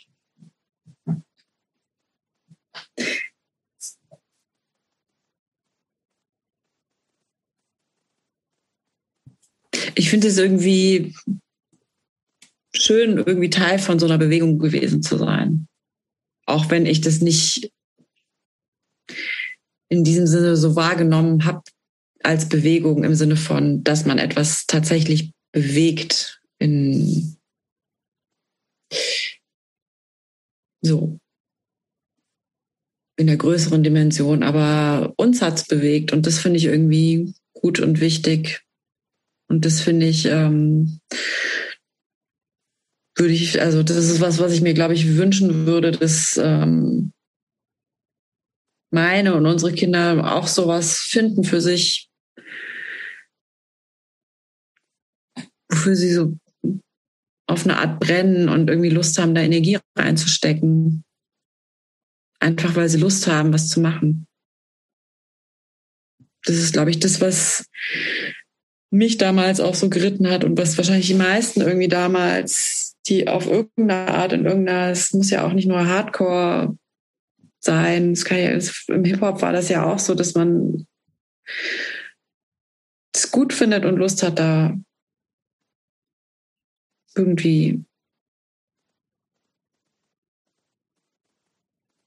mitzumischen und irgendwie was zu machen.